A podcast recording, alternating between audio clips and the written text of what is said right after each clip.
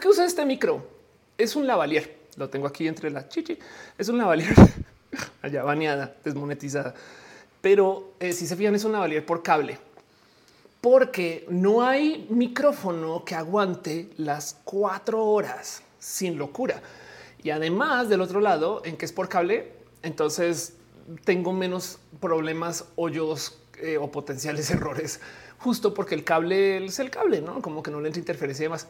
Ahora, por consecuencia, la otra cosa que sucede es, ya lo he mostrado varias veces, pero tengo un chicharo. Yo me escucho justo desde la consola para la gente que, está diciendo, porque colombiana, como que chichar es un audífono. Em, y entonces yo me escucho también. Entonces pasa una cosa muy chistosa en roja y es que cuando yo me siento aquí entre el audífono y el micrófono, estoy como el evangelio que se conecta atrás a la espalda, no? y si me paro, como que tengo nomás como medio metro de movimiento, no así como este, o sea, como que si algún día quisieran ver las cosas allá del fondo falso, Em, pues primero que todo es falso. Ese fondo está en Los Ángeles y yo estoy en la Ciudad de México. Y segundo, si me parara y tratara de llegar allá, pues evidentemente tocaría ir en modo berserk. Pero bueno, todo esto porque soy una vanidosa y no me gusta que se vea tanto la producción. De hecho, esto, esto aquí me molesta un chingo, pero no pasa nada porque aquí pongo el chat. Entonces, todas esas son las cosas que pasan en roja, este tras bambalinas. Se las comparto eh, nomás porque les quiero eh, y así. Entonces, arranquemos este show formalmente y más bien eh, luego hablamos de todo eso y todo lo demás. Pero si están bien, si me escuchan bien y si se sienten bien, chácale, chácale, chácale, chácale, chácale, chácale, chin, chin, chin, chácale, chácale, chácale, chácale.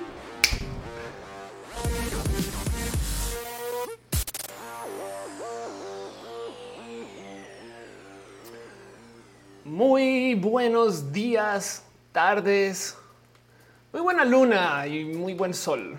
Muy buen momento de descansa que dije. La palabra descansa ni existe, pero le estoy diciendo seguramente porque necesito un poquito de descansa yo misma. Sean ustedes bienvenidos a Roja, el show que se hace desde mi casa, que yo trato de hacer del modo más profesional posible, pero que no se les olvide que sale de estas dos manitas y las otras como 100 personas que ayudan. O sea, no soy solo yo, pero que viene de que yo trato de autotransmitirme. No hay nadie que me está ayudando a hacer la transmisión aquí en vivo en este momento. Entonces, si ustedes llegan a escuchar mal, llegan a ver mal todo eso, avísenme. Cuento con ustedes. Justo estamos hablando ahorita un poquito acerca de la producción antes de que arranque el show. Y entonces hay muchas cosas ahí. Dice Moon, si al del fondo de tu cama en la bandera la grapas o la quitas antes de dormir. Va a tratar de señalar. Quizás no se ve porque no sé, a ver menos en la resolución en la que ustedes pueden ver esto en casa, pero hay un clip que hace clac y entra y la sostiene. Y para la gente que no sabe que estoy hablando es que esa cosa es mi cama, se desdobla y se ve como esos como videos de en Japón, los departamentos pequeños, no más que está en la Ciudad de México. Pero bueno, entonces bienvenidos a Roja, el show que me invita a que me vista mejor. No os voy a mentir, estaba como organizando mis chivas y vi un vestido y, entonces un momento no mames, tengo, tengo este, hace cuánto tengo este vestido, no tengo la mínima idea, pero dije cómo no lo usaba para rojita. Entonces me lo puse hoy y así las cosas. El Luigi dice yo sentía que ya había arrancado exactamente por eso pongo la música de fondo y el chat. Si no hay chat, no ha arrancado. Básicamente em, dice Prideless Yucatán pasando a saludar. Besitos.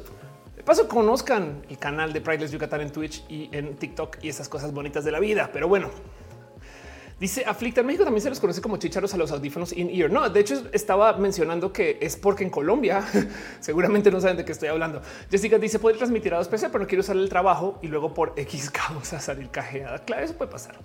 En fin, dice Caro que ya hay piñas en Twitch. Muy bien. Saxon dice eso no es una bandera real, es una bandera .png. y ahora la pregunta es si es digital ya no es real y, se desarman así seis personas cripto bros. No, John Manmore dice: Usted me puso igual una camisa de años que me ponía muy bien, muy bien. Muchas gracias. Gracias por pasar. Bueno, de paso, entonces, ¿qué sucede en este show? Yo lo tengo que explicar cada vez porque hay gente que llega y siempre me dice: No entiendo qué está pasando. En este show tenemos una reunión familiar. Es lo que es. Es como ir a una familia donde sí nos queremos. mentiras, mentiras. Hay familias donde la gente se quiere. Pero aquí hay un abrazote espectacular. Aquí hay un rebonito que nos hace sentarnos cada semana los lunes, porque los lunes son los días más difíciles de la semana, según yo, pero ustedes me creen. Y entonces el tema es que cuando se acaba el lunes, pues venimos a casa y no entendemos qué está pasando. No, y entonces eso es lo que pasa en Roja, que nos abrazamos para no tener que entender lo que está pasando. Dice que con todo lo del meta y aún así sin eso lo del punto PNG es real. Dice Calva, mira, yo pido ser el papá ausente. Exacto, elíjanse sus posiciones. Gama Valentín me estoy bañando, pero acá escucho. Y así las cosas de paso. Han estado sucediendo muchas cosas esta semana. Ahorita hablamos un poco de eso. Sí quiero explicar cómo funciona el show. Todavía no ha arrancado formalmente. Ahorita estamos en este momento donde la banda llega y se sienta y pide por ahí un drink. Y entonces está chacoteando y entonces está como whatsappeando y diciendo no mames, aquí estoy poniendo un tweet diciendo que arranca. En cuyo caso también no más les pido a ustedes el favor. Si pueden poner un tweet diciendo que ya arrancó roja, se agradece mucho. ¿Por qué? Pues porque uno tiene tanta capacidad de comunicación. Y miren, se los juro, es que saben que si quieren, vuélvalo también juego de shot. Si quieren. Pero chequen como en 20 minutos alguien va a llegar y va a decir no mames, no me avisó. Van a ver, van a, o sea, es que no me tienen que creer a mí. Solamente estén pendientes del chat. Van a ver cómo alguien lo va a decir. Entonces, ¿qué quiere decir eso? Que si ustedes pueden ahorita tuitear y avisar a otras personas, les salvarían la pena de darse cuenta que por algún motivo su YouTube no le notificó. Yo no sé por qué a veces sí, a veces no. Ya saben cómo es. Pero bueno, el punto es ese. Si me pueden ayudar con un tweet, un grito por la ventana o aventar una piedrita así a alguien en el coche, yo no sé, piedra pequeña. Entonces, no, o sea, no, no avienten ladrillos, por favor. Eh, eh, no más para avisar que roja está al aire. Háganlo. Se, agradecería mucho. Dice Afrita, ¿quién va a ir a ver a Ofelia y a René el 18 de marzo en Querétaro? Uy, vamos a estar en Querétaro. Eso es verdad. Ahorita voy con eso. Nora adrenalina y se den para que sus amigas se enteren del stream. Em, dice el jovano, te oigo mientras hago el súper. Dice Mirna, voy por mi cafecito. Exacto. Otra cosa que sucede en roja es roja dura un chingo, un chingo. Vamos a estar acá unas tres a cuatro horas. Entonces, ¿cómo funciona? Pues hay algo que yo puse en la miniatura y tengo que cumplirlo. O sea, no puedo poner la miniatura y luego decir, eh, hablemos de otra cosa, porque hay gente que ahorita está leyendo esto en sus, ¿no? cuando se compartimos. Entonces vamos a hablar de eso. Es el tema del show. Eso arranca ahorita. Pero luego, después de eso, vamos a hacer un poquito de una sección como leer noticias para platicarlas, no más platicaditas por encima y luego hacemos preguntas y respuestas. Porque hay gente que llega y entonces tiene estas preguntas súper deep, no? O, temas súper. O hay gente que generalmente quiere hablar acerca de sus dosis de la TRH. Hay gente que tiene preguntas así muy personales acerca de su familia, un poco de güey, espera, estamos un show en vivo, mucha gente está viendo eh, y eso guardémoslo para el final. ¿Quiere decir que vamos a estar acá? Sí. La de los robots dice de qué trata la flechita naranja. Yo no uso Twitter. Ahorita hablamos de eso, pero trata es mucho más profundo que solo un downvote. Ese es el spoiler. Y si Cabrera dice estoy calentando taquitos de frijoles. Espérame. Y sí, exacto. También esa es la otra de este momento. Además, hay que añadirle algo más a este momento. Ahorita es cuando Fer Ledudet está estrenando sus videos semanales. Entonces también chequenle. Es como es como arrancamos al, al tiempo cercano porque nos queremos. Hay mucho amor. La verdad es que soy quien soy. Gracias a Fernanda. Pero pues también es como el pre, por así decir, es como el momento mientras estamos como calentando, es como que todavía ahí vamos. Melewichi es un mito urbano, la flechita ya va a llegar. El Juana dice que va el tema de hoy, los dislikes. Y el punto es que en este momento es cuando justo nos estamos organizando todavía. Ahorita que arranque formalmente, va a arrancar formalmente hay mucha gente que viene y vale la pena nomás recordarnos que este show sucede por millones de motivos, como por ejemplo el mero hecho que hay una cantidad de gente que está suscrita al show por millones de caminos y demás. Y eso se las quiero, les quiero presentar quiénes son. Este em, sepan de dos segundos para organizar mis chivas aquí. Sepan que em, la bandita que, llega a este show em, está aquí explícitamente para apoyar por millones de caminos, pero hay gente que se suscribe y quiero súper celebrarles. Por ejemplo, en el Patreon. ¿Por qué Patreon? Porque Patreon es una plataforma donde la gente se suscribe y entonces es independiente de las plataformas. Por consecuencia, nadie nos puede castigar, nadie nos puede hacer daño, a menos que cancelen Patreon.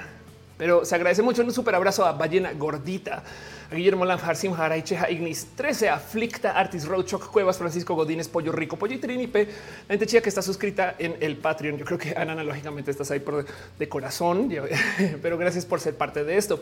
Y también hay gente que está suscrita a las varias plataformas vía la plataforma misma. Me explico. O sea, como que en el Facebook, en el Twitch, en el YouTube, todo eso y eh, les quiero súper dar un abrazo a Sankoku 666 y Santos G, Wendy, Víctor Hugo, Curiel Calderón, Vía Erix, Val Valentina, un polinomio se balanceaba, Stephanie, Atalia de Monserrat, soy Daniel Soliloquio de Lunes, Sensates de Mente, Sand, Abella, Renier Cruz, René Alberto Ortega, Mina, Cata, Raúl Fomperosa, Rafael Villalobos, Pollo Rico, Pollo Perruno H, Perruno H, te queremos Ofelia, te queremos así Perruno H, eso es porque estás en ambas plataformas, Pena Rubra, Paulina hace pasos por ingeniería, conozcan a pasos por ingeniería, Pamela Gutiérrez, Pablo es de un Snake, Néstor Maldonado, Naz Rosada, Mubasa, Música, Arena, Mr. Café y mis Wiseros, Mike Lugo, Mejía, Art, Mighty Turral de Ferias, Mavila Morales, Marisela López Lozano, Marilyn Ochoa Rodríguez, Mariana Román Magdalena Álvarez Lunes 07 Luis Maclachi, Lucero Quilla, La Bravú, quien me dice que se goza mucho, que lea su nombre La Bravú.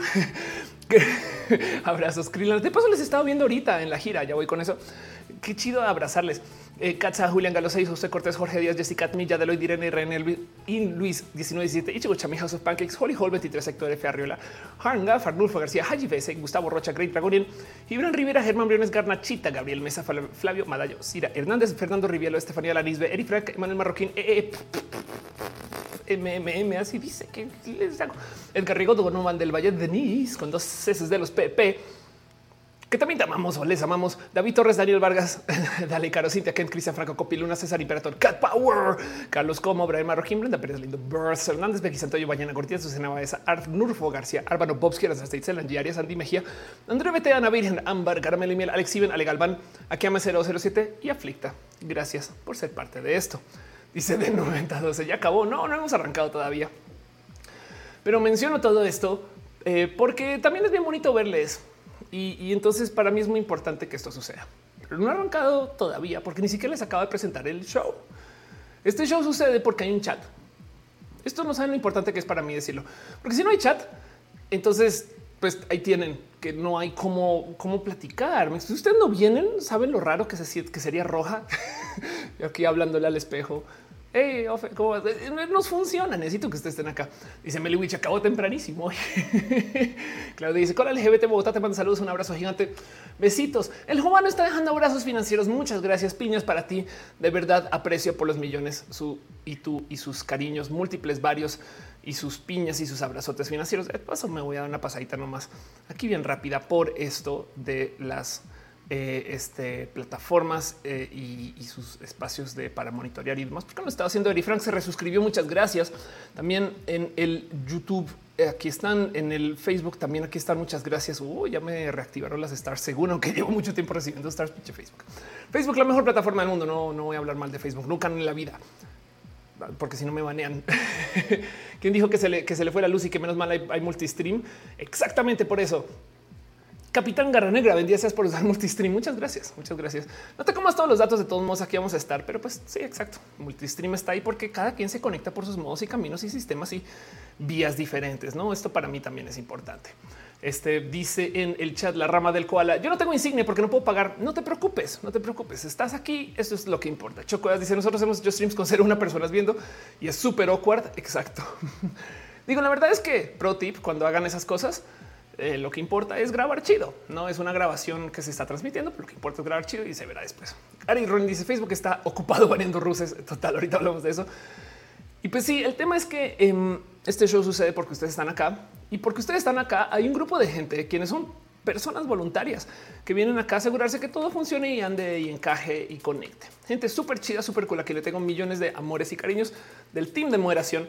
Quienes si no le conocen, por favor vayan y conozcan a Caro, a Uva, a Uriel Montes, a Fabián Ramos, Montse, Tutix, al hígado de Pato Aflicta y a Gama Volantis.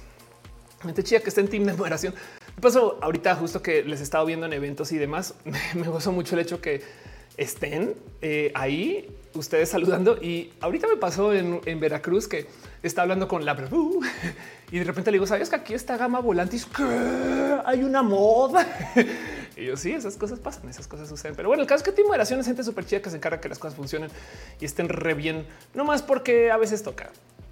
en esencia, así. Pero bueno, de paso, como son gente chida del team de moderación, también tienen team de otras cosas que no son moderación, o sea, también tienen vida. Entonces les quiero súper presentar eh, quién es quién y qué hacen, porque me piden también. Y yo les digo de qué les promuevo cada show. Sepan que el hígado de pato hace transmisiones y ven, aquí está el anuncio de Obao. Hígado de pato y yo, por supuesto, team Obao influencers. Pero aquí está twitch.tv con of course. Denle follow, síganle, conozcan sus historias, dónde está, esas cosas bonitas. Y de Pato tiene un doctorado, literal doctorado en memes. O sea, es impresionante. No hay un meme malo de ti. Te, quiero un chingo por millones de motivos, pero este es uno de esos. Este híjole, que bien que le haces esto de los memes. Y también sepan que eh, Caro, dale Caro, em, está transmitiendo, organizando este, esto. Aquí está eh, una comunidad en Twitter que se llama LGBTIQ Latam, donde en esencia lo que se publique habla de esto, de lo que es el LGBTIQ en la TAM, ¿qué es esto? Abrosexualidad. Me amo estas cosas. Me encanta estas cuando proponen nuevas cosas. Pero el punto es que Caro está haciendo un evento que va a ser el jueves, que se llama Cómo generar comunidad LGBTIQ más. Entonces va a ser jueves de 7 pm a 9 pm. Esto em, va a ser con Irene Valdivia, 9G Cattle y va a ser en un Discord, el Discord este de Roja que paso es parte de eh, las cosas chidas que suceden en, eh, eh, en el mundo de Team Mods. Otra cosa que hay también para presentarles. Aquí está Fabián tiene y lo seguiré presentando, pero está tiene un libro que les quiero compartir que se llama Raíces Sombrías. Es una historia de fantasía oscura que escribió durante su salida del closet. La acompañó bastante mientras se aprendiendo la diversidad y como lo, he dicho todas las semanas y lo seguiré diciendo, todos los personajes son diversos y hasta pansexuales hasta que se pruebe lo contrario. Lo encuentran en Amazon, Google Books y también, por supuesto, que lo topan en Lectur. Lectur que tiene una plataforma para hacer transmisiones libres, para transmisiones, para hacer difusión de, este tipo de contenidos libres de, RM.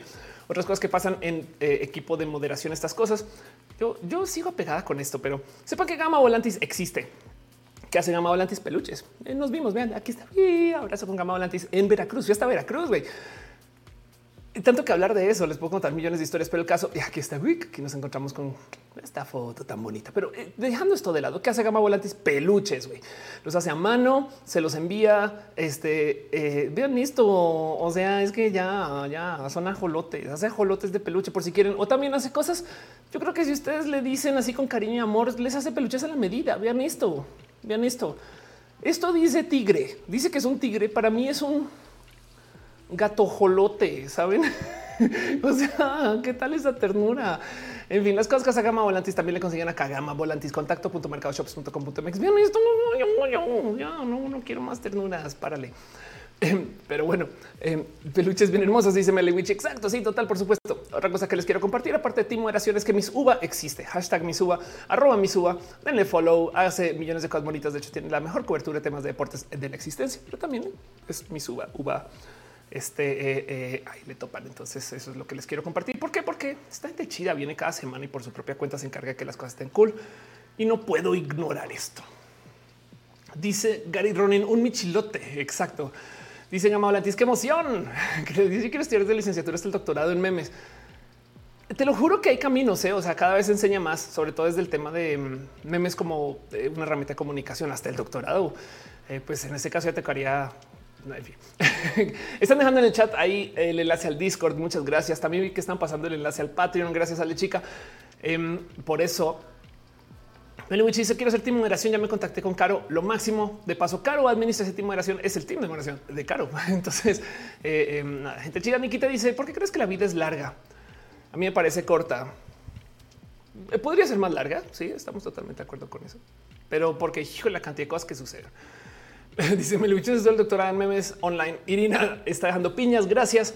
Eh, Beto Reyes dice cómo le haces para cuidar tus ojos de la pantalla. No lo hago. Planearé morir joven o alguna cosa así o, ciega. de hecho, ya me operé los ojos una vez. Tenía una condición. Yo creciendo, crecí con miopía y astigmatismo al tiempo y se me operó eso como a los 17 años. Afortunadamente no necesitaba una cirugía para retocar eso, pero eso creo yo. Eso, eso sospecho yo. La verdad es que capaz y no veo para nada bien.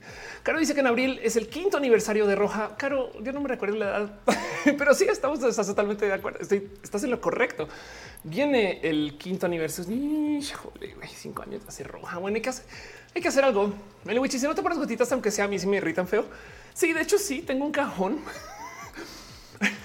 me da risa porque es que esto sí es como la hora de la confesión.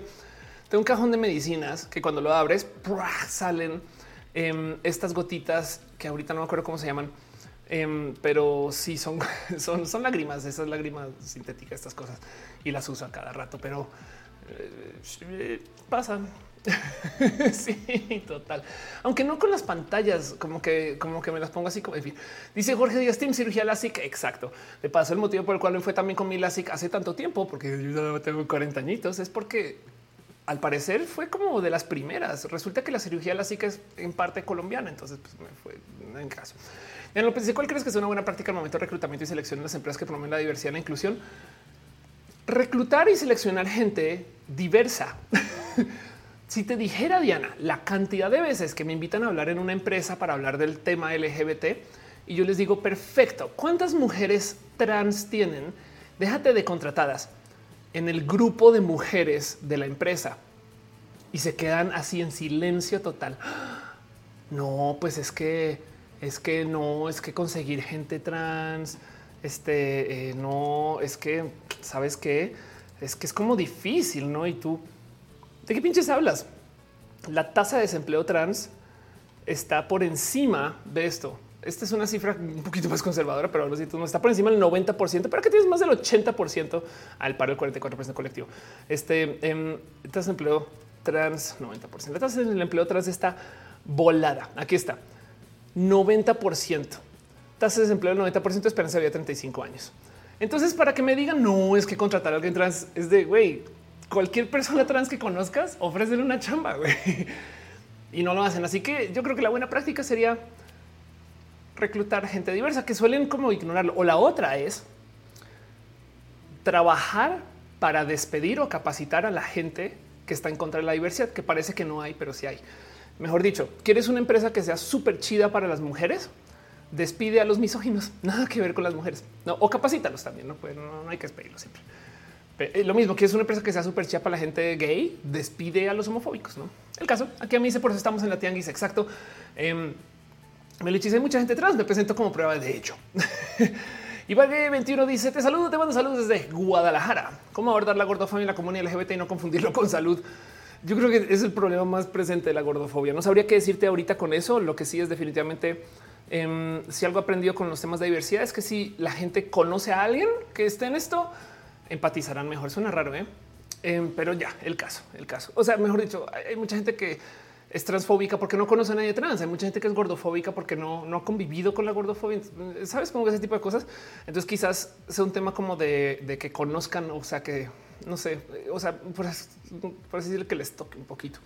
Pero, pero como sea, todo eso viene con los medios. Yo soy una persona mediática, entonces yo trato de solucionar todo esto desde lo mediático. No o también la verdad es que no tiene que ser la única solución, pero para mí la visibilidad es lo más presente. El es que dice que es muy difícil, como si fuéramos difíciles de encontrar. Total, Dios el pop dice no, pero ya claro, el tema del promedio de vida trans.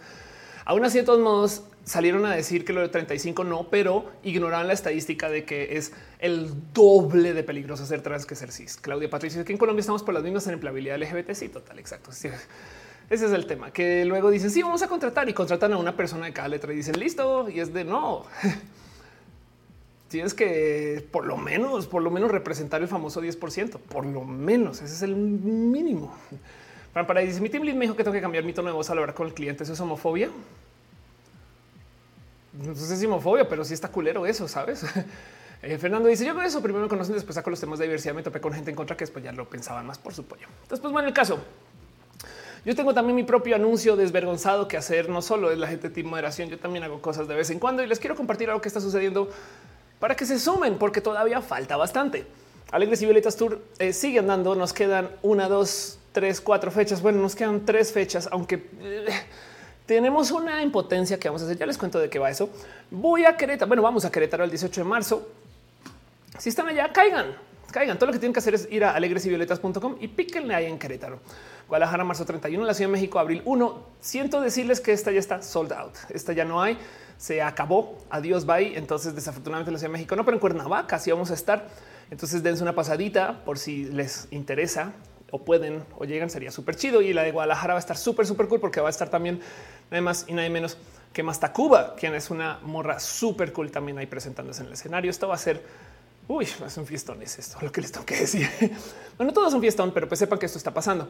Ahora, ¿por qué estoy hablando de esto? Porque hoy, bueno, no, hace unos días se nos ocurrió una propuesta René y a mí. Hay un chingo de ciudades en las cuales no hemos, hemos podido llegar. Se nos ocurrió hacer un concierto virtual. Ahora, yo tengo que hablar con ustedes de dos cosas que se me olvidó decir a lo largo de promocionar estos shows.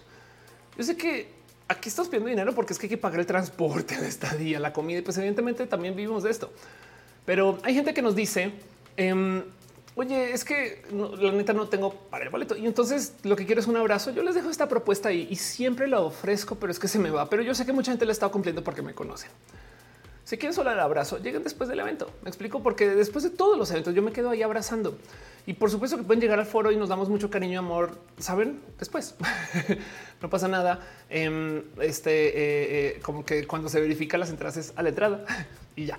Y lo dejo ahí porque pues habrá quien quiere, no, no quiere la música, no quiere estar ahí, pero si quiere ir a platicar un ratito, entonces eso también pasa y se los dejo ahí de nuevo sobre la mesa porque esto va a estar pasando. Ahora, del otro lado, como hay ciudades donde no pudimos ir, se nos ocurrió hacer un evento de paga en línea para esto. O sea, hacer una transmisión no de esta, sino una. Estoy tratando de cifrar dónde hay una plataforma de boletia que no sé si me gusta mucho. Eh, YouTube, eh, Facebook tiene una plataforma de este tipo de cosas para hacer como un concierto para las otras personas donde nos podemos ver en línea y también personalito. Y entonces estoy tratando de darle vueltas a eso, pero para ir a las ciudades donde no pudimos llegar. Ahora, no quiere decir que nunca iremos eh, pero, pero dice San Coco que no sea Meet Me. Ok, ah, tomo nota. no va a ser Meet Me. Em, voy a ver. Miren, hay una propuesta chida. Es que no he hecho esta tarea todavía, ¿eh? pero quiero hacerla sobre Facebook. Lo que pasa es que Facebook es una plataforma horrible, pero mucha gente tiene login de Facebook y si no, pues simplemente ahí están este, las, las de boletia.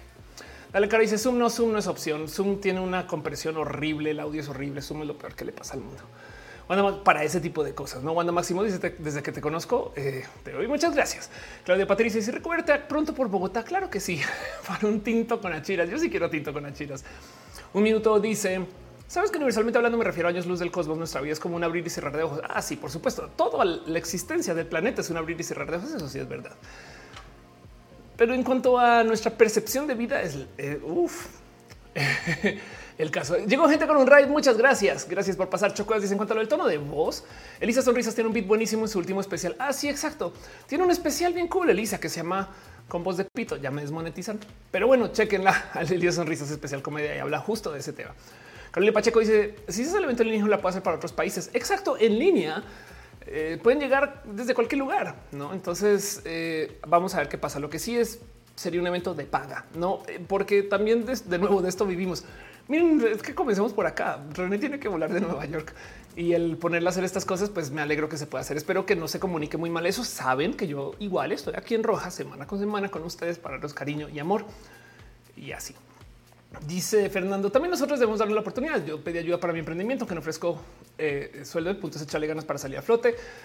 Eh, Marta eh, que dice vengo de eh, Jica, aunque yo te conocí en YouTube, no sabía que tenías Twitch. Muchas gracias, gracias por pasar. De verdad, están dejando mucho cariño y mucho amor. Estamos transmitiendo en varias plataformas para la gente que llegó en Raid que está preguntando qué está pasando. Pues también estamos en YouTube, también estamos en Facebook. Estas cosas. Tomás Mesa dice muchos años sin pasar por acá.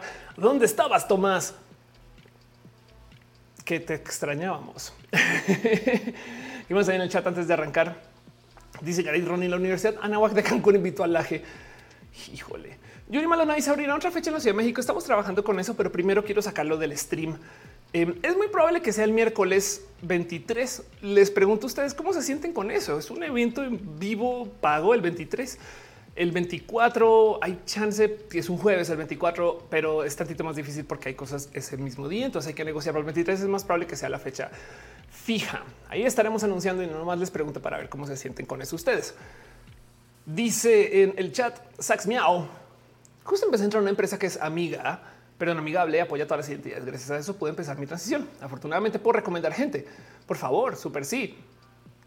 Claro que sí. Beto Reyes dice que no puede ser una amiga que se siente incómoda con las mujeres, que las mujeres no entran al baño de mujeres. La persona no ha hecho nada, pero le incomoda que ciertos días no se vaya arreglada. O sea, necesita que las mujeres nos arreglemos para que nos den respeto o algo así. Sabes eso, eso es lo que pasa. Qué raro. Pues mira, qué te digo? Había una época donde la gente literal no quería ir al baño con nadie negro o negra, sabes? Entonces es, un tema la transfobia y, el racismo y el clasismo. Es como de bien complejo eso. No, sé bien qué, decirte, excepto que ojalá y logres hacerle sentar cabeza que cuando una va al baño, pues va a orinar o usarlo. Me explico. Es como de qué, qué hace tu amiga en el baño que le preocupa. no eh, eh, dice ya te seguí en Facebook. Gracias por estar acá. La chica dice Hola y recuerda evitar los emojis. Muchas gracias. Muchas gracias. Gracias por este hablar y hablar de todo esto. Carolina Pacheco dice pago por ver. Muchas gracias. De hecho, no solo es por ver, sino también es apoyo genuino. O sea, todos estos aquí también pasa. Todos esos abrazos financieros, las suscripciones, todo eso colaboran a la fundación para que Ofelia y René puedan desayunar, pero del otro lado también para que se pueda hacer más roja. Mientras más apoyo exista de esto de ustedes, más roja se puede hacer. Ojo, no quiere decir que tienen que hacerlo. Pero hecho que lleguen ya ayuda un chingo. O sea, es, es lo que lo hace especial. Pero lo dejo ahí también porque se aprecia mucho a fin de cuentas, ¿no? Una vive de esto. Entonces el caso es que todo esto son los anuncios, promoción desvergonzada, cosas que vienen, cosas que pasan, cosas que suceden en este show para que entendamos por dónde va la cosa antes de arrancar. No hemos arrancado todavía. Me gustaría preguntarles de nuevo cómo van, cómo están y de paso presentarles a Celina la vaquita que nos ayuda a asegurarnos que el show esté muy bien de su calidad. Pero bueno, en fin, esto es lo que es. Y este show es lo que es. Dice Chitivas, por fin pude colocar mi cuenta en la tablet. Muchas gracias. El Wichi dice, encontré un peluche, un unicornio con la bandera trans en Walmart. Está bien cute. Oh, el Juano dice, muy relajado el día de hoy, la verdad. Exacto. Antes de arrancar este show, quiero de nuevo recordarles que el motivo por el cual también esta intro súper, hiper, mega larga es porque este show dura un chingo. Entonces, proporcionalmente hablando, tener una intro de 40 minutos, pues va con el show. También porque muchas cosas suceden mientras sucede el show. Si ustedes están viendo esto en recalentado, hola, gracias por verme después. Si están viendo esto en vivo, pues también que les acompañe. Si están cenando, pues yo soy aquí, yo estoy al otro lado de la mesa. Hola, ¿cómo me pasas la sal? Por favor, gracias. Gracias y seguimos cenando, no pasa nada. Si ustedes consumen algo durante roja, consúmalo, no se les va a juzgar. A lo mejor este es un momento roja 420, me explico. A lo mejor esto es su roja de cerrar un ratito, descansar dense gusto. La idea de reunirnos en familia después del primer día laboral de la semana, por eso es que Roja es los martes después de los puentes, es eso, darnos un poquito de cariño después de una locura. Laika Bergien dice, ya me urgía que pasara el Roja, me revienta varios de los viejitos del fin de este, algo drag y siempre te veo en lo que peino, pego piedra, esas cosas. Qué chido, qué cool. Y sí, fíjate que te digo algo, Laika, yo siempre he pensado que hace falta, eh, no sé decir si es un reality, pero que también se muestra el tras bambalinas del drag. Yo sé que se muestra mucho entre redes y así, o a veces hacen el segmento en el show del drag, pero es que la gente no sabe que yo creo que voy a poner una cifra ahí. Corrígeme si estoy mal. Yo creo que el 90% del drag es manualidades. Exacto, peinar, pegar piedra, eh, no maquillarse o buscar las cosas también. Es que luego llega una drag y no hay salen unas alas y tú de wow, qué chidas las alas. Así ah, sabes cuántas horas hay detrás de esas alas. Sobre todo porque no se desarman, güey. Es lo más impresionante. Si fuera que usan esas alas para pararse y, desde lejos cantar, no, no, güey. Se ponen a bailar bajando del pole y el rapel y es de güey, qué pedo con tu capacidad de construcción. Eh, eso me impresiona un chingo. Pero bueno, Capitán Guerrero dice que si ya vi Turning Red, claro que sí la vi anoche con René, me invito a verla. Chido, Wanda Maximoff dice, puedo fumar mota mientras veo. Eres Wanda Maximoff, puedes cambiar la realidad y fumar mota mientras ves el show. Gracias. Javier Hernández dice es mi primera vez en vivo. Qué chido. Dice Laika, el 98% es crafty. Yo sí muestro esa parte en mis redes. Exacto, exacto. Semanas para aterrizar un concepto. A mí me invitaron a estar en la más draga hace muchos, muchos ayeres y no se me olvida ver a Alexis este 3XL en el piso, así, así estirada y dándole ahí a una construcción. Y ese es mi recuerdo máximo del draga. Pero bueno, dice John, este es mi primer live. No tiene nada que ver probablemente, pero estoy muy orgulloso que cada vez seas más conocida. Muchas gracias. Si sirve de algo es por gente como tú que me promociona. Qué bueno que estés en el live, de verdad. El Witch dice que Miriam de Turning Red es canónicamente trans. Claro que sí. Y de hecho me disparó un trigger muy rudo que la discriminara la mamá de, en fin. Pero bueno, Claudia Patricia dice las drag es un arte total como personas y lo que hacen Witch dice, ah, de hecho lo ve aquí. Exacto. Rocío Amaranta, ah, dice este em, redes bien bonitas. Gracias. El Jovano dice spoilers. Sí, no spoileremos más. Más bien arranquemos el show formalmente y les hago esta pregunta a ustedes. Para la gente que no sabe qué está pasando, Twitter anunció que van a haber dislikes, que es un dislike, like, dislike. No me gusta, no me gusta. ¿Cómo se sienten con eso? Yo siempre digo que podría salir mal. Arranco el show formalmente y les pregunto, ¿les gustaría tener dislike en todo? ¿Saben?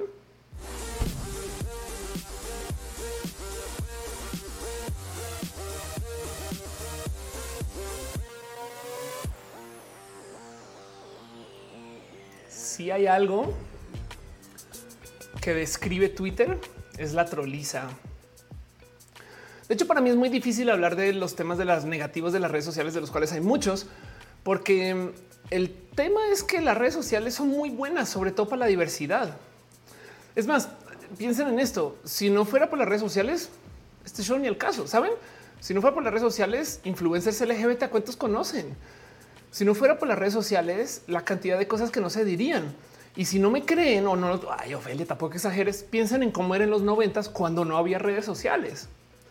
Y entonces hay algo ahí donde, pues claro que nos tenemos que quejar de las redes, pero yo creo que es una de esas quejas que existen porque nos interesa. Me explico. O sea, me quejo porque quiero una mejor, una mejor red. Es como, es como cuando pones un límite, no poner un límite con alguien, una relación, lo que sea. Es un no me quiero ir. Yo no quiero alejarme de esto, pero sí voy a pintar una raya porque necesito este límite para poder estar. No se han dado cuenta de eso. Es lo que pasa cuando pones límites. De hecho, por eso es incómodo el poner límites, porque cuando los pones, sabes que ahí sigues. Técnicamente no, pero bueno, el caso es que Twitter anunció que vienen estas cosas. El bajivoto, que primero que todo es la cosa más torpe del mundo, porque tenemos like, que es el corazón, y dislike, que es flecha naranja hacia abajo. Y es de esto no me hace nada de sentido Twitter. También tenemos aquí comentarios, retweets, etc. Y el tema es que esto existe luego de un chingo de discusión acerca de si se debería o no poder dar dislike. Del otro lado, tú no sabes cuántos dislikes tiene cada post. Entonces está bien raro el cómo lo implementaron. Y quiero hablar de esto porque para mí esto es importantísimo en la dinámica en redes sociales. De hecho, es filosóficamente importante poder tener un dislike. ¿Y qué significa eso? No, Dice, eh, o sea, mi Twitter también agrega un NFT. Sí, de hecho ya lo agregó. Bueno, es que eso es lo que pasa con Twitter. No se lo aplica a todo el mundo, sino que lentamente va liberándolo hasta que de repente ya se lo libera a todo el mundo. Y es bien triste porque a veces, a veces ya cuando libera a todos o todes, es justo cuando ya se dan cuenta que no funciona. Entonces pasa como pasó con eh, que era cuando hicieron como sus stories, como se, ya no me acuerdo ni siquiera cómo, se llaman, pero cuando salieron esas stories teníamos el tema que ya al final como que no pegaron y entonces lo anunciaron que lo iban a quitar y la banda se puso a subir nudes. ¿Se acuerdan de esa historia? No dicen las, del eh, las de los robots. Es como YouTube, no para la plataforma, no es para el usuario. René Rufino, exacto. Sí, René Rufino dice: No me gustan los dislikes. El no dar like ya es mensaje suficiente para mí. Ándale. Aunque sí, claro, sí, si no diste un like, ya, cuenta, no tienes toda la razón. Flits dice Fernanda. Muchas gracias. Eh, si alguien recuerda las stories de YouTube, ahora les hicieron como TikTok. Sí, bueno, y ahora prepárate porque Netflix está ajustando su contenido para que sea como TikTok. Diana Gam dice: Yo pienso que esa actualización va a ser eh, avivar aún más las peleas entre usuarios, incrementando así las interacciones. Tu día el dice: Pero eso no afectaría las interacciones en Twitter. Es decir, o dabas corazón o tenías que dar retweet para expresar desapruebo. Ahora con la flecha se simplificaría eso. Y es que em, hay algo ahí, a ver si lo encuentro. Eh, Twitter, este goes public. Esta es una historia que yo he contado varias veces pero el tema es que la empresa, eh, la empresa, a ver, aquí está. Cuando Twitter se volvió una empresa pública, o sea, entiéndase que se listó en la bolsa, o sea, que puedes ahora que cualquier persona puede invertir en Twitter. Y aquí está la red social de siete años como se ofrece en la bolsa de valores de Nueva York a las 10:50 del jueves. Y esto es una nota del 2007 seguramente. No, entonces aquí está el precio de cómo fue todo esto. No, em, pero Twitter se ha convertido. Ah, no, perdón, no en el 2007. Esto, tiene fecha del 2013. Ok, pero el punto es que Twitter en algún momento se volvió una empresa de inversión pública. Esto quiere decir que la red social tuvo que cambiar su dinámica un chingo. Entonces, este Twitter public retweets. Vamos a ver si lo encuentro rápido. Pero antes la gente no sabía, em, pero los tweets y los retweets no eran, o sea, eran a mano, pues Mejor dicho, el cuento es que antes Twitter no tenía un botón de retweet. Eso se lo enseñó la comunidad. Y vamos a ver si lo encuentro aquí una visibilización que hicieron por aparte de cosas que pasan. No, acá no tienen para nada features, sino solamente tienen este eh, como cuánto ha crecido y demás. Pero el punto es que Twitter, al mismo tiempo que se volvió una empresa pública, entonces también se abrió a que se vieran los likes y los retweets. Antes eso no se veía. O sea, o sea, sí se veía si los ibas a buscar, pero no salía el conteo. ¿Qué pasa con el conteo que hace que la gente compita por eso? O sea, si tu tweet tiene muchos retweets, la gente se emociona. O sea, tú también, yo también. Entonces, si muestran los likes y los retweets y no sé qué, si sale el conteo, pues la banda va a ver, no mames, es un tweet buenísimo. Y además el algoritmo sí se fija en eso. Entonces, si un tweet está recibiendo muchos retweets, pues obviamente el algoritmo va a decir, no manches, este, esto genera que la gente interactúe y lo va a promover más, se lo va a mostrar a más personas. Lo cual hace que los tweets virales se vuelvan virales por ser virales a veces. Pero el punto aquí, digo, también se puede pagar, ¿no? Para que los promocionen más. Pero el punto aquí es que al poner esa información en público, la gente optimiza sus contenidos para eso, lo cual ha hecho que se polarice mucho la conversación. Así que el que nos den ahí ese botón de dislike deja un chingo de preguntas. Dice, hola, estoy muerto. La flecha es el punto rojo o de Selina. Exacto, el punto rojo al lado. Aquí algo de vertigo y se me dio risa que en la app pusieran home, latest y hoy. Em, luego de unos días de que todos nos quejamos que lo quitaran total. Dios el pop dice, pero no afectaría las interacciones en Twitter. Es decir, o dabas corazón o tenías que retweet para expresar desapruebo. Ahora con la flecha simplificaría. Y dice Lourdes, Twitter sería más tóxico, más crítico al agregar los dislikes. Esa es la pregunta que yo quiero hacer, ¿no? Hay mucho que hablar acerca del concepto de los dislikes en general, que también yo creo que si lo quiero platicar, que por si no tienen presente, pues esto antes no era tan común. Para la gente que ocupaba los foros de discusión, habían métodos de poder poner votos y estas cosas sobre algunos posts. Pero la verdad, verdad es que el dislike sobre una publicación en particular Em, se puede rastrear. De hecho, eh, vamos a ver si lo encuentro por acá. Em, los me gusta se introdujeron por primera vez en el 2005 por el sitio de videos Vimeo. O sea, antes de esto no existía el concepto de que yo veía algo y le daba me gusta. Pero bueno, realmente llegaron a la vista del público más amplio cuando fueron adoptados por Facebook en el 2009. Es más, miren, a mí me tocó ver un Facebook que no tenía un muro. Facebook en algún momento era solamente los perfiles de la gente y ya. Y cuando llegó el muro, cambió todo. ¿De dónde salió el muro? De que Twitter les estaba comiendo el mandado. Entonces adoptaron Twitter. Tanto así como ahora salen reels y entonces adoptan los reels y salen no sé adoptan eso y sale cualquier, no como cuando una red social entonces se Facebook hizo hasta el muro se Facebook hizo. Y entonces en eso también, pues por supuesto que adoptaron los like, no like que dice mi autoestima está tiemble que tiemble. El Frank dice Twitter la única red social que vende los followers. Puedes pagar la publicidad de un tweet y poner como meta los followers y sale el precio por follower según el área. Eso también sucede en Facebook. Eh, de hecho, en Facebook tú puedes hacer algo. Facebook tiene un sistema de lo que se llama remarketing, donde tú puedes promocionarle a gente muy específica. Tú puedes agarrar los mails de la gente que fue a tu reunión del club social, lo que sea, ponerlo en Facebook y este, pagar por promocionar a esas personas y a sus amigues, no o a gente de gustos similares. Pero sí, Twitter se toma la labor de darte un precio por follower, no? ya, son muy descarados con eso. Eh, Jun dice: Yo no siento que sea más tóxico.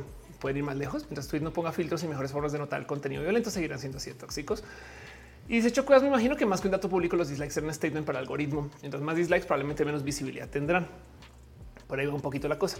La verdad, verdad es que el tema de los dislikes es bien peleado porque es bien raro de pensar que justo la dinámica de el que el dar like y no dar like es suficiente es un poquito como la gente que maneja coches, em, coches automáticos, que si sueltas el freno anda y si le picas al freno frenas. Me explico. Pero es un coche eh, eh, manual sincrónico, un coche con este que no es automático si tienes que hacer una secuencia de cosas para que ande, ¿no? Y hay gente que no le gusta eso.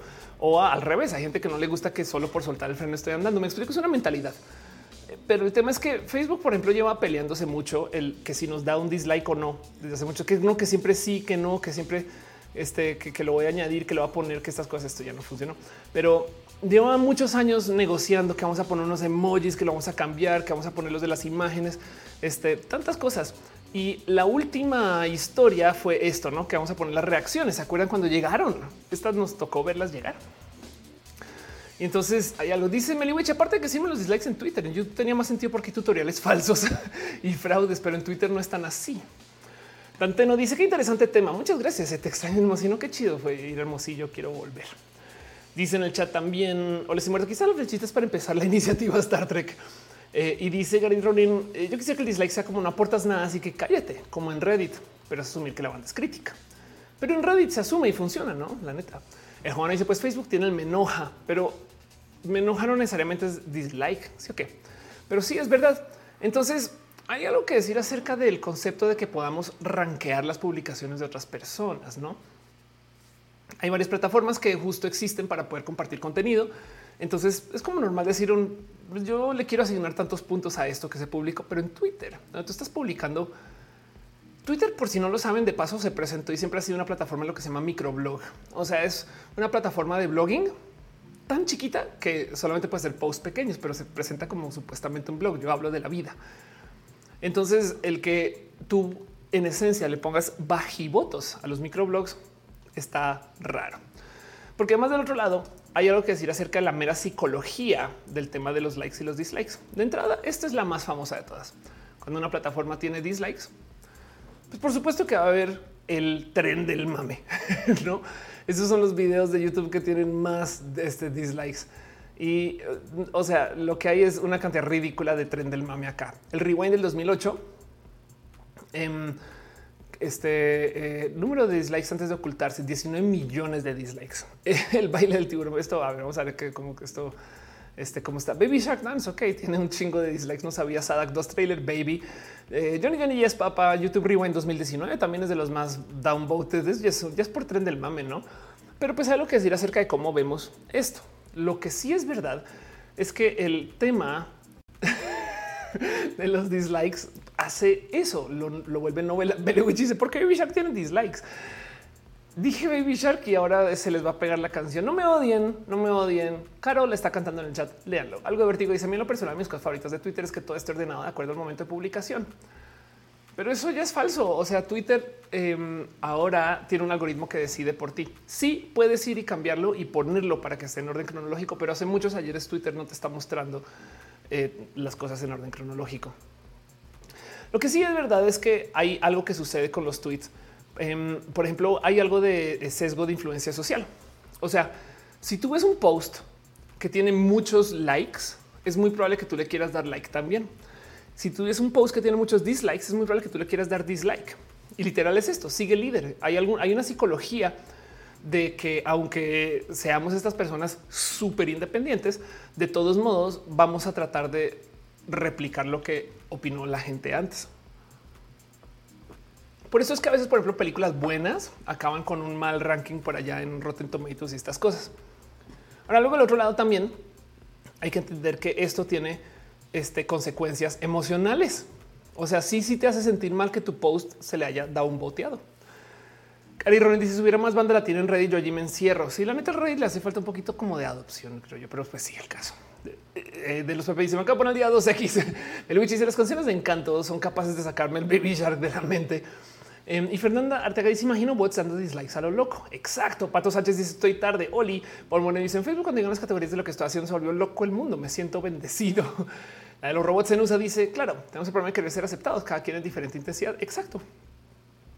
Y entonces hay todo tipo de estudios con esto. Chequen este estudio. Em, esto es un análisis de si recibir dislikes en las redes sociales es mejor que ser ignorado.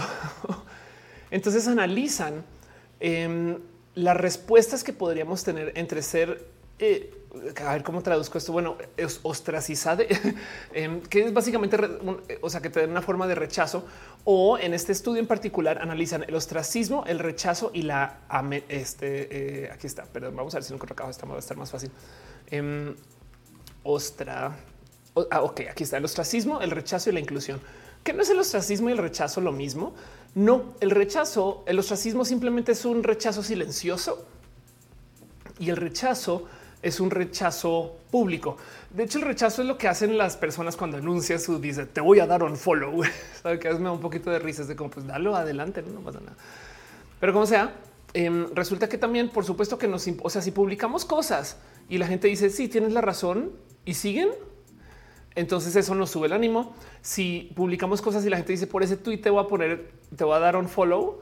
Em, esto de hecho nos puede generar una respuesta emocional que puede ser además muy compleja esa respuesta, depende de la persona. Y el ostracismo es que me ignoraron o me pusieron al lado, ese tipo de cosas.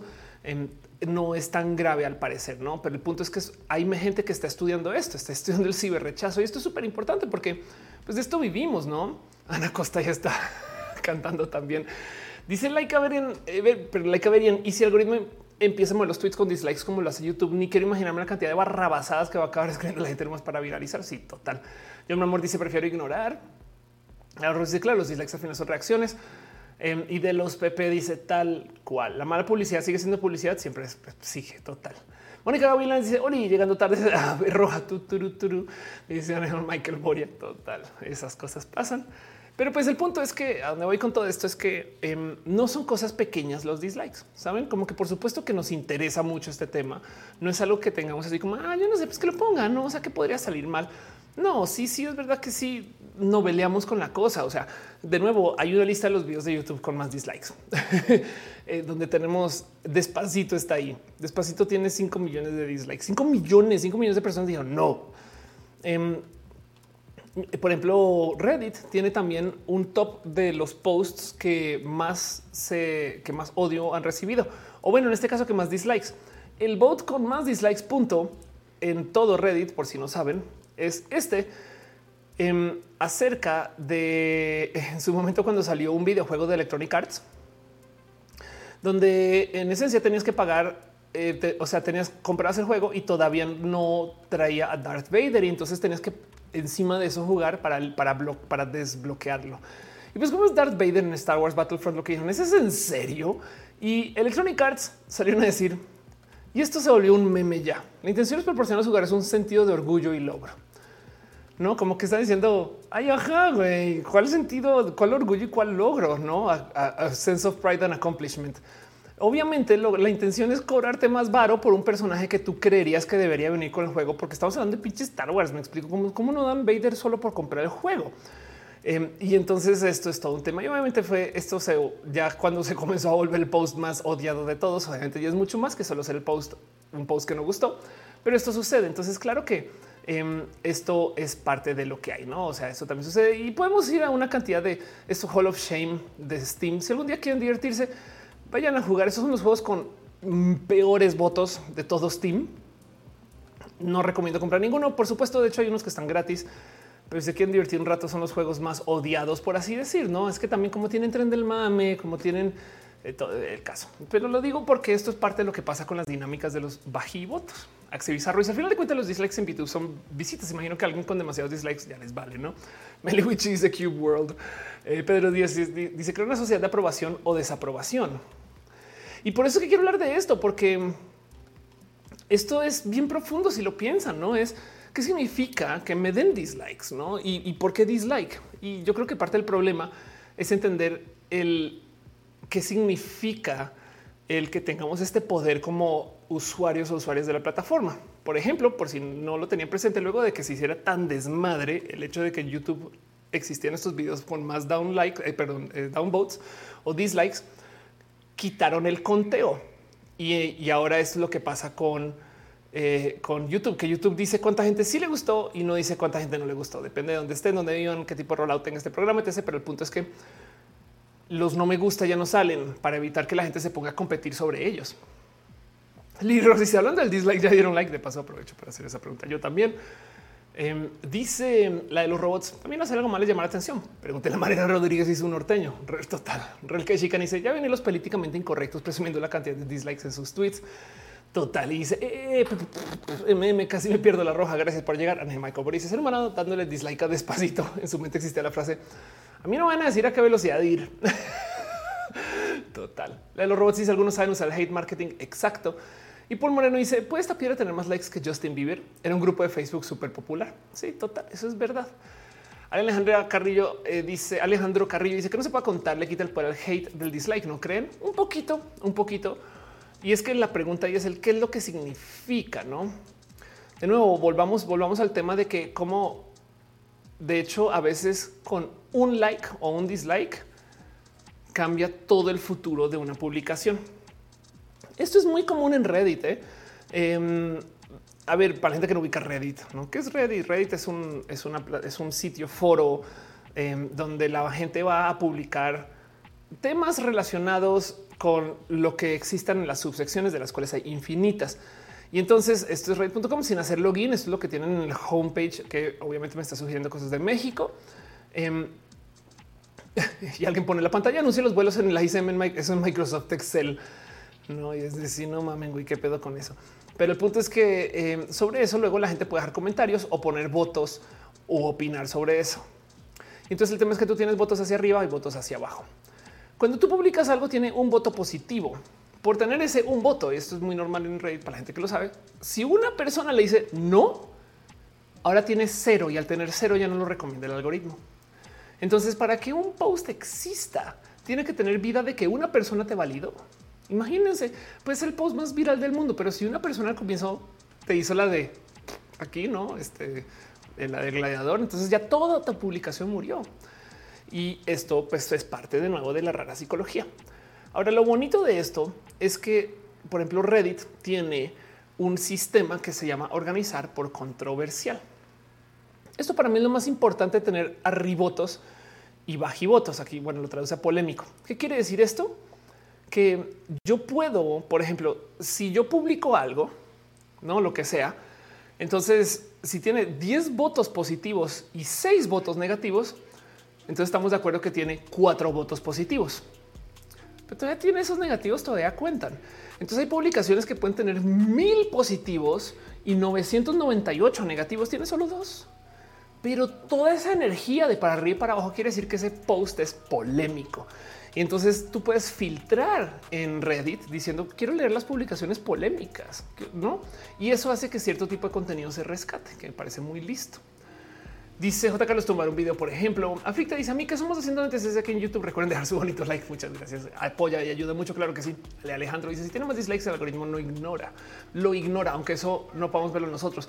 Una de las cosas que pasa en Reddit, por ejemplo, es que las publicaciones que tienen muchos dislikes se esconden, no como que tienes el escrito y si mucha gente le esto tiene dislikes lo cual ayuda a que técnicamente filtres. Pero si mucha gente se organiza para poner esos votos de dislike, entonces ahora ya no está filtrando naturalmente. Se puede coordinar y eso es un problema. Eh, Ale, chica, está dejando piñas y mariposas. Muchas gracias, de verdad. Voy a tomar dos segundos nomás por asomarme por las plataformas porque Jefita se suscribió. Compré. Muchas gracias, doctor Hikari. Dejó el ride. Gracias por pasar. Eh, aquí a mí también se resuscribió. Eri Frank también. Gracias de verdad. Cariño, amor este, de todos los caminos. Aneja Michael Brice, ser humano dándole dislike al, despacito. Sí, a qué velocidad no. Eh, Michael también está cantando a ver roja. Todo eso está sucediendo en este show. Claro que sí. Gracias por dejar su cariño, su amor y estas cosas bonitas que pasan solo en este show. Pero bueno, exacto. Justo también dejen su like. Eso ayuda mucho ayuda para que el algoritmo diga no mames, este show es súper importante. Sweetener dice te amo. Muchas gracias. Carlos, si tienes algún video con muchos dislikes, una buena pregunta. ¿eh? Em, no sé si muchos, pero sí, a mí me pasa mucho que los mis videos que es que lo reportan y estas cosas. Claro que sí. y si hacemos una canción sobre piñas, debe de existir. ¿eh? O sea, Pineapple Pen es una realidad, no? Em, Fíjate que acabo de ver que no me deja filtrar por likes o dislikes, desafortunadamente. Pero mm, así por encima mis videos todos tienen un ratio de dislike que no baja del 98%, ¿no? Eso quiere decir que tengo unos posts, por ejemplo, que tienen 289 este, likes y un dislike y ya eso es 99.7%. Bueno, el caso. Em, dice eh, Laika Pairamu Pérez, una joya. Meliwich dice: Me ganó una, una japonés la idea hace como cinco años. Hizo la pluma y la piña. Yo no sé cómo llegó esa canción a la existencia. pero bueno, el punto es que eh, hay algo ahí donde nos enseñan a ver los dislikes como negativos, pero gracias, por ejemplo, al ejemplo en Reddit, yo topo que sí puede haber algo útil de esto si lográramos enseñar a que la gente ocupe los bajivotos con buen sentido. El problema es ese, que va a haber quien lo vuelven súper negativo, ¿no? Dice Real que sí que existe una canción de pizza con piña de destripando la historia. Ándale. Michael, pero dice una fiesta de piñas y los shots de piña colada. Total. Eso también puede suceder. Entonces, em, hay algo raro cuando tú topas justo, por ejemplo, posts como este, donde tienes 30.272 comentarios y esto tiene una, una puntuación de cero, ¿sabes? Como que hay algo hay que decir acerca de qué significa esto en general, cómo funcionaría esto en Twitter y ese tipo de preguntas y cómo para dónde va. Entonces, el problema aquí y que no mucha gente tiene presente, aunque yo lo repito un chingo, yo sé que ustedes ya lo tienen más internalizado, pero lo digo de todos modos para que quede grabado. Y es que las redes sociales lo que necesitan es interacción. Saben como que el tema de tener arribotos y bajivotos es una herramienta más para que estemos más tiempo en la red, básicamente. Y entonces, por consecuencia, hay algo ahí donde cada quien interpreta para qué funciona cada botón diferente. El río me percaté de esto. Por ejemplo, hay gente que le da like a los tweets para guardarlos en su lista de likes, pero para como archivarlos. Me explico cuando también está este de bookmark y estas cosas. Me explico como que también podrían ocupar eso. Y de hecho, no sé si se acuerdan que antes estaba el tema de la estrellita. Hay gente que le da retweet para compartirse a otras personas, pero hay gente que la retweet para dar como una validación. Entonces, por eso es que hay personas que tienen que explicar si yo le doy retweet a algo, no necesariamente quiere decir que esté de acuerdo. Saben eso? Hay gente que pone eso en su bio. Los retweets no significa que esté de acuerdo con lo que se está diciendo, solamente que lo estoy compartiendo para que otras personas vean esto. Muy diferente. Y entonces ahí tenemos una rara conversación y sobre decir que como necesitan a niveles de sacude lo que trae arena. Soy fan. Um, unas cosas que suceden con las redes es que si ustedes no interactúan con las redes, se enloquecen. Este es un viejo experimento del 2014, pero todavía lo amo con todo mi corazón. Um, en esencia, esta persona dejó de darle like a todo en Facebook. Y el tema es que, primero que todo, dejé like y fue difícil ya tenemos tan acostumbrados el si está bueno este post y yo le doy like. Y de construir eso es un poquito como entender el qué es lo que está pasando cuando dejamos propinas. El problema de la propina es que se llama propina, pero hoy en día, sobre todo esto en México, en Estados Unidos ni hablar, pero en la gran mayoría de lugares aquí en México y, en Estados Unidos de nuevo ni hablar, la propina realmente es una parte del salario que un chingo de restaurantes decidieron poner en manos de los y las comensalas, no? Como que ya no es un tema de qué buen trabajo que hiciste, amigo o amiga, sino es un tema de no, ya te voy a pagar menos porque entra un chingo en propinas y lo siento, te jodes si no chambeas bien. O sea, como que imaginen eso, que parte de su trabajo depende de cómo chambeas, aunque también bien podría decir una, pues eso es cuando eres freelancer, no te da la chingada, no te paga, güey. Pero el punto es que cuando se trata de gente que está en espacio de, eh, sobre todo meseros, meseras, es un abuso muy culero y la banda por lo general no tiene cómo negociar contra eso. Entonces, realmente propina es el peor nombre para lo que es, sino más bien es un completo el salario. si pusieran ahí abajo, ¿desea usted completar el salario de esta persona o no? la gente pagaría diferente, pero la propina se entiende que es algo plus. No es como así no deje propina, se le va a pagar. No, pues si se le va a pagar culo, le van a pagar una parte parcial. Y entonces lo mismo con el like. Asumimos que dar like o no dar like tiene misiones diferentes. Como que si yo no di like, entonces quiere decir que dejé pasar desapercibido, cuando la verdad es que leer un contenido para el algoritmo técnicamente ya es un modo de like. Yo le piqué. Entonces ya garanticé que el algoritmo diga, ah, esto llama la atención. Darle like funciona por encima y de construir eso. Entonces es un güey, es difícil porque ya nos acostumbramos a darle like como una palomilla de sí, lo leí. Pero ven lo diferente que es eso y, lo leí me gustó, no como que como que hay algo ahí como con la, lógica de dónde viene el por qué le damos like o dislike. Yuri dice, pero si viste el contenido le dices cuenta más como interacción que el mismo like. Ángel Michael dice en YouTube toman en cuenta que el sistema es algoritmo al momento exacto en medio del video cuando le hace like o el dislike. Es una buenísima pregunta. No sé. Wow, qué bonito pensar eso.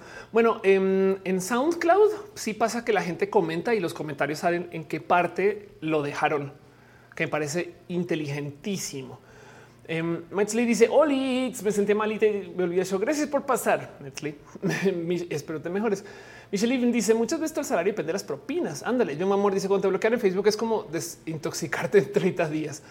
Sí, total. Y además hay algo ahí de nuevo. Estas son las dinámicas sociales que nos enseñan. Es que piensen ustedes lo que significa esto. Por ejemplo, mucha gente me dice es que no somos amigos. Bueno, yo he escuchado esto, no me lo dicen a mí, pero yo he escuchado esto. Hay gente que genuinamente piensa que si no se tienen como amistades en Facebook, entonces técnicamente no son amigues.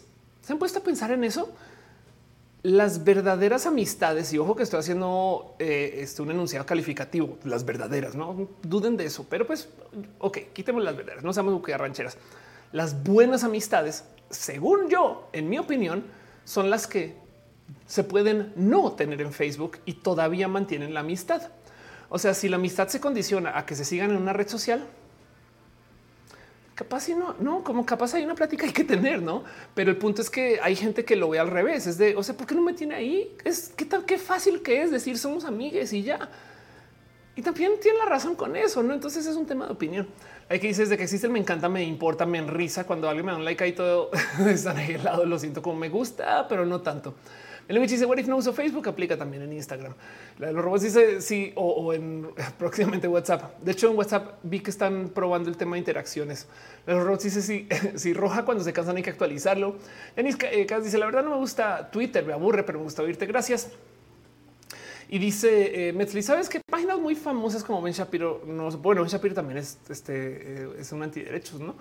Eh, Ángel Gamboa dice el top de MySpace nos hizo mentalizar que los mejores amigos deben de estar en nuestras redes sociales. Caro dice yo sigo insistiendo en Facebook, me falta me en Arcoriza. Sí, total, total, total. Em, dice Ángel Michael Boria en YouTube también encuentro el sistema de algoritmo en el momento exacto. Me quedé pensando en eso, perdón. Te leí y si me lo no siempre encuentro a mis amigas en Instagram. De hecho, si quieren una idea de negocios bien cabrona, a mucha gente no le gusta esto, pero yo no saben lo útil que me sería tener una cosa así que tú pongas a un usuario en Twitter y te diga cuál es su arroba en Instagram o en Facebook o en Twitch, porque a veces hay gente que se llama, por ejemplo, no sé, Ángel de la Devoción 1 en Twitter y en Instagram se llama Ángel-Devoción-1 y, y no sabes si es la misma persona. Ahora hay gente que cuando le digo esto me dice no, eh, a mí me gusta estar en uno sin que me conozcan en la otra, pero luego es un poco de no. Sí, sería chido saber dónde están todas las personas, no como en el caso. Ideas, guardemos eso en un cajón. Me lo yo tengo mana en mi Twitter, en mi YouTube, para eso en todas mis redes. Sankoku dice, por eso hay que usar diferentes cuentas para cada cosa. Tú no dice, soy medio boomer y no me gusta Instagram, pero si Facebook un poquín más lo uso más. Chido. Este sí, hay muchas redes sociales y además lo que está pasando ahora es que todas están comenzando a converger, no? Como que eso, eso, eso también es tema. O sea, cada vez nos vamos acercando más. Em, y de paso, hay algo hay que decir acerca de el cómo los dislikes mueven el algoritmo. Yo de hecho hablé de esto en un viejo roja. Nos vamos a tomar dos segunditos para ver cómo se veía roja eh, en la prehistoria. Em, ¿De qué fecha será esto? Esto, a ver, septiembre 12 del 2020, la prehistoria. Un viejo roja cuando roja se veía de otro modo.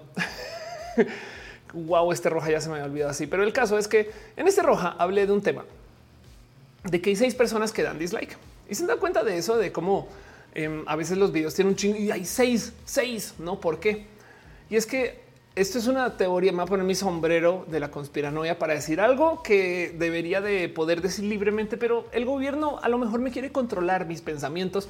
Entonces me pongo un sombrero de papel de aluminio para que no me pueda controlar la mente mientras digo lo que voy a decir a continuación que es posible que esos dislikes los ponga el sistema mismo, porque quiere reacciones. O sea, eh, si de repente ponen un dislike, van a aparecer por lo menos estadísticamente hablando un comentario en un chingo de videos diciendo y quién fue la persona que no le gustó. y eso hace que la plataforma se use más. Entonces no me sorprendería si es a propósito que a veces tiran ahí un dislike hacia el azar sin decir quién fue. Pero eso es una teoría de la conspiranoia. Voy a quitar mi sombrero y lo voy a guardar acá para seguir diciendo este, las netas, pero con control del gobierno. Y entonces no más dejo esa idea ahí. Lo que sí es verdad es que hay mucha gente que ocupa los dislikes para hacer cosas que hacen que la gente reaccione. El nombre del juego en redes sociales es interacción. En lo que quieren las redes sociales, ese experimento de deje de darle like a las cosas. Si leen ese post, esa persona enloqueció su Facebook porque Facebook comenzó así, pero dale like a algo. Entonces le comenzó a tirar así posts por izquierda y por derecha para que le dé like, porque con algo tenía que interactuar y cambió todo el algoritmo. Y dice que luego de dos semanas Facebook está así enviándole contenido que nunca veía, pero porque está desesperado buscando una reacción. Esto pasa en Instagram también. Si dejan de dar like en Instagram, también se enredan con eso.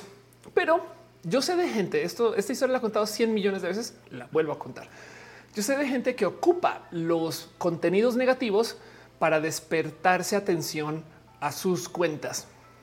El más presente es este que sucede en YouTube, donde una vez hace muchos ayeres una persona youtuber me dice que no solo publica sus videos, sino que tiene una cuenta alterna de un hater o una hater. Y entonces cada que sube un video, deja que pasen unos segundos y luego hace login desde la otra cuenta y se menta la madre. no es pinche Ofelia, güey. Estás bien idiota, bien pendeja, no sé qué. ¿Qué va a hacer esto? ¿Qué logra esto? ¿Por qué chingados te vas a auto insultar tú a ti mismo? Pues va a llegar gente a defenderte, sobre todo en un video nuevo. No puedo creer que no hayas visto el video completo y ya publicaste, pendejo. Y entonces, como este video que se acaba de publicar tiene una discusión que están dando sobre el video, es posible que el algoritmo de YouTube o de donde sea que esté publicando diga no mames, güey este video lo acaban de publicar y ya están discutiendo sobre él. a lo mejor genera muchas interacciones y lo promueve más en el algoritmo. Y esto pasa. Entonces también a lo mejor hay gente que está dando ese dislike no por edgy, sino porque está haciendo uso del marketing de la indignación. A les dice alguien ya vio Turning Red, véanla, está muy bonita en general. Yo todo lo que tengo que decir es que la abuela de Disney debe haber sido muy estricta. Meliwich dice que me autoinsulte. Eh, Nani dice Agustín es que me pone de malas en TikTok. Sí, está bien, pendejo. 5J dice, o sea, Chumel Torres. Yo creo que Chumel lo hace solo. Pero sí, Ángel Gamboa dice que loco que en el futuro el sistema le muestra una cantidad distinta de dislikes a cada usuario distinto. ¿Qué tal que suceda ya ahorita? No? El bicho de la prehistoria es cuando hablas de tecnología también. Todavía hablo de tecnología. Hoy estamos hablando de tecnología. No me moleste. Yuri Maldonado dice interacción, engagement, usuarios activos. Claro. Jesús dice el objetivo de las redes sociales es aumentar el tiempo en pantalla en esa app. Exacto. Y ya eso es todo. Eso es exacto. Es más, ¿saben dónde viene eso? Exactamente qué creen que ganan los casinos cuando le regalan chupe gratis. Pues bueno, que apuestan más, pero también que se quedan ahí. No, o sea, la idea del casino es que tú te quedes ahí echándole monedita al tragamonedas. Meluchi dice, hablas de celulares o algo así, era de videojuegos. Sí, a veces de vez en cuando se habla de videojuegos por acá. Todo es culpa de Roja. Roja me hizo así una mala persona. Patricia dice hola, te mando besos de estar Mónica Hanna dice saludos. Sigan a Mónica Hanna, hace cosas bien cool. JK les dice también el rap de René en el rap contra J Balvin. Ándale, total. Em, dice eh, Luz 9 Turning Red tiene un simbolismo oriental bien místico. Así es verdad hay algo ahí chido en Turning Red donde todo es épico, como que no hay 10 minutos sin tener 10 escenas épicas. O sea, no solo es abrir la puerta, sino abrir la puerta. Uno como que se les fue la mano con el que todas las escenas fueran memeables. Eh, dice Alecarre, buena noche, gracias. Dice eh, Ashur, dice, ¿viste la película de Red? Yo sí, creo que ya me volví furro. Qué chido. Pero bueno, Alecarre dice, llegando apenas después de lavar trastes. Puedes lavar trastes mientras hace roja esto lo que tengo que decir, pero gracias por venir de todos modos, mentiras. El tema es que em, si bien hay algo hay que decir este, acerca de los likes y dislikes, ahora parte del tema del que quieren quitar los dislikes, por ejemplo, Instagram en algún momento este, está comenzó a jugar que los likes y los dislikes no se deberían de ver y esto ya, ya, se cumplió. Eso fue en 2019. Ahora eh, tenemos un chingo de posts donde solamente dice algunas personas le han dado like que conoces, pero no te dice cuántas. ¿Por qué? Porque em, quieren ver si a ti te interesa más el contenido por el contenido o el contenido por los me gusta y los RTs y lo mismo con los dislikes. Esto es todo el juego algorítmico que tienen, pero de nuevo, sí, toda la razón, absolutamente toda la razón que la misión de todas las redes sociales, como dice Jesús GZCT, es aumentar el tiempo en pantalla en esa app. Eso es exactamente lo único que necesitan. Entonces, todos son esos trucos y mañas que aplican. No dice que es Red. Turning Red es una plataforma, una plataforma, es una película de Disney. Dice Leonardo Chupe gratis donde en un casino. Si van a un casino, lleven este, eh, en fin. Este Janis Caos dice em, de por el show de Lisa dice si quisiera acusar morra sería policía y no trans. Chale. Eh, es el show, el show de Lisa. No manches que eh, Elisa es, tiene un show en YouTube Em, que se llama eh, Te muestro, nomás tengo que. Aquí está. Con voz de pito especial de stand up. Está en el canal de Lisa Sonrisas, que de paso edita aquí, nadie más y nadie menos, no? Pero bueno, dice María Alejandra, chupe gratis llega a tiempo. No, eso es en el casino. Yo, bueno, pues a nivelísimo de la meme les quiero. En fin, todo esto sucede, absolutamente sucede. Y el punto aquí es que em, hay algo con el qué es lo que pasa con los contenidos negativos. Quiero hablar de esto porque no, a mí me parece que esto es muy profundo. Esas son las herramientas con las cuales interactuamos en las redes sociales. Hay que ver índice los casinos, el aire acondicionado, la temporalidad de que no hay luz ni relojes, el cómo funcionan los slots y el subidón de serotonina son la abuelita cómo funcionan las redes. Exacto, exacto. Fabián dice quiere un botón de me enfurra. Em, y dice Leonardo, ¿y alguien más se les arrulla, les arrulla roja para dormir? Ándale. Pues el tema es que también tienen que entender que parte del motivo por el cual necesitamos ese tipo de herramientas del arriboto y el bajivoto es porque, y esto no me cansaré de, mencionarlo, no sabían que, por ejemplo, cada minuto se suben 500 horas de contenido a YouTube. Ok. O sea, cada minuto hay 500 horas nuevas de videos por ver. ¿Cómo vas a filtrar eso? No, o sea, cómo tú cómo, o sea, llega y llega y llega ese, torrente de videos, ¿cómo vas a filtrar eso? Eso es el tema. Se necesitan millones de herramientas para que el algoritmo diga, hey, esto es tema, ¿no? Em, aquí hay algo que a lo mejor eh, sí sirve o no sirve, o acá hay algo que tenemos que quitar o que tenemos que poner. En mi época existía una cosa que se llamaba el ser mod. Yo sé que hay mods en este chat, pero es que en los foros eh, existía una cultura de equipo de moderación. Y entonces digo, pues sucede aquí porque la gente de Team Moderación es súper chida, pero en, o sea, literal mi época, en la época de los foros, existía esta cultura de que si tú eras dueño de una sección, por así decirlo, o sea, si tú te daban una sección para moderar, entonces digamos está el foro de siemprecoches.com y tenía sección de eh, coches en la vida, coches internacionales, no este coches nacionales, lo que sea. Entonces se trabajaba como esta comunidad donde había un equipo de moderación solamente para el subforo de coches internacionales.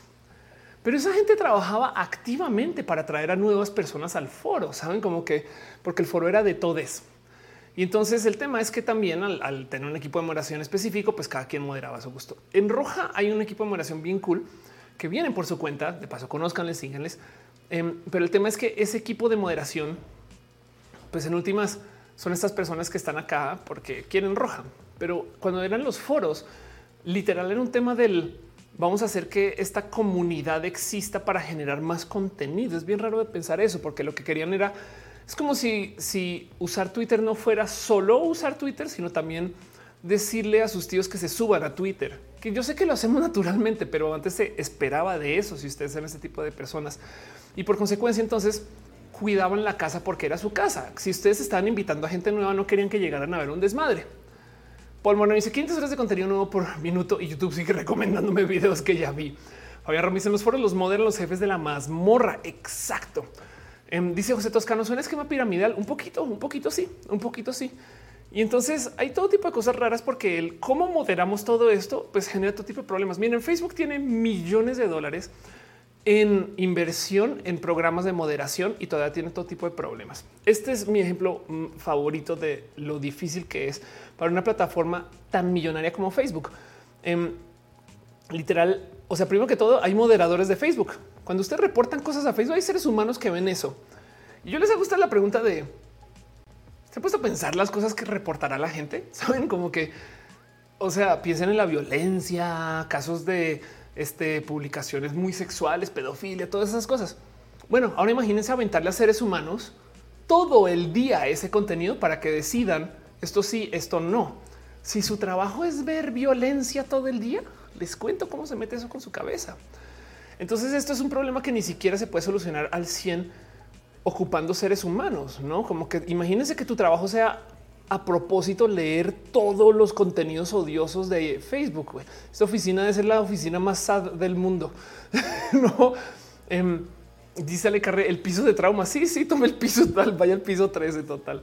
Exacto. Juaco dice aún así sigo viendo siempre Michael Boris y vi los comentarios del making of la peli Turning Red donde se me dio mucha oportunidad a la mujer para realizar la movie y la directora, pero que se inspiró en dos animes Rama en medio y adaptándose del control. Claro, sí, total.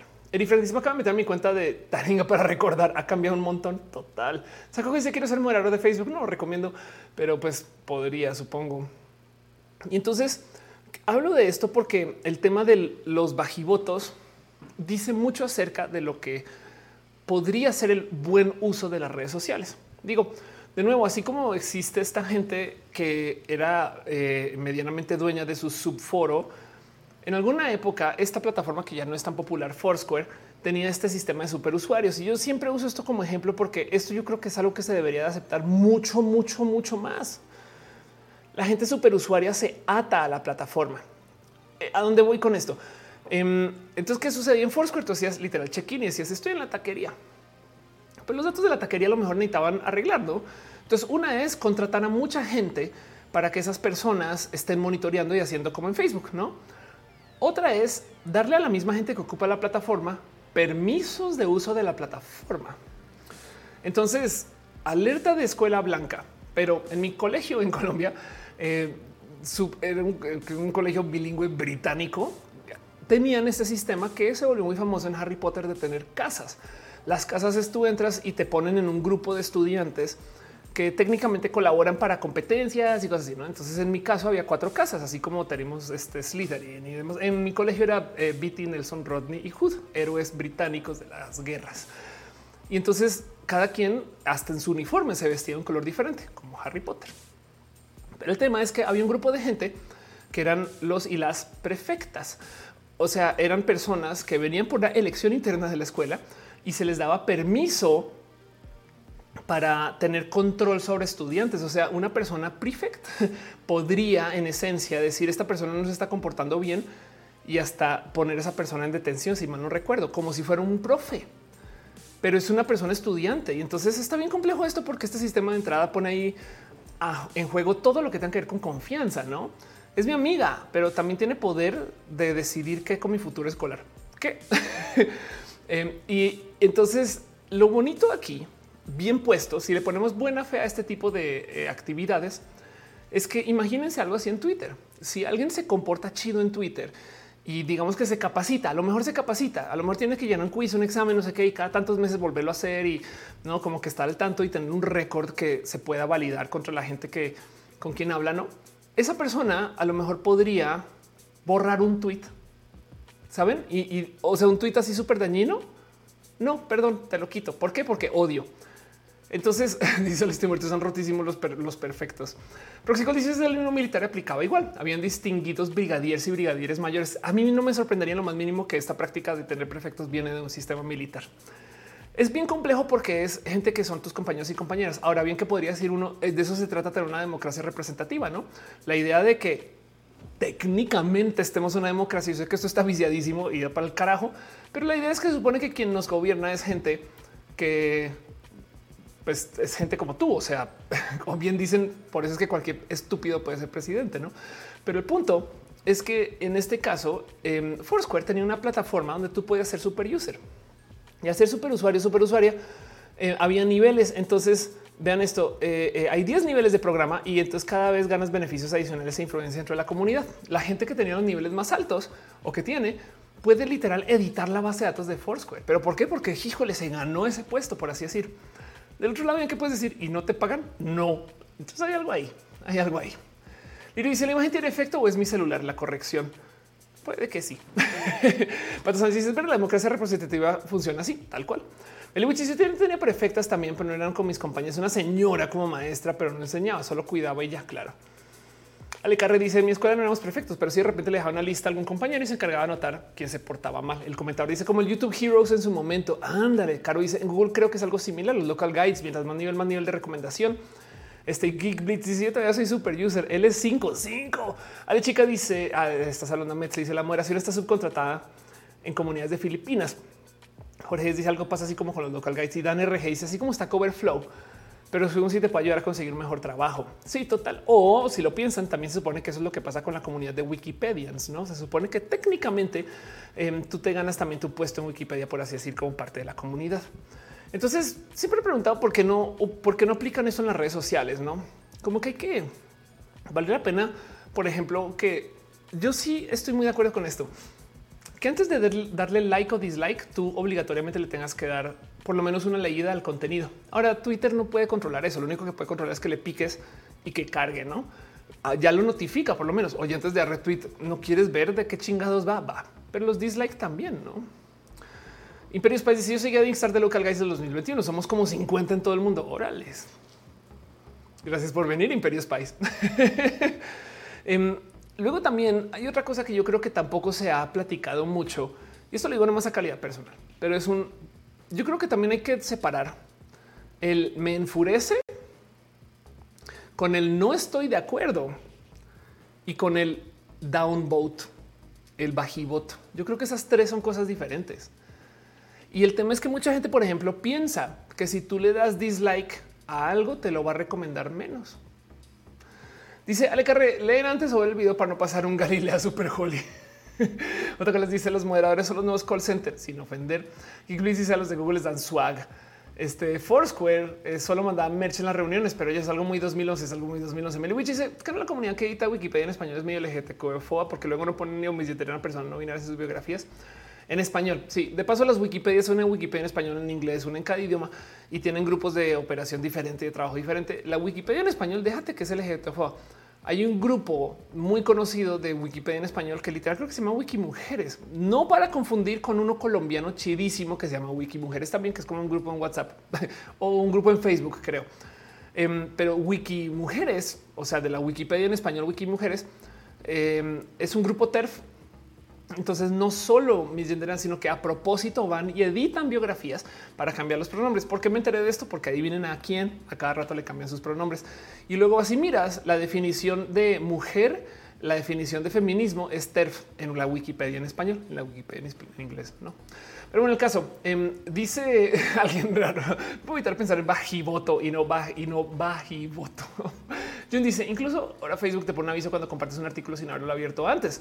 Te da la opción de ir a leerlo, compartirlo de todos modos y cancelar. Exacto. Anima me dice dónde están las clonas por ahí andan.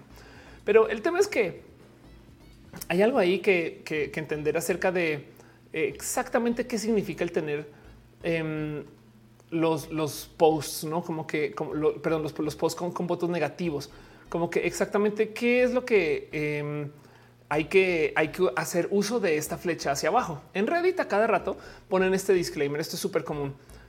No más les quiero decir que el downvote, o sea, el bajivoto, no es un no estoy de acuerdo. Y yo creo que por esto, esto y esto lo ponen un chingo de comunidades. les quiero recordar que estar en desacuerdo es muy diferente a te doy un downvote. Saben? Y eso también es parte de esta plática. Es como en todos mis videos donde hablo de bots, que siempre digo que una persona no esté de acuerdo contigo no quiere decir que sea un bot. ¿no? Pero bueno, em, dice Jesús, o sea, las TERF eh, este, eh, conocen muchas personas que conocen, em, más bien hay grupos TERF que operan sobre la Wikipedia, su activismo es en Wikipedia. Eh, y dice Flavio que acaba de comprar que mis pronombres están correctos. Muchas gracias, gracias por pasar por ahí. Em, este nomás voy a, voy a buscar ese post donde, donde hablé del tema en la Wikipedia para darte un poquito de armas. Este Mirwichi, este of course, Wikipedia. Vamos a ver si lo encuentro solo con eso en Wikipedia. Pero wow. Em, aquí está. Sí, bueno, este es otro post aparte, pero esto lo publiqué hace rato. Lleva rato persiguiendo el por qué la Wikipedia en español es tan TERF. Los artículos del feminismo les cambian género por sexo y tú porque nada más la fundadora de Wikimujeres es trans incluyente, pero trans excluyente. Eh, y es esta, no Monserrat, eh, eh, ¿cómo se pronuncia esto? Boix, Em, y esta, si van y fijan, si se fijan en los artículos eh, en, la Wikipedia, entonces los artículos justo en los comentarios y más tienen apuntes TERF. Ahora, nomás, esto es un momento muy importante para recalcar. La Wikipedia no es transfóbica. Hay gente transfóbica que va y edita la Wikipedia para que tenga información transfóbica y no más que son personas que lo hacen de modos organizados. Wikipedia es un proyecto espectacular y cualquier persona puede ir a editar. O sea, si ustedes ven un post que esté así muy terfoso, pues lo pueden editar y lo arreglan. No más que estas personas se organizan para ir a cada rato a editar ¿no? y son un grupo organizado. Entonces sepan que esto pasa. Dice Sofía de que es la bandera de la puerta, es la bandera lencha. Esta es la bandera lencha. en fin, este em, dice eh, que comprar los pronombres están bien. Muchas gracias. Monserrat dice, eh, dice John Monserrat, la J.K. Rowling de Wikipedia. Exacto. Eso es exactamente lo que quiero decir. Pero bueno, el punto es, y para cerrar todo el tema, el qué significa que tengamos estas flechas hacia abajo, pues ahí les va. El tema es que em, Twitter tiene un tema de no poder filtrar bien sus contenidos. El momento horrible de todo este video que estoy haciendo hoy es que esto de la flecha hacia abajo dicen es un solo una prueba por una investigación. No es un botón de no me gusta. Solo usted puede ver sus votos negativos y esto es lo más cabrón de todo, los votos no cambiarán el orden de las respuestas. Y lo digo porque, a ver, Twitter sabe que tiene un tema este, eh, de, hate. ¿Me explico? Como que Twitter sabe y conoce y ubica y domina eh, que esto es un tema que está muy presente. Y de hecho, hace nada me envió esto nada más y nada menos que Alex sobre besitos y cariño. Les comparto por si les interesa. Publicaron una nueva plataforma que se llama Jigsaw. O sea, lo traduje, o sea, de esto viene arroba Jigsaw. Em, pero bueno, lo voy a traducir para poder leer. Em, anunciaron un programa, un, un sistema en código abierto que se llama Harassment Manager. Es una aplicación web que se creó para ayudar a las mujeres figuras públicas en manejar lenguaje tóxico dirigido a ellas en línea. Y entonces es un software que literal aprende, no mujeres periodistas, activistas, etc. Aprenden de lo que se publica y ayuda a filtrar quién, cuándo y dónde y bloquear automáticamente. No pueden silenciar bloqueo contenido de usuarios tóxicos, clasificar, identificar, etiquetar y eh, comentarios dañinos y demás. Esto es súper importante porque hay millones de herramientas que sirven para em, poder filtrar y organizar cada cosa que sucede en lo que se publica. Digo, no sé si ustedes sabían, por ejemplo, se los voy a volver a compartir por si no lo ubican. Esto es algo que genuinamente no he eh, compartido mucho, pero de todos modos ahí se los dejo ustedes que son eh, amigues de Roja. Esto no me gusta tuitearlo los cuatro vientos. Yo sé que lo estoy diciendo en Roja ya. Hay un plugin que se llama Shinigami Eyes, que por si no sabían, em, es un plugin de Chrome y es una base de datos de Terfas. Entonces, por ejemplo, si ustedes van a mi cuenta y se dan y se, asoman, van a ver que yo tengo cosas en verde, no así. Vamos a buscar brujas del mar. Brujas del mar. Cuando aparezca, si es que aparece, si se fijan, sale la cuenta en rojo. ¿Por qué en rojo? Pues porque el Shinigami es que es un plugin para Chrome, me dice así yo no les dé follow, así yo no sé quiénes son, me dicen estas son terfas, no? Y entonces es una base de datos compartida de eh, quién es transodiante y quién es transincluyente. Digo, ustedes pueden añadir sus propias. No, yo puedo llegar y, por ejemplo, decir, miren, Mar del Volcán, por ejemplo, que es una persona trans súper chida, va a ponerle aquí trans friendly, no? Y entonces acá me está diciendo, hey, ¿está seguro que sí? Sí, sí, sí quiero. no, pero el punto es que así funciona. Es, una este, guía de em, qué, quién es, quién no es, etc. Y luego, luego me pone este como color encima en los resultados. Esto, esto es los Shinigami Eyes. Pero bueno, eso es una herramienta más. Jigsaw es una de estas que funcionan en esta calidad. Esto salió hace nada. O sea, para que entiendan el Harassment Manager, esto tiene literal 8 de, o sea, el 8M. Y, la idea es tener más datos para saber quién está eh, este, eh, compartiendo cosas negativas, positivas, ese tipo de cosas. Fabián está compartiendo enlace al Shinigami Ice. Exacto. Dice algo de vértigo. Mare la más. Sí, total. Meliwichi sí creo que lo necesito porque luego no sé si sigo gente que podría hacerlo. Exacto. Em, y dice de paso, brujas del mar. Todo el mundo sabe que son terfis. No creas. Este 8M vi a gente diciendo, oigan, todas brujas del mar es terfi. Yo así de what? Dale gato cero dice pato G7 es una onomatopeya en inglés, no? Yo creo que sí. Aflict dice eh, la roja de Grime Shinigami ahí también está re buena. Eso es verdad. Eh, dice Capitán Guerrero Shinigami es rifa bastante total. Pato G7 dice estoy muy traumado que la traducción de tweet es pío. en Colombia, cuando te mandan campañas, Pato, te dicen trinos, les dicen trinos. Entonces eh, se habla de los trinos de, Twitter. En fin, Colombia es raro con eso. Tanto así como las cuentas no son bots, sino son zombies. Pero bueno, ahí se los dejo y les comparto todo esto porque el verdadero motivo, lo que está realmente sucediendo con esto de los dislikes, es que yo creo que Twitter está tratando de buscar más datos para poder saber a quién filtrar como bot y falsa y quién no. Se los juro. Miren, ustedes pueden agarrar cualquier post y reportarlo ya, saben reportar. Y entonces a la hora de reportar, entonces aquí pregunta por qué lo quiere reportar hace daño, sospechoso, no sé qué, todas estas cosas. ¿no? Pero pasar por ese proceso de reportar toma mucho tiempo. Entonces, de cierto modo, yo creo que esto es como un reportar de dieta. Saben, es un reportar light. Evidentemente no sirve para mucho, pero vean que literal lo primero que dices arreglan el tema del reportaje, no? Y por consecuencia, al no mostrar qué votes, eh, qué posts tienen bajivotos y cuáles no, entonces yo creo que no se meten en ese pedo de que la gente esté troleando. Vamos a mandar este post al carajo. Es solamente un reportaje rápido, saben? Mittens dice normalicemos el trino y pío. Son geniales por igual. Lili dice me encanta que se llame Shinigami Ice. Exacto. Em, para la gente que no sabe qué son los Shinigami Ice, uy, les va, se van, les va a ir volar la cabeza cuando descubran. Perdón, Mónica Jane dejó un abrazote financiero y no te lo celebre. Muchas gracias. En general, Flavio Madallo este, también se hizo eh, Liber. Gracias por apoyar. Jefita se suscribió con Prime. Gracias por ser parte de esto. Aprecio mucho desde el fondo de mi corazón. Y Marco Boria está dejando también sus stars. Dice: Vi unos comentarios del making of la peli Turning Red, donde se le dio mucha oportunidad a la mujer para realizar la movie. Si tienes toda la razón. Eh, y hablan de rama en medio. Qué bonita que es Turning Red, la neta. Pero bueno, el caso es que eso es de lo que quería hablar. Quería platicar un poquito acerca de los bajivotos en general porque mi opinión de todo esto es son muy útiles, son muy necesarios, o sea, son gran parte de lo que hacen que nuestra interacción funcione. Ahora, lo impresionante es lo compleja que es la máquina de las redes sociales, porque tienes like, bajivoto, retweet, comentar. Encima de eso tienes quote con retweet y, solamente esto para poder no como que hablar de algo, pero también puedes enlazar directamente al tweet y eso es lo que tienes en Twitter. En Facebook tienes tu un universo de cosas que puedes hacer con cada post que, eh, o sea, puedes compartir el post share, no? Y es diferente. Hay una cosa que le llaman super share, pero el punto es que em, el mero cómo opera y cómo funciona nos da un chingo de herramientas y es porque necesitan todos estos datos para tratar de decidir qué hacer con estos contenidos. A fin de cuentas siguen siendo inteligencias artificiales que tienen que ocupar todos esos datos que les entregamos. Entonces, si no somos superusuarios y superusuarias, pero la verdad, verdad es que sí es muy importante poder tener estas sanas conversaciones en las redes sociales y que aprendan. Yo sé que no van a borrar todas las cuentas de una y yo sé que hay cosas que dicen esto puede genuinamente ayudar si lo dejamos acá para esto de que se ocupe más desde la opinión, no? es de hey, güey, es una opinión de odio, quítala. Melvich dice por qué las son amarillo mostaza, cámbialo. Creo que puedes cambiar el esquema de colores. Yo uso rojo y, verde. Capitán dice yo le cambié los colores a morado, transfren y amarillo mostaza. Te ves hermoso.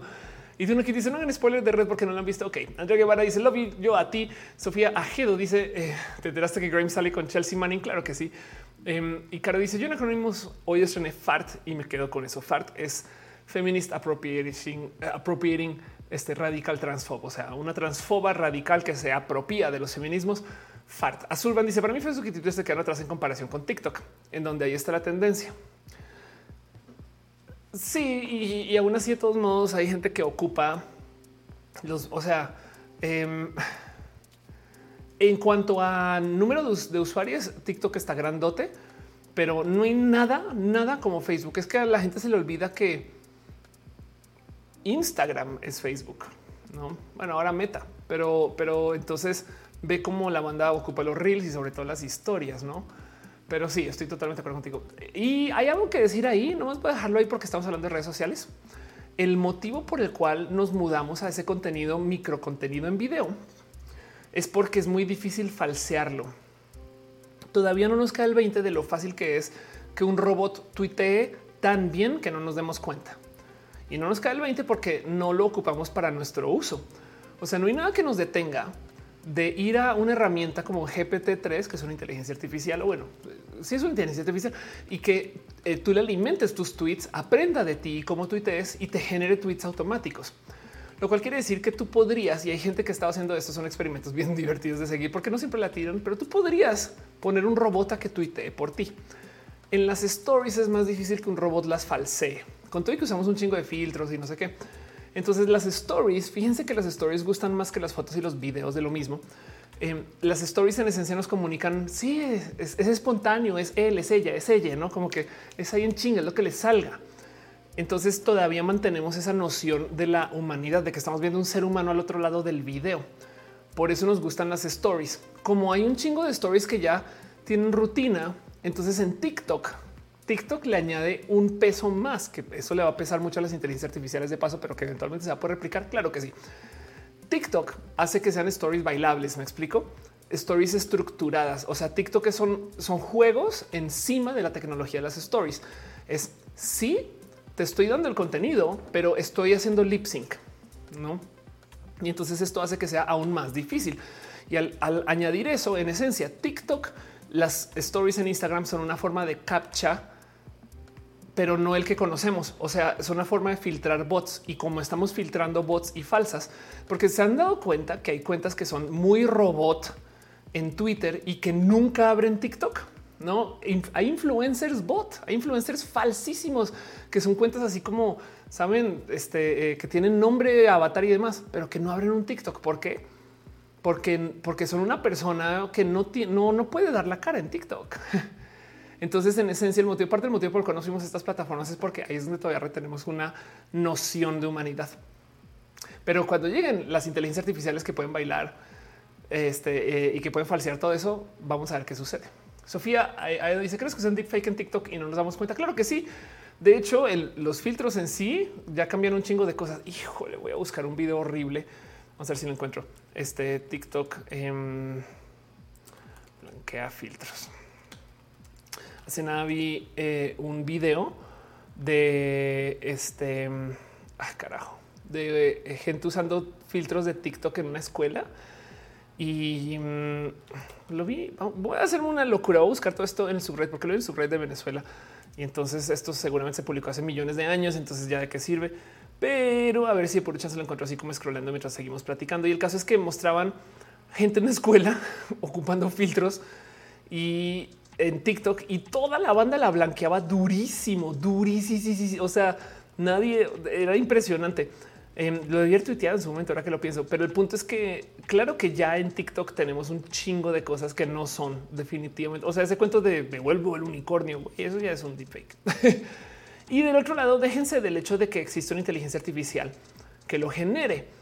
Hay que tener presente que también hay gente que se le paga por ser falso o falsa, no? O sea, bien que sabemos de gente que de repente mágicamente se vuelve muy influencer de un tema o se vuelve muy, este, em, no sé, como muy cuatro T lover, saben? Y es de tú qué pedo y resulta que están trabajando para o con ese tipo de cosas. Claro que eso sucede por su pollo. Vale, sigo dando scroll a ver si aparece todo esto. Este, pero les leo. Roja dice Zaire Juárez Roja. Vinimos por piñitas, ya que nos explote la cabeza. A mí también me explota la cabeza, pero para Roja no te preocupes. Pero súper si eso es parte de Em, dice Fernanda lo que dijo Zaira por dos. y si se recuerda el caso de League of Legends con la campaña de Serafín, no existe realmente como persona y aún así tenía hate. Ah, eso sí es verdad. Además que el hate a Serafín estaba bien idiota. Era así muy misógino ese hate a Serafín. La neta, la neta, neta, neta, neta, neta, neta, neta. Este, pero bueno, ya voy en 10 días hace este atrás en este subreddit y ni al caso. Juan Manuel dice: Mándame un saludo, Ofe tocó lavar el auto. ¿Estás, ¿En qué país vives? ¿O cómo que estás lavando el auto a esta hora? O sea, exactamente qué hashtag qué está pasando. Em, dice Ale Carre, yo no soy bot, pero tengo solo video en TikTok y me siento anciano. Aaron, Aaron Mata dice, ¿de qué me perdí? Estamos hablando acerca de los bajivotos em, y cómo parte del tema es que las redes sociales necesitan que la banda esté eh, interactuando de más modos y más diferentes. No también es que el tema es que si tú le añades un sistema nuevo de interacción a las plataformas, entonces le haces un 4 a todos los bots que ya están programados. No todo el software que existe para clasificar, por ejemplo, para hacer eh, esto que llamamos sentimentalización, se va al carajo si tú añades los bajivotos, porque es un modo más de medir que antes no se medía. Entonces tienes la neta, neta más datos. No, eso sí sucede. Dice Caro, yo pensé que la, la plática habla acerca de los nueve anis de Arkane, no de la K-Popper.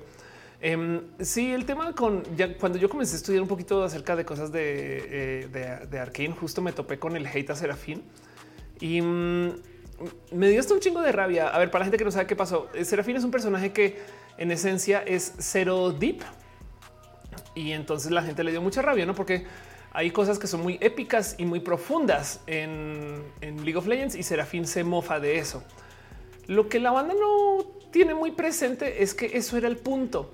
Serafín es de un sector del lore de League of Legends, una ciudad donde la banda es muy privilegiada. La banda, eh, o sea, hay gente muy blanca. Entonces, por supuesto que la idea es que, o sea, que Serafín sea un personaje muy blanqueado Em, o que tenga unas opiniones muy hegemónicas, está totalmente de acuerdo con lo que se quiere decir acerca de dónde vive.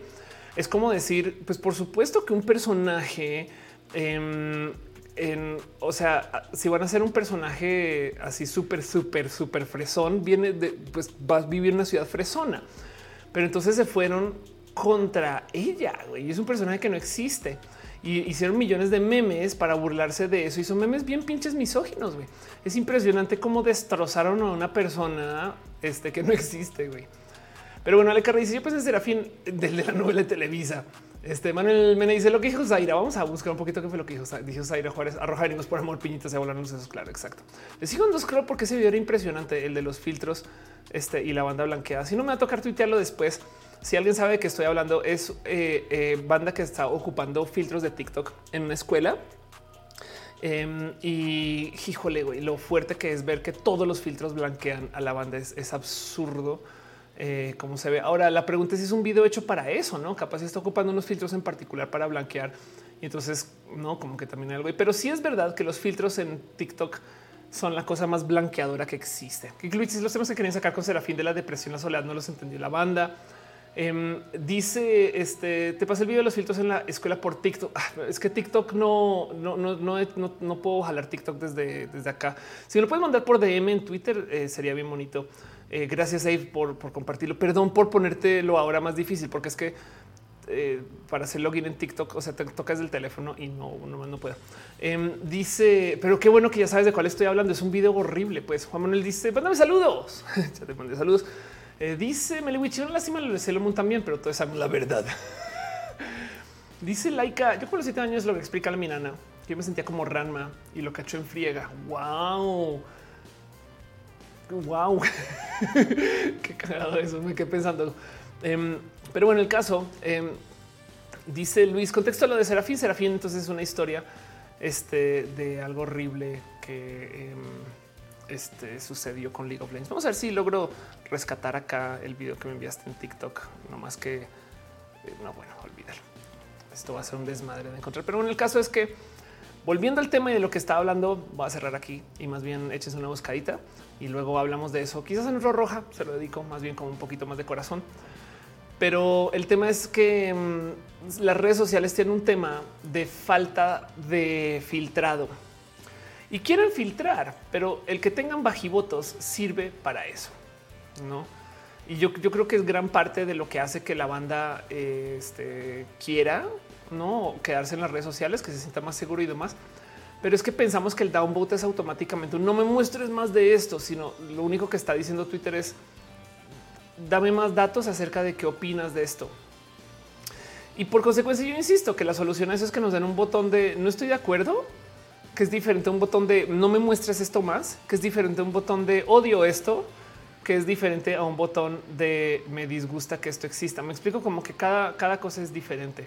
Este no, y, siento que esto es un tema bien, bien, bien, bien, bien pesado y no hay más. Em, pero bueno, así las cosas.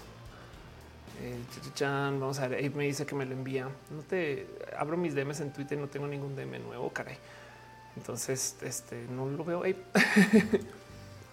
Eh, Vamos a ver si logro aparecer y si a ver si Abe logra, bueno, si yo logro encontrarlo, pero no lo topo. No mando, de hecho, literal, mi último DM es de hace dos horas.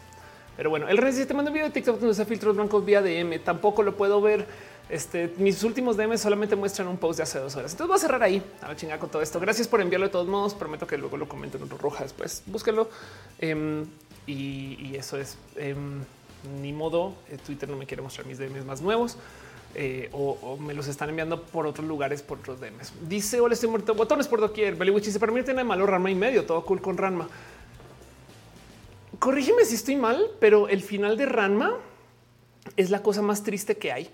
Este, a ver, vagos recuerdos, pero en el final de Ranma, este es Ranma que se eh, cruza con, creo que con su familia y no puede decirle quién es y entonces tiene que dejar pasar la situación. Es una cosa así. Alguien, alguien recuerda, recuerdo que el final de Ranma es una cosa así horriblísimo, horriblísimo. Pero bueno, em, en fin, quería hablar un poquito acerca de los downvotes y el por qué sirven, para qué sirven estas cosas y demás. Eh, dicen atender, te digo el filtro spam de Twitter. De hecho, mis últimos mensajes de Twitter de requests, el último, este, uy, mentiras, aquí está René, se apareció. Muchas gracias, René, gracias de verdad. Ok, em, eh, se apareció, aquí estás. Gracias, gracias, gracias. A lo mejor le tomo un rato a Twitter mismo este, corroborar estas cosas. Pero les voy a mostrar, vamos a ver el famoso video para la gente que está escuchando esto en audio. Lo siento. Esto es eh, un video que se volvió muy viral em, que dice esto, no eh, con filtro sin filtro. Y entonces chequen eh, a un chingo de banda ocupando filtro sin filtro. Saben, es como un poco del esto le habla la posverdad. Me explico. Ahora la pregunta es es un filtro para ese uso en específico. Puede ser. Y alguien me decía, ¿por qué no hay filtros al revés? No? Y entonces, ¿qué significa eso también? No el, tener filtros para hacer lo que sería un literal blackface, no como que esto es una conversación compleja y difícil, pero, pero como, como sea, todo esto no más para decir que sí, si las plataformas ahorita tienen un problema con, con eh, la realidad, les cuento lo que viene en el futuro cuando estas tecnologías estén cada vez más presentes. Sigan viendo eso. Diviértase. Voy a leer comentarios mientras estoy leyendo, mientras les muestro eso para que lo, procesen y pensemos un poquito el qué significa la realidad según los filtros. Y de paso, que nunca se les olvide que aunque los filtros son una cosa, también el maquillaje es una cosa, em, la actuación es una cosa, la opinión comprada es una cosa, eh, hay tanto más. Dicen atender qué días transmites los lunes, excepto cuando es festivo, que se vuelve los martes. Gracias por comentar. En el dice que son filtros chinos, los de Doujin y pues los chinos también tienen una obsesión por la blanquitud también, pues, como en México también, pero sí te entiendo tu punto. Em, dice este Oscar, es una cruz al final de Rama más bien es una leyenda urbana como el final malo de supercampeones donde se despierta sin piernas. Total, total. Entonces les dejo esto. Eh, voy a quitarlo ya, eh, pero sepan que esto existe. Y si estoy muerto, no existe la realidad. Sí, exacto. Pues eso desde hace mucho tiempo. Gracias a la gente que envió el video por los miles de caminos por los cuales lo enviaron. No dudo que ahorita apenas cierre roja, pum, me van a salir todas las notificaciones. Pero el punto es ese, que no más para cerrar. Em, Twitter decidió que nos va a dar un botón de bajivotos. Y esto yo creo que es súper, súper, súper profundo. Esto le habla a Twitter diciéndonos necesito más información. ¿Saben? Y entonces, ojalá sí funcione, ojalá esto ayude, porque Twitter sí quiere filtrar los negativos, ¿no? Dice a los robots, mucha gente, mucha banda piensa que es blanca por los filtros a que llega a ver los caucásicos. Eso es verdad. De hecho, em, hay algo que decir acerca de la blanquitud relativa, de que tú puedes ser una persona muy blanca en, en, Latinoamérica, pero llegas a Estados Unidos y no lo eres nunca. Nunca, pero nunca, nunca, por blanca que seas, llegas a Estados Unidos, no lo eres, ¿no? Y entonces Em, hay algo ahí que decir acerca de todo eso y, lo que significa y de sobre todo de cómo se identifica algunas personas, no porque también en fin el caso. Pero esto es otro tema para otro roja. Hoy quería hablar acerca de los bajivotos y de cómo no, es solamente el ay, va a llegar mucho hate, sino esto es uy, Twitter quiere arreglar su algoritmo y ojalá sirva para bien. Era todo lo que quería decir.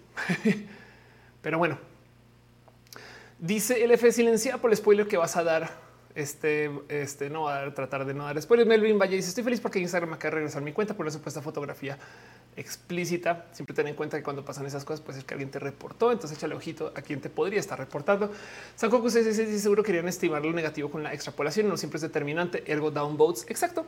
Y yo creo que es que de nuevo el problema es que le pongan hacia abajo, porque una cosa es opino diferente, otra cosa es no me muestres más esto en el algoritmo de paso, no sé si ustedes sabían los anuncios en YouTube. Si hay un anuncio que ya les tiene con cansancio, ya, me cansé, ya que saber más de tribago.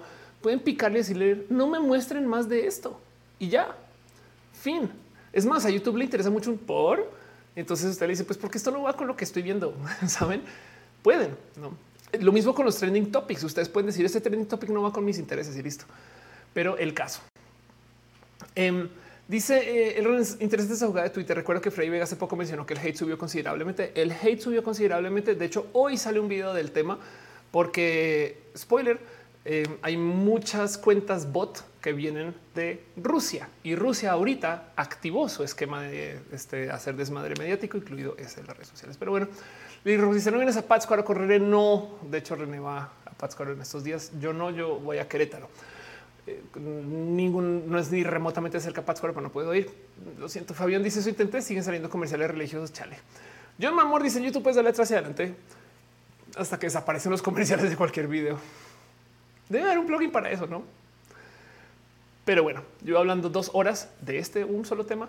Miren, dos horas hablando del botón de dislike. Por eso me gusta roja. Vámonos a la próxima.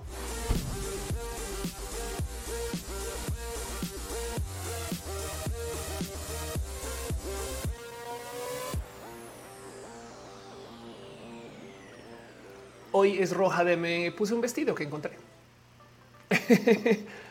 Muchas cosas pasan semana con semana y yo trato de documentarlas para ustedes. O sea, me siento y digo, esto deberíamos de hablar en roja, esto también deberíamos de hablar en roja. A veces la gente que está en team moderación me dice, Ophelia, habla de esto. Y hoy voy a hablar de esto. Es un tema que ya le tenía el ojito puesto, pero hay algo que decir acerca de el qué quiere decir para Disney apoyar a la comunidad LGBT. Miren, hay algo ahí complejísimo con el cómo Disney se acerca al mundo LGBT. Entonces, de hecho, voy a buscar un video a ver si lo alcanzo a encontrar rápido em, acerca de una cosa que ocupa Disney, que es literal gay baiting. Disney está haciendo algo súper complejo donde está mostrando contenidos que son LGBT, pero no. Y entonces esto es bien complejo de entender el eh, por qué no dicen que sí lo son. Me explico. Em, hay, un buen análisis de el cómo Disney justo tiene un como raro problema con que no lo admite. Pero luego, por ejemplo, últimamente comenzaron a ocupar esto. He visto mucha discusión en este tema. Que si les interesa analizarlo chido y bonito, les voy a recomendar un video en particular que se llama Disney Gay Cultural Appropriation. Yo sé que le debo un rojo al tema de la apropiación cultural, pero chequen esto por James este, eh, Somerton. James es eh, una persona que hace análisis de guion súper profunda y en este caso en particular habla de qué es lo que está haciendo Disney con sus personajes LGBT. Y entonces uno de los ejemplos que usa es como el Winter Soldier y este, este carajo, el Falcon y el Winter Soldier em, podrían ser personajes LGBT, pero no lo son. Y entonces esto es súper pesado porque, por ejemplo, hay una escena en particular. Aquí está Falcon, Winter Soldier, este Rolling in the Sea no lo tradujo a español, pero hay una escena en particular donde mm, el Falcon y el Winter Soldier em, se caen este, de un camión andando y comienzan a rodar ahí en el pasto. Y entonces luego de rodar en el pasto, se ya video bloqueado, ¿no? Hacen un chiste acerca de un beso. Ahora, para que entiendan esto en producción cinematográfica, es la versión equivalente de el enamorado y la, enamorada, tanto que por ejemplo, se, topa en una cantidad de películas que de repente tengamos esto. Vean, esto es en Star Wars. Me explico. en Star Wars pasa exactamente igual. Y entonces, ¿de dónde viene esto? De que este es el lenguaje, digamos que cinematográfico del amor. Así que hay un chingo de películas de la vieja escuela que lo ocupan para decir están enamorados sin tener que decirlo. Me explico. O sea, este es un código, es un secreto. ¿Por qué? Porque no se podía. En esa época no se podía. Entonces no lo hacían. Pero em, lo que sí podían hacer era mostrar los personajes así tirándose en el pasto. Entonces, quien sabe, sabe y quien no sabe, pues simplemente vio dos. Voy a decir, bueno, el caso. ¿Qué está pasando con Disney? Que, y esto es justo el análisis de este personaje, de este James, que em, nos están mostrando estas escenas que son estereotípicamente LGBT. O sea, hay una cosa que es súper de estereotipo LGBT, sobre todo gringo, de la gente que se toma fotos con animales. Y entonces en, esta serie Falcon y Winter Soldier hay un momento donde se preguntan acerca de un amigo y dice, ah, sí, yo tengo una foto con animales, pero eso es como muy del grinder gringo, pues no. Y entonces da, como el guiño, guiño. Eso puede ser algo gay. ¿eh? Si tú fueras gay, tú, tú, entenderías eso como gay. Y si no eres gay, no vas a saber qué está pasando. Guiño, guiño, no. Y la queja de este güey es nos están usando como a calidad de broma por algún motivo, no? O nos están usando para decirnos, uy, acá vi algo gay, pero realmente solo porque yo soy gay lo vi gay y nadie más lo va a ver gay. Porque luego, cuando se cuestiona Disney con el tema, lo que dicen es, y escuchen lo malvado que esto es un que acaso dos hombres no se pueden querer, no que querían nuevas masculinidades. ¡Pum! Dice Aaron Mata, yo lo conozco como fan service. Exacto, es fan service, pero en este caso es gay service. Y esto es bien complejo de entender porque entonces hay un personaje, hay una eh, eh, personaje que es una morrita trans en Turning Red. Nunca dicen que es trans. Está bien, yo estoy ok con eso. Yo que soy trans, la leo trans. Es más alta, tiene la voz más baja, em, tiene el cabello así como que se nota que lo está dejando crecer. Em, y encima de eso hay algo de su corporalidad, de sus modos y su camino y cómo habla y demás. Sobre todo también la mamá de la película la discrimina. no, entonces yo digo, güey, palomilla todas las cosas de la gente trans, pero nunca lo dicen. Y el problema es que no lo tienen que decir porque está escrita de modos tan inteligentes que podrían negarlo. Podrían decir, no, solo es una niña rara, ya saben. Y entonces el tema aquí es que Disney lleva así como dándole vueltas que sí que no. Es como em, eh, cómo se llaman estos dos personajes que eh, fue Pixar, que es una película de dos niños que evidentemente son gay, excepto si tú no crees que son gay, saben? No, Dice Jun, si la gente no LGBT se entera que es un chiste estereotipo, podría comenzar a cuestionarse. Total, las urbanas dice que el simple hecho no cuestionarse ni a Jimmy es hombre, mujer y lo que el personaje sea, eh, no importa género, no? Dice eh, me encanta Luca. Exacto. Escriben las películas de tal modo que se puede negar que son LGBT. Y de paso, el bonito análisis de eh, lo que sucede aquí en este video, que se lo recomiendo de nuevo, este se llama este es que le, traducir o que porque no sé el título. Em, aquí está la apropiación cultural de Disney. Em, en este video analiza él ni siquiera tiene que ver con que Disney esté mercadeando cosas en China, porque hay unas películas que no llegaron a China y todavía aplican esa técnica, no? Pero el tema es que eh, Disney entonces tiene ese tema de que sí se presenta como pro LGBT. Yo creo que los parques de Disney deberían de ser por definición la cosa más pro LGBT. Y ahora explotó esto que es bien pesador. No digas gay. ¿Qué es no digas gay? Es una ley que se está proponiendo que ya está dos de pasar en la Florida, que prohíbe que la gente muy chiquita hable acerca del tema LGBT.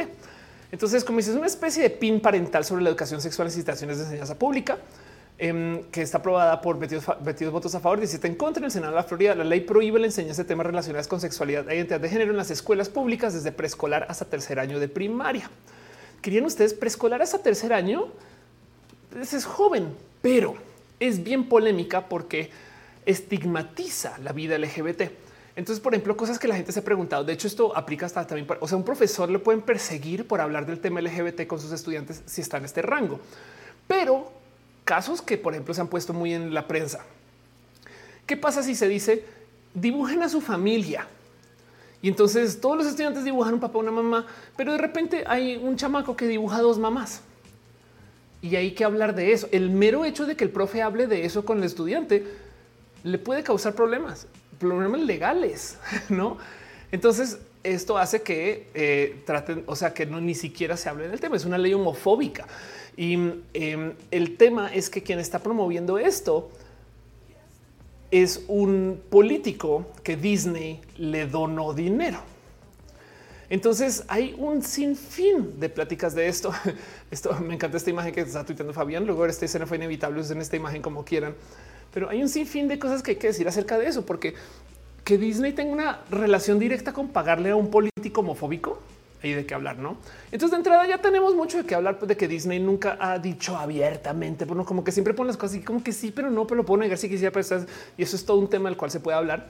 Em, del otro lado también tenemos que hablar un poco acerca de esto que está pasando y le explotó en la cara a Disney, literal explotó en la cara, eh, tanto que Disney ya optó por no dar donativos políticos y el CEO de Disney se disculpó, ¿no? Em, entonces, eh, hay algo que eh, el, último anuncio, perdón. Eh, Walt Disney está pausando todas las donaciones políticas en la Florida después de una protesta de los empleados por la legislación que limitaría la discusión de temas LGBT en las escuelas. Y entonces esto viene porque quién quita que estuvieran compensando, ayudando, pagando o lo que sea con esos políticos en la Florida por millones de otros motivos. Y pues sí, son políticos homofóbicos. Em, dice Ole muerto. Eh, House fue cancelada por tener personajes LGBT porque sus directivos son muy homofóbicos. Sí, total. Entonces hay algo ahí donde tenemos que hablar un poco acerca de él. ¿En qué les duele? No, por qué? Pero pues claro, es que hay gente que insiste. También güeyes, estas personas no que insisten que si se habla de temas LGBT, entonces la gente se va a hacer LGBT. Es de no mames, güey. Bajo esa lógica, la gente LGBT nos haríamos hetero por escuchar temas hetero, no? Eri Frank dice Disney quiere mantener contentas a las personas intolerantes y a las personas que deseamos representación total. Y en algún momento esto ya va a tener que colapsar. No hay de dos, no hay de dos. De hecho, ahorita Turning Red ya se volvió un desmadre porque la peli, como habla de temas de niñas, pues por supuesto que ya salieron los hashtag vatos a quejarse y las quejas están bien idiotas. Hay vatos que se están quejando de que es que me ponen estas niñas todas sexuales y es de güey, eso es tu mentalidad de violador, no, no son, las chiquitas, güey. Y del otro lado, la otra cosa que se está quejando es que es un, son pelis de nicho, no? Porque se habla acerca de eh, temas de niñas, no? Y es un ahora resulta que son las pelis de vatos no son de nicho, no? Pero bueno, eso va a decir todos en la comunidad para vender. El problema es que eh, saben quién lo hace por billetes, saber quién lo hace para contar una historia y mandar un buen mensaje, no? Dice Jorge Díaz, yo me dice gay por decir gay tres veces. Gay, gay, gay.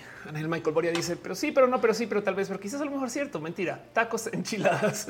Mayra dice, está como el perro las dos tortas. Exacto. En algún momento eso le va a colapsar. Ahorita yo creo que lo está viendo colapsar en su cara, ¿no? Ignis dice, es desgarrador que te roben tus bienes y luego te digan que no son tuyas. Total. Esto, esto yo creo que es lo más rudo de esto, de paso. Yo creo que lo más difícil de toda esta plática, déjense del tema que Disney le dio dinero a un homofoba yo creo que eso viene del hecho de que es un político que seguramente también le dio dinero porque ese güey aprobó la construcción de la autopista, no sé qué, al parque. Saben con que eso también puede haber pasado, pero a la par em, no es buen RP para Disney. Y por supuesto que salieron a decir perdón y se disculpan porque Disney tiene una audiencia LGBT titánica, no? Pues es que güey, yo, en fin. Pero del otro lado, lo que sí es verdad que sí me parece muy cruel es esto. Eso que se discute en este video de que tomen historias estereotípicamente LGBT y pongan a gente hetero a, vivirlas. Por un lado es un ok, qué bueno que existan vatos deconstruidos y puedan convivir con estas cosas que no tienen por qué ser necesariamente historias LGBT, no como que es este tema de que de repente eh, eh, hay personas que no están en, la vida LGBT y no, entonces traen el sas, mamona, culera, estas cosas que dices que esto pues yo lo vivo más en la comunidad LGBT que por fuera. Pero el punto es que luego que se volteen y digan, como dice Ignis, esto es nuestro porque, porque pues, güey, perdón, no, o sea, yo lo veo usando, eso sí me parece bien rudo, que de repente te digan que, que no, que los hombres pueden ser así. Eso sí me parece un, y si aceptaran, más bien es un, pues, son, no sé, son bisexuales, ¿no? Dicen Mittens, ¿vieron los píos de Mark Hamill diciendo repetidamente que el Frank dice ahí se demuestra que no tiene que ver con la ropa ni el estilo, sino quien quiere sexualizarlo hará total. Saxi me dice cómo eres una relación entre Kate Bishop y Yelena Belova de y Siento que tiene muchísima química. Sí, pues es que están escritas así, están escritas para tentarnos a que pensemos que ahí está, pero luego si lo tienen que negar, lo van a negar, ¿no? Y eso es lo que me da un chingo de rabia, que justo yo creo que este tema es mucho más profundo que el tema de lo, de lo que está, lo que sucedió en política y esto sí es una conversación que hay que tener. Es como la neta que les cuesta, no aceptar un personaje LGBT. Uno, Jorge dice lo más cínico es que toda la fantasía Disney eh, y es, es lo más gay que puede existir. Me se agotó el unicornio trans de Walmart. lo principio es un TikToker que se llama Red. Eh, eso es lo que se ve sobre películas y me hace caer en cuenta que realmente todo es muy LGBT de una manera u otra. Pues sí. Miren, hay muchas cosas que no vemos acerca de em, eh, las películas en, sí. Por ejemplo, está esta, esta peli de Han Solo que los vatos se quejaron de que era muy feminista, cuando la verdad en la peli eh, la única mujer empoderada es una robot que la esclavizan ¿no? y la callan y es un poco de yo no sé si es muy feminista esa peli, más bien a ti no te gustó porque. Pero bueno, en fin, es todo un tema inmenso que tenemos que hablar acerca de los vatos en, el, en los medios, em, lo cual los lleva entonces. No me quiero aclarar más con esta nota, solamente les quiero notificar que esto sucede. Esto se trata de abrazos, noticias, cosas que pasaron la semana. Em, y la segunda cosa que tengo para ustedes, justo relacionado con esto acerca del tema de, eh, de eh, los medios y cómo hay que corregir cosas, es esto que sucedió, que otra vez el tema de los estandoperos en los medios. Em, o sea, la semana pasada nos estamos quejando de la cotorriza em, y esta semana nos estamos quejando justo de un estando, pero que de plano en un audio confiesa una, yo no sé si fue violación, pero sí, pero no. Y entonces luego está el tema de, eh, pero no lo vuelvan un caso de violación. Y entonces salió la morra. Entonces, como sea, el punto es un, uy, ¿por qué, por qué, por qué carajos? Em, e, este, eh, esto está presente cada semana, no? Y para añadirlo, esto me lo compartió Caro. Dale, Caro, mod. Eh, ahí les dejo esta nota. La FGR México me notificó que se ha abierto una carpeta de investigación en contra de Chumel, al tiempo que me reconoce la calidad de víctima y conformidad con la Ley General de Víctimas por su violencia machista. Y es que aquí hay algo que decir de que si se puede comenzar a demandar a la gente por este tipo de violencias, em, que seguramente se podría hacer hace mucho tiempo, no sé exactamente cómo procede. Tenemos una plática y una conversación que tener porque hay una cantidad ridícula de comediantes que han hecho todo tipo de cosas horribles. Y entonces ahora esto es una discusión acerca de este, lo que se puede decir y lo que no se puede decir. Y esto es todo un tema. Solo se los quiero compartir desde otra vez. Tenemos que lidiar con el tema de los vatos estando peros que dijeron, hicieron, pendejearon y es un poco de güey, ¿por qué son tan famosos si son así? No, Gama Valentín dice señor, siempre me da asco que ande con chavitas que solo andan con él porque son fans. Y Eric Frank dice el único personaje LGBT medio aceptado por esa gente es aquel que cuenta su sufrimiento en en este mundo hetero. Claro, sí, eso total. Em, hay algo ahí desde lo mediático que si tú eres una persona LGBT y sufres, entonces a la gente hetero le gusta, porque pues en esencia reafirma que ser hetero es muy bien chido, ¿no? Antonio Vázquez dice mucho y lo peor es que luego por consecuencia nos hacen sufrir gente culera. Antonio Vázquez dice mucho fanfiction LGBT de todo el universo de Marvel. Em, dice Alejandro, funaron a Chumel de nuevo. Sí, a dar un matiz donde vamos a parar. Caro dice y ni decir del estando pero que lo banean de Twister. Em, esto estamos hablando del misógino este eh, eh, eh, transfóbico. Inserta aquí el estando, pero que usted quiera. El Luigi se le refuerza sus privilegios y les hace sentir mejor. Sí, claro, por supuesto. Ángel Michael Boris, el del tema de la ley de Florida es un duro golpe a la economía, ya que Florida es uno de los estados con más economía movida por la comunidad LGBT. Dice Caro. Ese mismo Alberto dice Chumel se había quedado en Twitter en 2012. 5J Cherry dice, pero pendejera bien cuenta como violencia de género como le hizo Chumel Torres. Es que, a ver, nomás por dejarlo en dicho, voy a, darles a ustedes dos puntos de vista acerca de la misoginia y la violencia en los chistes. El primero, estos no son puntos de vista míos, pero quiero que sepan. Em, el primero es que la comedia es tragedia más tiempo. No ubican ese dicho. La comedia es tragedia más tiempo. El problema es que la palabra tragedia tiene un componente de privilegio. Si tú eres una persona muy privilegiada, nada es una tragedia. Si tú no eres una persona muy privilegiada, hay un chingo de tragedias. Entonces, por eso varía, porque lo que es tragedia para una persona no lo es para otra. Por consecuencia, lo que es comedia para una persona no lo es para otra. Y eso es el problema, que la gente muy privilegiada no puede ver frente a sus ojitos que hay gente que todavía está pasando por una tragedia y prefieren burlarse de esas personas. Y eso es culera. Eso por un lado. Y la otra es que la gente piensa que solo porque algo sea un chiste, entonces ahora está exento de responsabilidad. Entonces el ejemplo es el siguiente. Si un chiste es homofóbico, sigue siendo un acto de homofobia. Si un chiste es misógino, sigue siendo un acto de misoginia. Es de bullies decir que algo ya no importa y no tiene consecuencias porque es solo un chiste, ¿saben? O sea, si a ti te están golpeando por chiste, güey, todavía te están golpeando. O el ejemplo que eh, yo levanté para ellos unos ayeres es, si ustedes deciden no ir a trabajar el próximo mes por hacer un chiste, pues primero que todo, me muero de la risa, güey, qué chistoso o chistosa que eres. Pero segunda, no fuiste a trabajar por un mes. Eso tiene consecuencias, güey. Entonces, los chistes misóginos siguen siendo actos de misoginia, por muy chistosos o no chistosos. Y eso hay que verlo. O sea, no porque hoy solo es un chiste, ahora se liberan de que nadie responda a ellos. No, eso también hay que tenerlo presente. Pero bueno, dice y Frank, habían dicho que me tomo muy en serio algunos memes, pero es que en mi caso hay comparaciones que no tienen sentido, temas que no van al caso. Exacto. Lo mismo que este eh, tragedia Em, ¿no? y privilegio. Sandro dice el mundo del tatuaje ahorita también hay muchísimas denuncias hacia tatuadores vatos y estudios de tatuadores vatos. Es bien triste ver que en ningún espacio estamos seguras. Total, total. Alejandro Gallardo dice te arrepientes de la, colaboración que hiciste con Chumel. Hice un video del tema, me arrepiento de eso y sobre todo también de esta. Eh, el mi duelo de comediantes daría lo que fuera por tener una máquina del tiempo y borrarla. Fernando dice los que querían hacer una broma asustando a gente y hubo muertes, todo eso. Sí, por supuesto. Por supuesto. Sandra dice el mundo del tatuaje. Ah, te había leído. Perdón. Nancy dice sigo sin entender por qué siguen haciendo comedia de esta forma tan básica y boba. Porque asumen que su audiencia es básica y boba. Eso es lo más culero de todo, que eh, este asumen que su, o sea, hacer un chiste es que hacer un chiste genera risas, pero no se atreven a hacer un chiste que sea un poquito más complejo, que requiera de pensar. Em, simplemente que se quedan con lo que ya saben que funciona, lo cual quiere decir que técnicamente están haciendo chistes de los 60 y los 70 hoy y no se atreven a otra cosa porque piensan que la audiencia está igual de pendeja. Melwich dice aparte es que la gente aplica el y, la verdad es que no, no están así, pero pues se van a eso, no? Dice testigo Chutu, lo que pasó con la cotorriza, eh, se aventaron un rant transfóbico durísimo, durísimo, súper violento, súper agresivo y luego salieron a decir, pues que, pues ya no nos volvemos a pronunciar a favor de la comunidad LGBT. o sea, fueron, la verdad es que fueron muy agresivos con sus modos.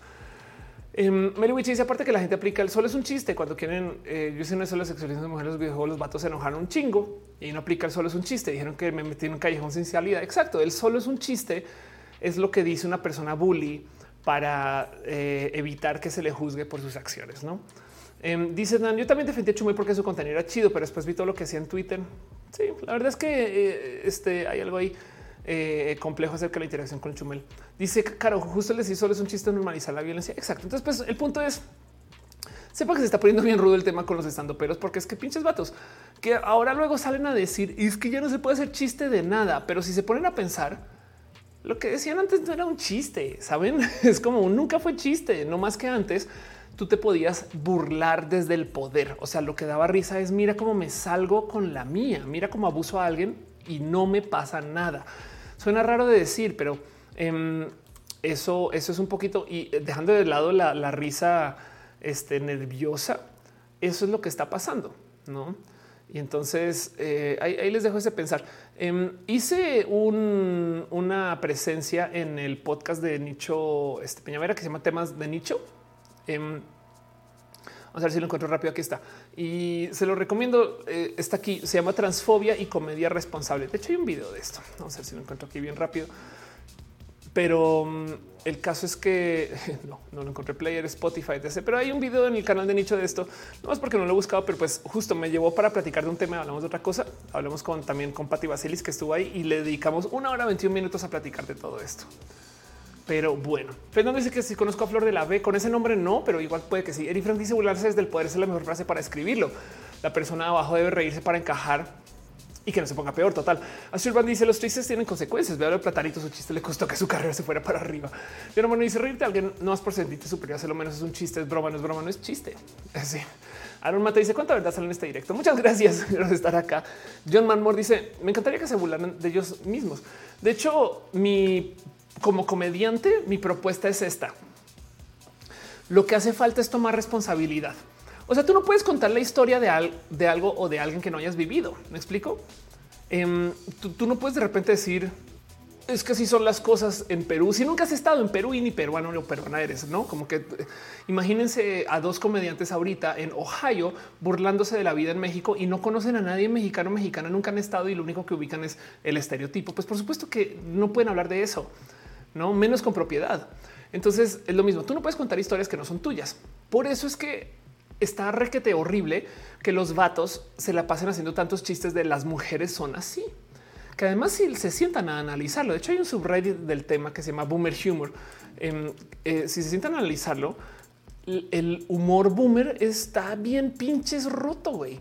El humor boomer es esposa igual mal, celular igual mal, ¿no? Em, este eh, diversidad igual mal. Búsquenlo nomás boomer humor y se van a topar con cosas de este ¿qué, les pasa? No como que los boomers tienen este cuento de que de lo único de lo que hablan es no sé, hombre llegó a la casa y hoy llegué a la casa y estaba la bola y cadena con la suegra horrible. Y es de te casaste con esa persona, güey, no como que no te, no te, o sea, a, a, todo bien, no como que parece que de verdad odian a las mujeres. Y entonces dicen las mujeres son así. No, ese es el tema que están hablando. Hay un, hay un TikTok por ahí que le tengo mucho cariño em, de parte de eh, a ver, caray, lo voy a buscar porque es así de bueno. Em, de Carlita, em, Carlita Morales Moralecas, que se burla de este concepto de toalla en la cabeza. Vamos a ver si lo encuentro rápido, porque capaz, capaz eh, y tengo ese video por aquí. Y aquí está. Les voy a compartir este TikTok que es de mis TikToks favoritos de la existencia de la teoría de la comedia. En Calita es una persona quien, si usted no conocen, denle follow Moralecas con K. Y entonces hizo este TikTok. Ahí se los dejo otra vez porque puedo, pero acerca de esta comedia que hacen los vatos. Hey, tú. Sí, tú, amigo. ¿Quieres ser comediante sin esforzarte? ¿Tu único talento es burlarte de las mujeres que conoces? Tus amigos hombres dicen que eres graciosísimo, pero ¿sientes que algo te falta? no te preocupes, tengo algo para ti. Presentamos toalla en la cabeza. Olvídate de quemarte el cerebro pensando en chistes complejos. Pues toalla en la cabeza está empapada con las lágrimas de humillación de todas las mujeres que conoces. Solo exprímelo un poco y listo. Comedia refrescante al instante. Hilarante, ¿no? Toalla en la cabeza es muy fácil de usar. Solo esconde tu misoginia debajo de la toalla y llámalo comedia de observación. Y si aún así te sientes perdido en el maravilloso mundo del humor, no te preocupes. Toalla en la cabeza viene con cinco situaciones predeterminadas para hacerte la vida aún más simple. Mujer histérica en su periodo. Mujer histérica maquillándose.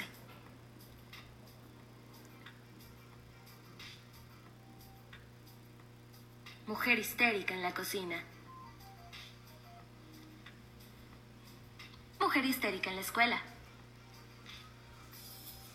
Y el favorito de todos, mujer histérica con chancla. ¿Quién necesita talento cuando tienes toalla en la cabeza?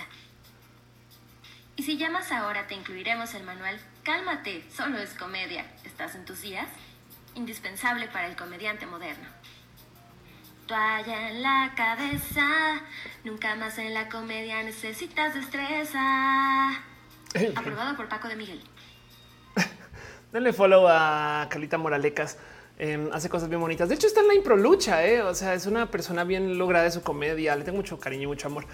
Pero mm, el tema es que se han dado cuenta justo, o sea, analicemos esos dos segundos, se han dado cuenta que eso es de lo que se vuelven los vatos, se pone todo en la cabeza y entonces ahora son todas las mujeres locas, exageradas. Había otro TikTok bien famoso que no lo quiero buscar ahorita, yo sé si ustedes lo conocen, búsquenlo, eh, sí que mándenmelo, pero ténganlo ustedes en su corazón donde decía cómo actúan las mujeres y cómo actúan las mujeres según los vatos que están impersonando mujeres, no como qué tipo de eh, según los vatos eh, entonces las mujeres de ay, no, la locura, no sé qué. Y realmente es como no mames, no es así. Eso es el pedo, que hay un chingo de vatos que están contando historias que no les pertenecen, no les pertenecen. Y entonces yo creo que lo que hace falta, mi propuesta como comediante, es que tomen responsabilidad. Ok, tú quieres decir que tu esposa es un es una bola eh, y cadena lo que no puedes decir es las mujeres son así, porque tú no sabes, no son tus historias. Lo que sí puedes decir es, para mí las mujeres son así. ¿Ven, lo fino que es eso? O sea, que si tomaran responsabilidad de su misoginia, entonces yo creo que bien que pueden dar un comentario misógino porque entonces ahora se les juzga a ellos por ser así. O sea, si dicen las mujeres están idiotas, una cosa que diría una persona misógina, entonces, pues por supuesto que eh, eh, eso es lo que comunica, ¿no? Y el vato se, se, lava las manos. Si el vato dice, para mí o yo pienso que las mujeres están idiotas, no es como que, güey, ¿qué pedo contigo, güey? Y entonces ahora, bien que puede caer el chiste o no, lo más probable es que no caiga, lo siento, pero ahí es cuando te das cuenta que no era chistoso de todos modos, ¿no? Y lo que les molesta es que de repente lleguen estas personas de quienes están hablando de decir, oye, las cosas no son así. Saben como que de repente llegan, es, un, de nuevo, volvamos al ejemplo de los dos comediantes en Ohio. Imagínense que llevan cinco años de hacer su comedia de México y de repente hay una persona mexicana decirle, güey, México no es así. Y, que comenzaron a decir, oye, no se puede hacer chistes de nada. Ya no me puedo burlar de nadie. No mames, güey.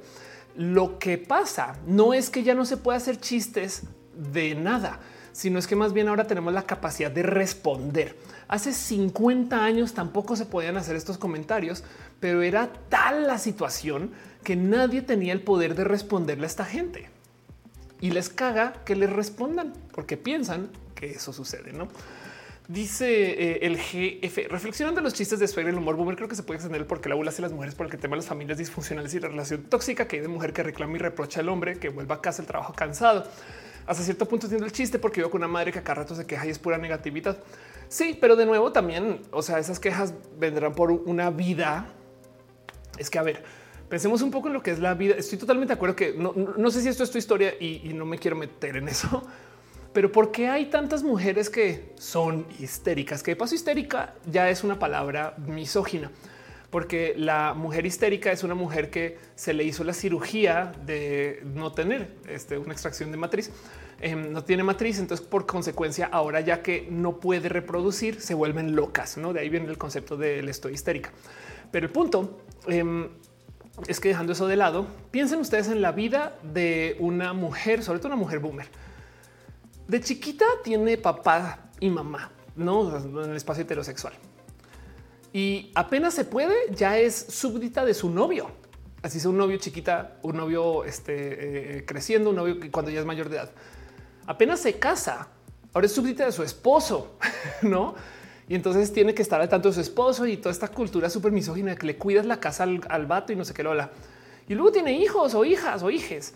Y entonces ahora la mamá existe para cuidar a esos hijos. ¿Cuándo tuvo tiempo para ella?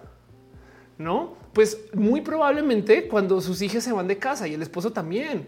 Entonces ahora tenemos una cantidad de mujeres que en sus 50 están enfrentándose con una cantidad de cosas que eh, son muy complejas. Por dar un ejemplo random de no como que, como que luego entiende una por qué este, hay gente que están, hay mujeres, no que tienen como que eh, eh, socialmente hablando, eso es parte de la formación dentro del patriarcado, no? Entonces, pues no, no, no. Mira, por supuesto que entiendo, no todas las madres son iguales. Esto no, no, ni de lejos es, la, es, tu historia. No quiero, no quiero imponer nada. Eh, si hay un motivo de queja y demás y era muy negativo, también hay gente que, pues, o sea, hay millones de cosas que la cultura boomer nunca estuvo ahí. Eh, eh, la cultura boomer se ve muy mal que la banda vaya a ver al psicólogo o la psicóloga, no? o sea, este tema de A mí me da mucha risa esto de, la diferencia entre alguien boomer y alguien millennial. Es que la gente millennial es de, hoy otra vez volví a ver a mi psicólogo. La gente boomer es de fui a ver a mi psicóloga. Estoy bien, ¿eh? O sea, lo juro. no es como que, pues claro, se ve súper mal. Entonces, Obvio, por supuesto, eh, eh, jefe, no, no, no quiero este, pisar nada ahí, pero no más a donde voy es a que es muy común que en el espacio como de las tías o de las mamás existe esta frustración porque a lo largo de toda la vida em, se les puso presión a un chingo de mujeres de cosas que pues, son muy injustas en muchos casos, ¿no? Pero bueno, estoy, hablando, estoy generalizando, entonces no, no me peleen mucho, pero, pero, pero quería nomás comentarlo también. Y sí, sí es verdad que también eh, la gente, los vatos boomer reaccionan a eso con una suerte de comentarios que yo creo que son violentos también, ¿no? De nuevo, es un tema de ¿por qué estará mi esposa furiosa? No, en vez de hoy mi esposa es furiosa, ¿saben? O sea, no sé, hay algo ahí como de esa plática. Pato Sánchez, mi mamá se separó de mi papá hace mucho. Cuando hijos crecimos conversando con mi mamá, me dijo, me da miedo que se vayan porque me doy cuenta que jamás he estado sola. Me pareció súper fuerte eso. Sí, total. El Frank dice, dañar tú sí que es formar el carácter al de la cultura boomer, ¿no? El Witch dice, literal, la gente boomer le llama loquero al psicólogo. Sí, es toda la razón. Toda la razón. Este dice Metley, ella no, mi abuela era esas mujeres típicas de los chistes. A los 72 fue un psicólogo y cambió totalmente. La Lopering dice: A los 85 años quedó viuda, se quiere conseguir un novio. No sé por qué sí me parece chido eso que a los 85 consiga un novio. No sé, le di, bueno, digo sin conocer, no le di eh, a dice el esposo que anda leyendo el diario y le dice que las mujeres habláis el doble que nosotros y responde porque, pues, porque no nos prestas atención. Tenemos que repetirlo todo Wow, claro, sí, total. Pato Sánchez de cómo jamás se le enseñó eso. Algo de vertigo es la frase favorita de los boomers para las generaciones posteriores. Generación de cristal. Sí, pues porque claramente son la generación de concreto, no irrompibles y, y, luego lloran con un todes. Calacao dice para los boomers todo se soluciona con ponerte a trabajar. Eric Frank dice, oh, verdad, tenía tiempo de escuchar la palabra loquero. Yo también, ¿eh? yo también. Em, este, eh, Dice eh, Di Frank, la salud mental no has visto en la cultura boomerang. Michael, pero dice culturas que le dicen a los niños cuántas novias tienes y a las niñas ayudas a limpiar en casa. Uy, qué fuerte eso. Eh, Aaron Mata dice justo la historia de mi mamá es muy triste que piensen así. Algo vertigo dice bueno, más bien triste. David Chávez dice yo escuché por ahí que la viudez es una segunda juventud para muchísimas mujeres. Algo vertigo dice está feo que Guavir se haya quedado en ese mismo humor básico y feo desde hace una década. Wow, no lo había pensado. Wow.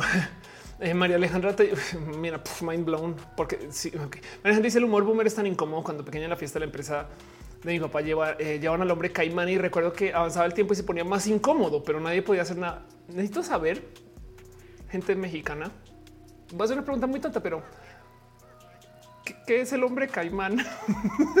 este, no sé si estoy haciendo una pregunta horrible. Adolfo Vicente es el comediante Paco Miguel, eh, es súper misógino a mí lo único que me preocupa es porque solo pueden hacer papeles de mujeres y, casi nunca son mujeres empoderadas. Siempre son mujeres enloquecidas. Em, no, como que eso habla más de la relación que tienen con las mujeres.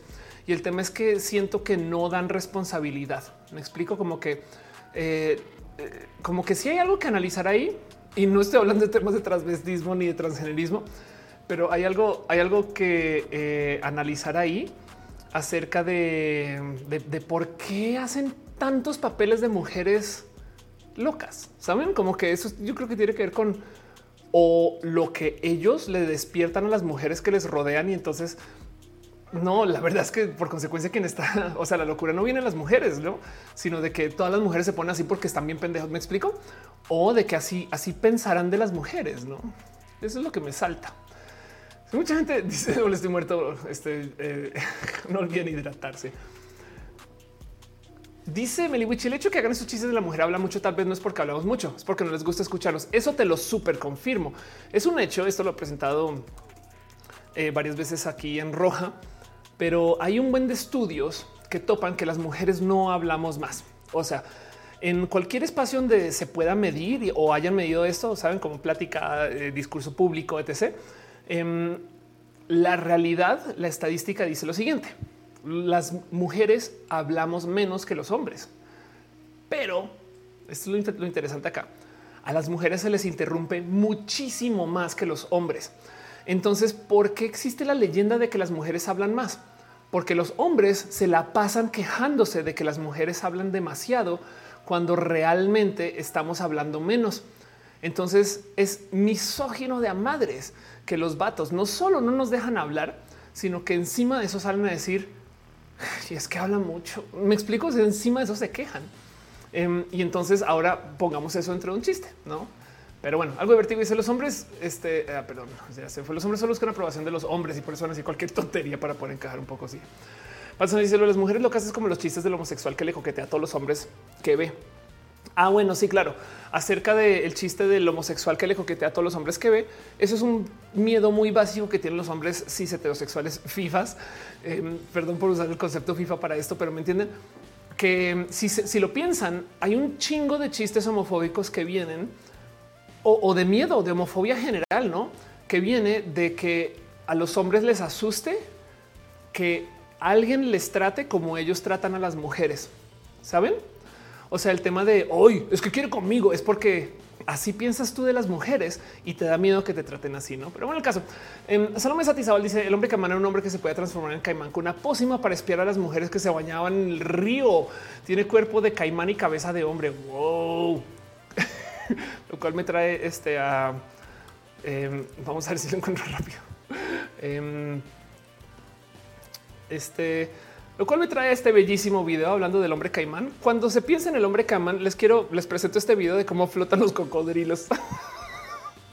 o sea, han visto, han visto los, o sea, piensen en cómo se ve un cocodrilo por encima del agua, no con su cabecita que viene turun, turun. Bueno, bajo el agua, así van.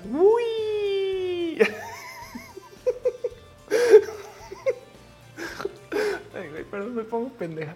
Dice mi Frank, justo es que los hombres justifican la figura del depredador y sentir que existe un figura contra ellos les preocupa. Sí, exacto, sí, total, ese es el pedo.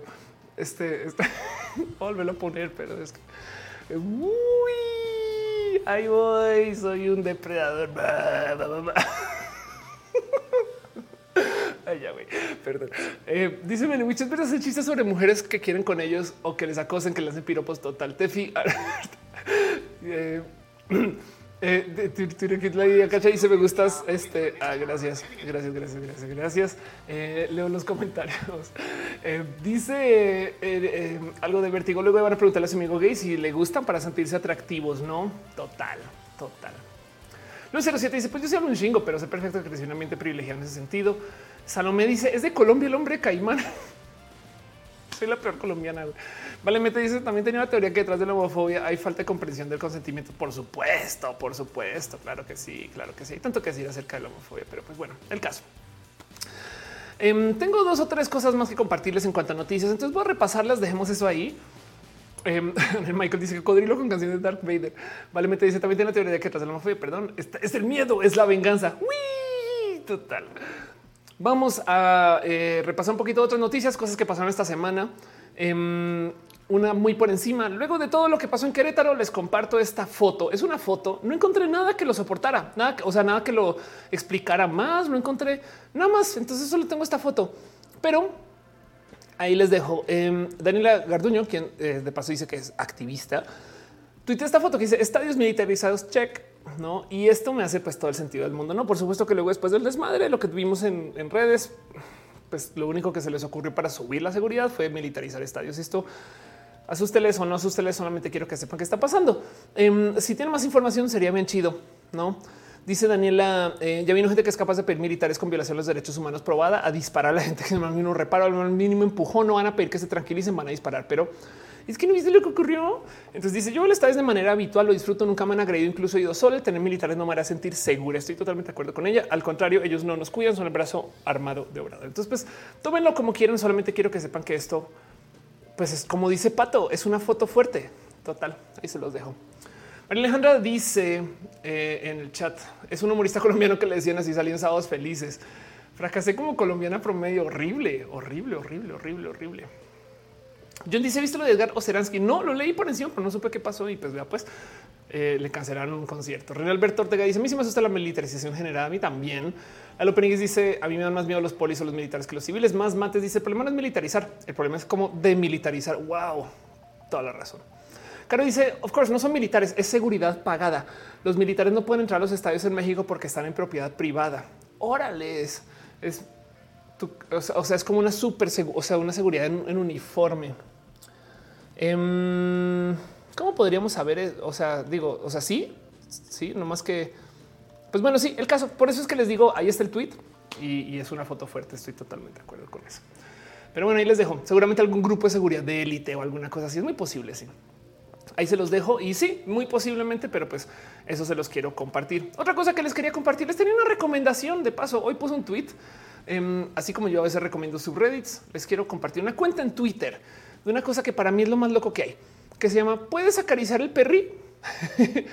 y entonces, em, ¿qué pasa? Que hay un chingo de perros en los videojuegos y siempre nos queda la pregunta de, ¿pero puedo acariciarlo? y hay un chingo de juegos donde sí puedes, hay otros donde no puedes. Así que esta cuenta literal existe para decirnos en qué juegos puedes acariciar al lomito. Yo, este fue el video que tuiteé hoy. Es más, vamos a ver si aquí encuentro en qué juego fue, para, porque me lo preguntan mucho. Esto es en eh, Ghostwire Tokyo. Y, es un es un lomito que puedes acariciar. Ahí les dejo esta cuenta. Puede, can you pet the dog? Se las quería recomendar nomás porque puedo, porque estoy roja y este tipo de cosas hacemos. Pero bueno, hola, estoy muerto. Dice una seguridad que compra ropa cool bien para proteger estadios. Sueñan con estadios.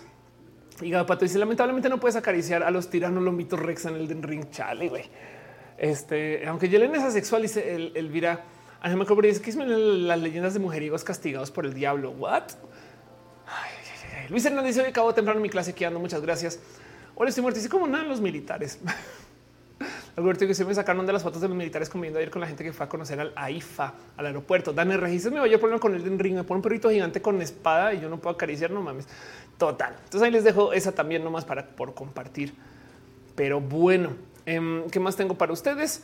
Eh, una nota súper, súper, súper, súper, súper rápida de algo que yo estoy sospechando. Es otra de esas cosas que a mí me encantan estos temas de actitud generalizada, no estos temas como de psicología pública, no sé cómo ponerlo, yo creo que es lo mejor que puedo decir, pero eh, estos temas de comportamiento, de cómo funciona la mente eh, en masa, le busqué mucho la palabra.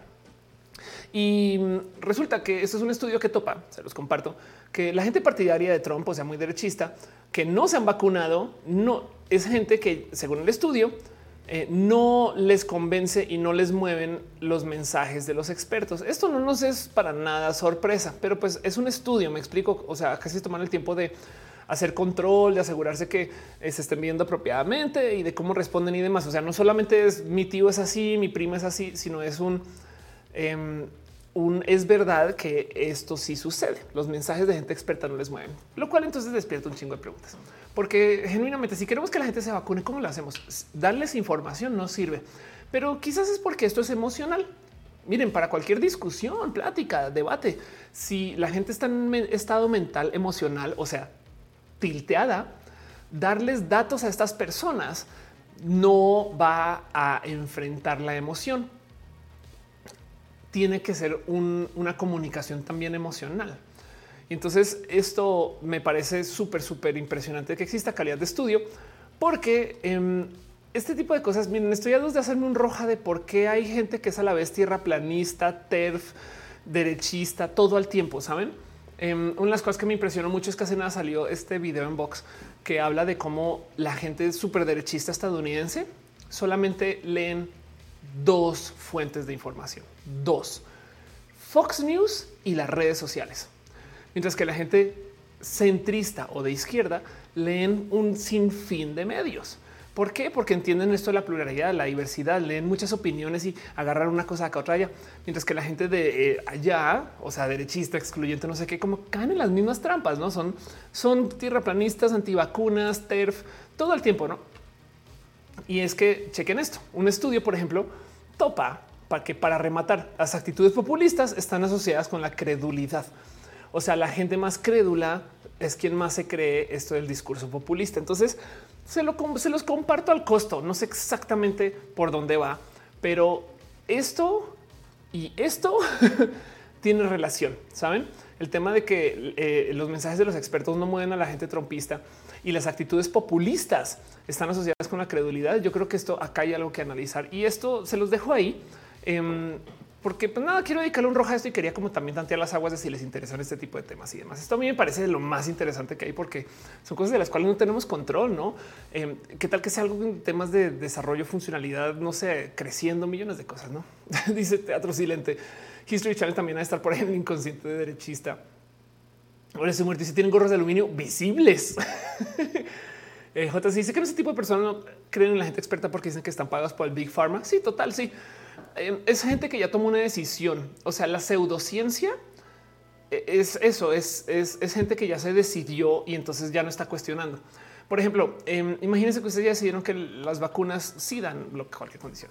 Y entonces yo les digo, acá hay un estudio que prueba que no.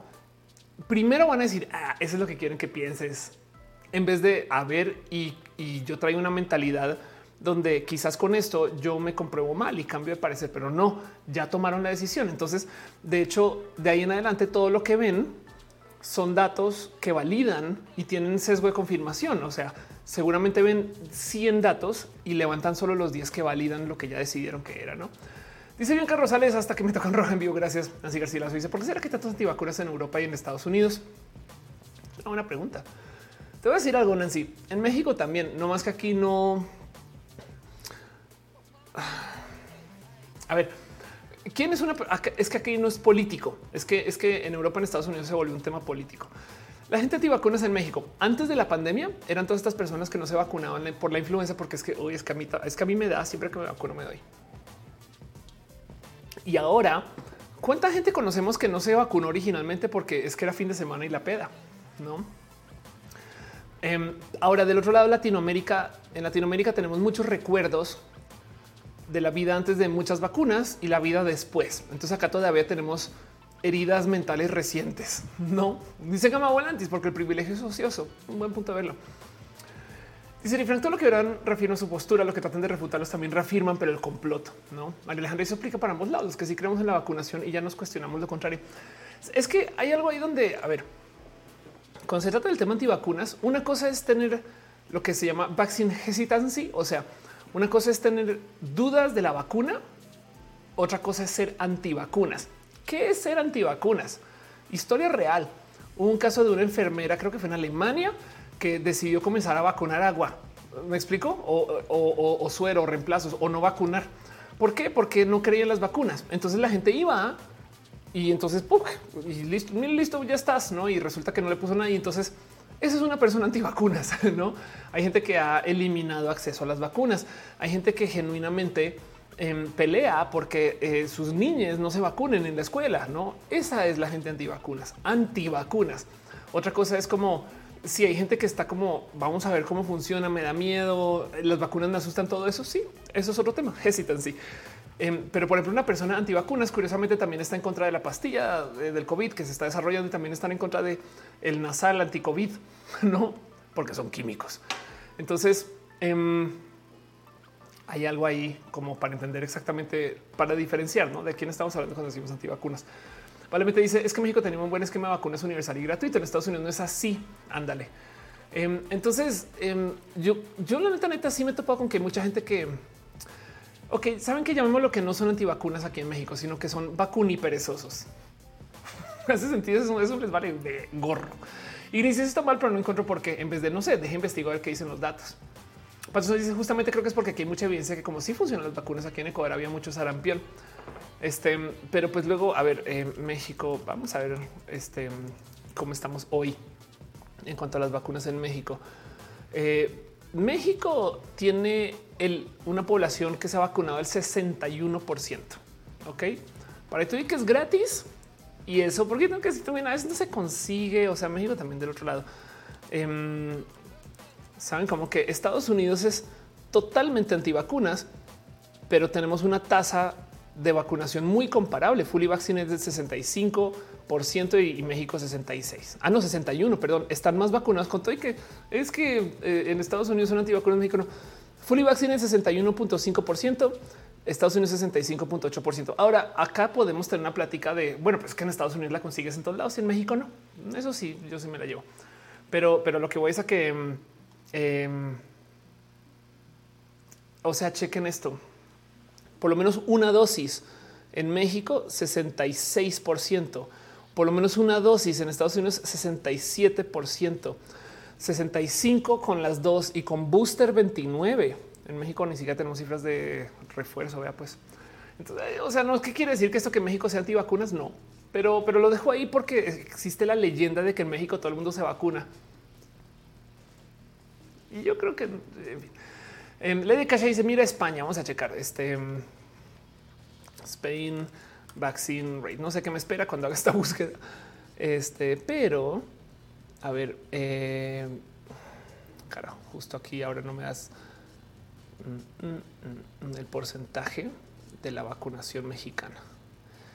Eh, ¿Por qué no me das el pinches porcentaje? Ah, ok. España tiene el 99% de la población vacunada. sí, claro. Qué locura. wow, em, impresionante. Vamos a ver, Colombia. Vaccine rate. Vamos a hacer, vamos a comparar. Colombia, ¿por qué si son estos? Porque Colombia, Colombia tiene eh, el 80, ah, no, perdón, 66.9% em, tiene las dos dosis, eh, una dosis 81%. No, entonces piensen en eso. En, Colombia, este, la gente está más vacunada que en México este, y que en Estados Unidos. Eh, más más esos datos tienen problemas. Yo estoy vacunado completamente con booster, pero la base de datos no sale que estoy vacunado. Sí, esos datos tienen problemas. Estoy totalmente de acuerdo. De hecho, cualquier dato de alguna, cualquier cosa nacional, este, eh, este tema, España. A ver si, si lo busco en español y si me parece esta es la buena. Ok, vamos a ver estos datos aquí. Wow, es que es otro tema, no 84.1%. Qué bueno que sigo usando cubrebocas. Aquí en Murray que dicen que ya se acaba la pandemia. Sí, por supuesto. Em, sale el ratio de Perú, porfis. Cada quien en su país. Em, vamos a ver ratio rate, ya que estamos en esto.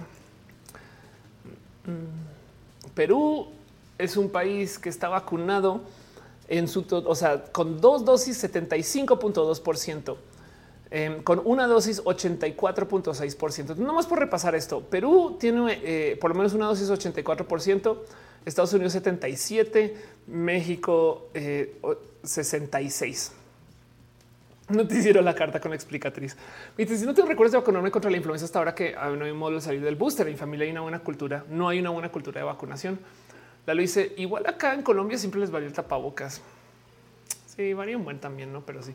A ver, si no será porque quejamos todo para después, si no lo vemos necesario, como que si el auto anda, entonces no lo lleva al mecánico hasta que de plano ya no funciona. Puede ser, puede ser.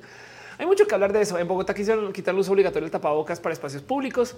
Eh, ley de está aumentando otra vez en Países Bajos, Europa Central, pero no hay noticias. Eh, Carlos dice, aún no sé cuántas dosis serían. No, yo pensé que serían uno al año. En todo Colombia lo quitaron. Sí, el tema de las dosis está todavía por ver cómo y cuándo y dónde, pero el punto es ese, no? Que volviendo al, cuento, es la gente políticamente antivacunas tiene unas creencias bien raras, pero que ya decidieron.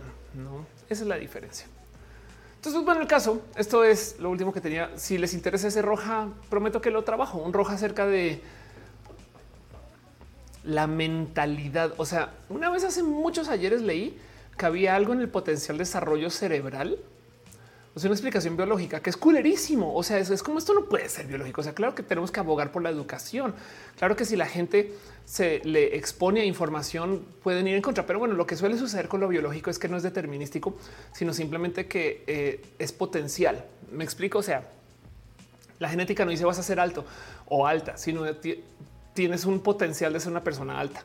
Eh, pero puede no cumplirse. Entonces lo mismo, ¿no? Con el tema de igual y a lo mejor tienes un desarrollo cerebral que tiene un alto potencial de que seas una persona ansiosa y no se da. Y entonces eso yo creo que cambia un poco el mensaje porque nos da además un poquito de control sobre quiénes somos. Pero a dónde iba con todo esto es, si me acuerdo de haber leído en algún momento, tengo que investigar, eh, alguien que topaba que hay algo ahí como en eh, el cerebro y la noción del individualismo que hace que la gente se tilde más a la derecha, porque si lo piensan, la gente no es antivacunas necesariamente porque esté en contra de las vacunas. La gente es antivacunas porque les están quitando sus libertades. ¿Se han dado cuenta de eso? La gente em, que dice la generación de cristal, realmente lo que les interesa no es cuestionarse los roles ni sus actividades, sino es que una persona de una comunidad de diversidades les diga qué pensar. O sea, es una, a mí me están imponiendo, me están, me están obligando a pensar como ustedes.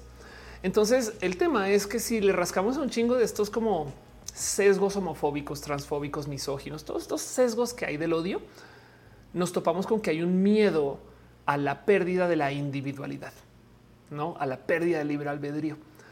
Y eso en algún espacio lo presentaban como un potencial desarrollo de algo biológico cerebral.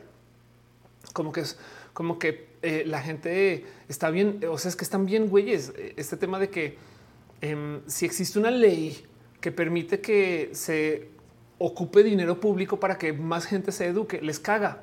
¿Por qué les van a dar cosas gratis a esas personas? Saben? no, como que es un poco de pues para que para darles una mano, güey, para que salgan adelante, porque más si salen adelante, tú también pendejo, no explico. Pero el tema es que no les cruza eso por la cabeza, es el individualismo lo que más de no quieren convivir con comunidad. Y entonces hay algo que puede ser potencialmente biológico si sabes de un potencial biológico. Eh, y quiero analizarlo. Quiero, quiero tener razón en mis palabras. Ahorita no la tengo porque no sé nada, pero les compartía esta noticia justo em, acerca de la gente partidaria de Trump y la gente experta, porque es como, como que siento que es un tema interesante y me gustaría investigarlo y quería como tantear las aguas si también les interesa a ustedes, ¿no? Dice Aaron Mata, ¿tenemos libre albedrío? Una buena pregunta. Jorge dice, ¿por qué el poder que les da saber cómo funciona el mundo, lo natural, total? Teatro Silente dice, también se dice que depende de la edad. Este, más de 35 derecha, menos de 35 izquierda política. Sí, de hecho, Ok, les voy a compartir uno de mis de mis haces bajo la manga. Ya saben que en roja a me gusta a veces sacar como cositas mind blowing, pero este ya lo había hablado acá. Entonces, em, este se los vuelvo a compartir porque esto para mí, cuando lo descubrí, me cayeron tantos veintes eh, de, la gente mayor. Entonces, esto es, eh, ¿se acuerdan? ¿Se acuerdan de los rojas de eh, las horas de sueño y el REM? No más por repasar, REM es esto que hace los ojitos, rápida y movement. Cuando duermes y descansas con REM, estás memorizando, estás procesando los problemas del día y estás solucionando cosas por allá en tu cabeza, ¿no?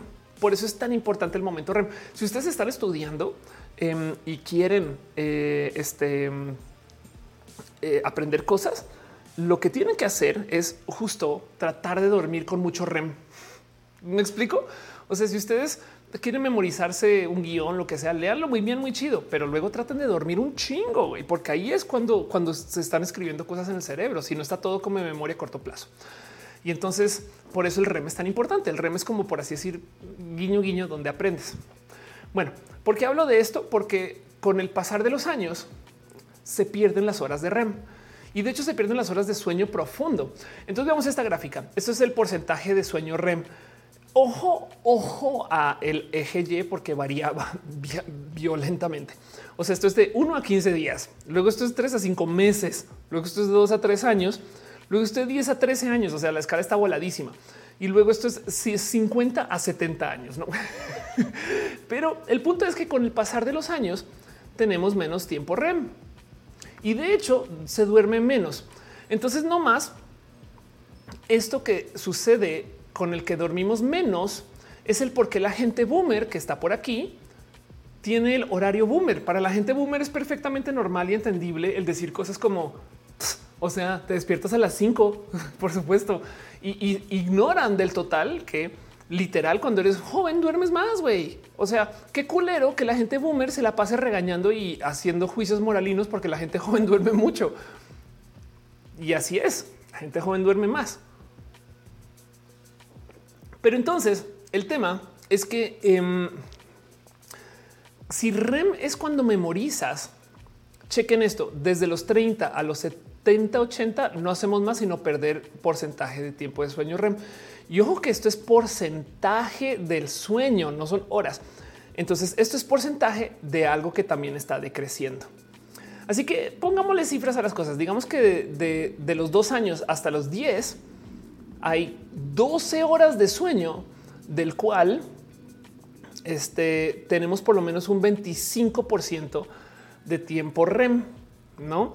O sea, quiere decir que tres horas de ese sueño es REM, mientras que cuando ya estamos entre los 70 a 80, hay este, como siete horas de sueño, si es que se cumplieran, de los cuales este, em, entre como el 15% de eso es REM, ¿no?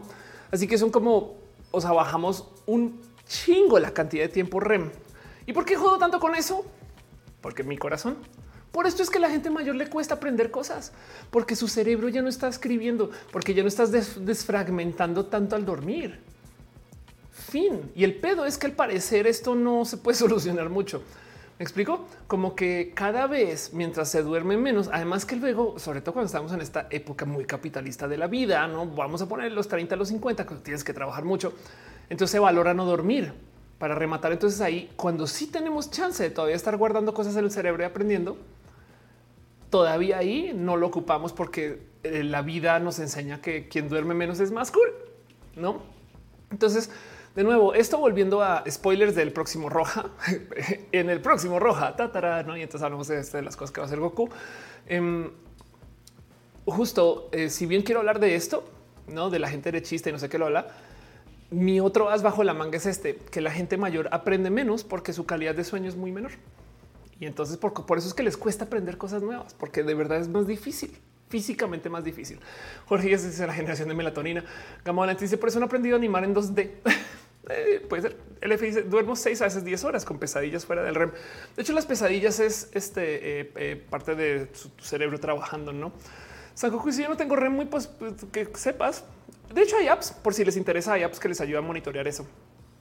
Tienen que dormir con el celular al lado, em, pero les, les dice cuánto tiempo de sueño profundo tienen. Y, como he aprendido que funciona la cosa, si alguien sabe más, corríjame. Como he aprendido que funciona la cosa para llegar al sueño profundo va por etapas. O sea, es como Inception. Tienes que ir a la etapa 2, 3 y el cuarto es el profundo. Em, y el tema es que, por ejemplo, cuando tenemos, por ejemplo, un tabique desviado o dormimos mal, o hay una alergia, o hay un animal, eh, eh, o hay una planta, o hay ruido, entonces digamos que llegamos a la fase 2 y suena la excavadora o lo que sea nos devuelve a la fase 1. No nos despierta, pero nos devuelve un nivel. Entonces nunca llegamos al nivel 4, que es donde está el REM. No, entonces un buen modo. Saben como que esas apps son muy buenas para tratar de analizar por qué no llego al sueño profundo. Y dice según que son ciclos de 90 minutos. Lalo Yo siempre he pensado que mis sueños no llegaron a la adultez. Literal, mis sueños son parecidos a los que tenía tenía 8. Qué chido. Qué bonito eso, qué bello. Ana CC dice los lunes no tengo sueño profundo para, eh, para verte en directo. Muchas gracias. El F dice no quiero ser viejo para alguien muy joven ya eres una persona muy vieja ahorita. Este, vamos, seamos personas viejas con, gusto. O puedes no serlo también, no pasa nada. Identifícate con lo que te quieras y a que te lo respetamos. Pato Sánchez está gravísimo eso. Entiendo porque yo voy de bajada. Eh, Caro dice: se explica que mantengo joven y bella, duermo mucho y asumo mucho REM. Dice: Yo hoy me debo desvelar. Caro dice: Vaya qué dato, corro mi cama a dormir. Sí, miren, em, esto es algo que yo he hablado con Freddy Vega. Freddy lo ha tuiteado y yo también se los dejo ahí a gusto bastante. Hay millones de hacks para ser persona más productiva, pero millones, o sea, pastillas, químicos, técnicas, métodos, lo que quieran, lo que quieran. Hay millones. Y cuando lidias con gente súper, hiper, mega productiva a lo largo de la vida, peor, porque hay gente que le entra esto de los nootrópicos, hay gente que le entra esto de los hacks de cuerpo y demás. Y por experiencia yo he aprendido y me tomó mucho tiempo porque esto requirió de deconstrucción, pero yo he aprendido que lo que más ayuda es dormir bien. y el problema es que nos enseñaron a no valorar eso. Ese es el verdadero hack. Deshacer lo que nos enseñaron en familia de que quien duerme menos es más productivo y si eres más productivo, eres mejor para la sociedad. Saben? Ese es el tema. Eh, y hace nada Freddy estaba tuiteando el tema de que de todos los hacks posibles, el que más ayuda es saber dormir como no mames. Pero mm, estas son cosas que no se enseñan y no se valoran porque dormir es no ser una persona productiva, como que una persona chida es la que duerme menos, está trabajando todo el día, no sé qué. A veces toca, no es un sacrificio, pero si, si les puedo dejar un tip de roja es aprendan a dormir sin miedo a que se les pese, a que se les eh, juzgue por ser personas este, vagas. Sandra dice la WID mejorará el acceso al REM. No sé, em, pero lo que sí te puedo decir es que ayuda mucho a dormir este, eh, y al parecer sí, de hecho, al parecer hay varios, varios eh, estudios del tema. No sé qué decir, hay que hacer la tarea con eso, pero sí sé que ayuda a dormir. Yo les explicar un sistema de salud que no deja que sus médicos duerman bien. Imagínate. Eh, dale caricia los videos del bosque con lluvia y ruido blanco. YouTube ayuda a dormir profundo. Sí, depende de cada persona. Neurodivergencias, pues por supuesto, pero bueno, Meliwich dice no sé mimir. Me duermo y me levanto, me duermo y me levanto como cada 30 minutos. Eso me pasa menos, pero por el que no sepan, checa De, hecho, intenten, intenten apps de monitoreo.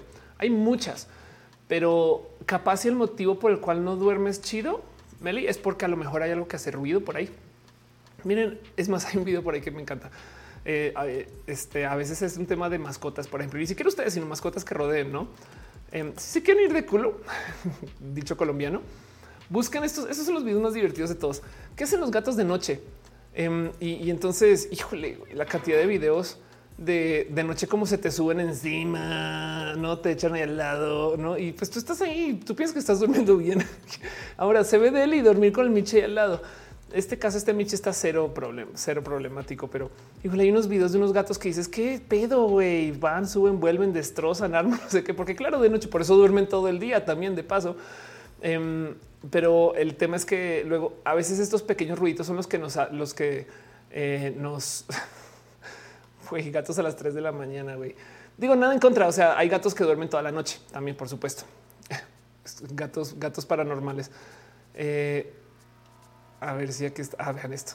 Exacto. Gato que se sube a la puerta, no cosas así que dices. Entonces luego es como de, pero ¿por qué duermo tan poquito? Güey, no. digo, no es que esté diciendo que los gatos te hagan dormir mal, al revés, pero eh, es, puede ser algo que no nos damos cuenta y para eso sirven estas apps. Estas apps a veces, cuando te comienzas a mover mucho, levantan audio para ver si es que ahí justo es cuando el vecino prende la licuadora a las 4 de la mañana y nunca lo sabíamos, nunca lo sabíamos, ese tipo de cosas. Eh, dice: Yo Michi lo mantengo despierto el día para que duerma la noche. Gary Rollins dice: Mi perro me regresa a la fase uno diario. Jorge dice: El sonido de lluvia nos me ayuda mucho a dormir, como que sentimos que se acaba el mundo. Eh, sí, hay algo ahí del ruido blanco, de hecho. Pero bueno, el caso: actividad gatuna. Meli Michi dice: Puedes modificar los horarios de sueños de los Michis. Es una buena pregunta. Bueno, cierro todo esto y me voy a preguntas y respuestas donde ya entré de todos modos, pero para formalizarlo. Ya vamos a leer tres horas, diez minutos. Eh, sigan hablando, les leo en el chat, pero les voy a dejar este consejo acerca del tema de sueño. Híjole, es que ya hice un roja de sueño, debería ser otro. Em, si algún día quieren tratar de regularizar sus sueños, un tip de la tío Feria. En vez de pensar me voy a acostar temprano hoy porque hashtag disciplina es me voy a despertar temprano. El mejor modo si necesitan ajustar horarios no es contra la hora de sueño, sino es contra el despertarse. Y les digo por qué digamos que ustedes se quieren llevar su cuerpo, primero que todo el cuerpo le toma tiempo ajustarse. O sea, el mero cambio de hora de verano nos cuesta. O sea, si hay desgaste, saben que hay más literal temas de corazón cuando hay cambios de hora por la hora de verano, por el estrés que le genera al cuerpo. Y eso es una hora.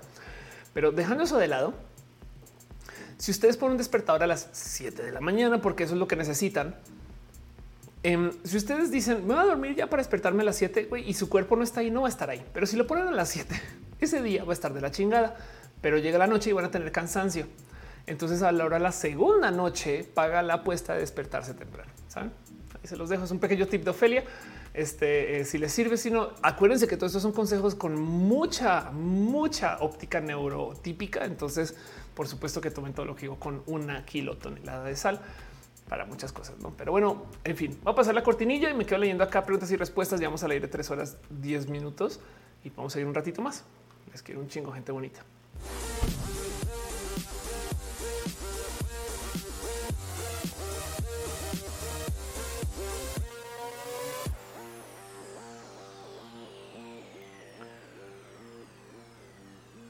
Este roja se descarriló y eso es exactamente lo que me gusta de roja. Quería hablar acerca de un tema, acabamos hablando de otro. Quería presentarles un tema de tema de likes y vamos a otras cosas. Pero eso es lo que me gusta de verles ustedes también a fin de cuentas. Dice Cristina Alberto, yo soy como Garfield, voy despierta a rama en menos de tres minutos. Qué chido. Gafita dice roja de temas diversos. Amo los temas, los ponen ustedes. Dice el estimado que si hay gatos en Star Trek. Por supuesto que hay gatos en Star Trek. Data tiene un gato y le dedica un poema. Dice Arnulfo García, yo le paré de estudiar de momento, hay que mimir, pero no, sí, antes de terminar de disfrutar. Muchas gracias, Fernando Rocha, deja un abrazo desde Puebla, fue muy bonito verte, gracias. A ah, Fernanda, perdón, Fernanda Rocha, eh, fue muy bonito verte, gracias. Te digo algo, cómo me quedé con Puebla en el corazón y además me di cuenta de algo horrible saliendo. Ese día, yo hablé de Agnes porque quiero a Agnes y la traigo en el corazón. Pero ese día, ese día se cumplían 10 años de su incidente. Pero bueno, el caso Este Puebla me quedé con Puebla el corazón. Es como todavía me da como un poquito de escalofrío recordar lo bonito que estuvo. Está en Puebla, las otras ciudades también, por supuesto. Pero pues, Puebla, híjole. En fin, Lalo Peringuis dice: Mi perro le empieza y ella se empieza a ladrar. Oh. Jorge dice que tengo mucha ansiedad, me da parálisis de sueño. Em, Caro dice: ¿Sería chida tu opinión de Arkane y sus premios? Em, no he visto, más bien cuéntame tú. Este está un poquito desconectada, quizás por estar en gira.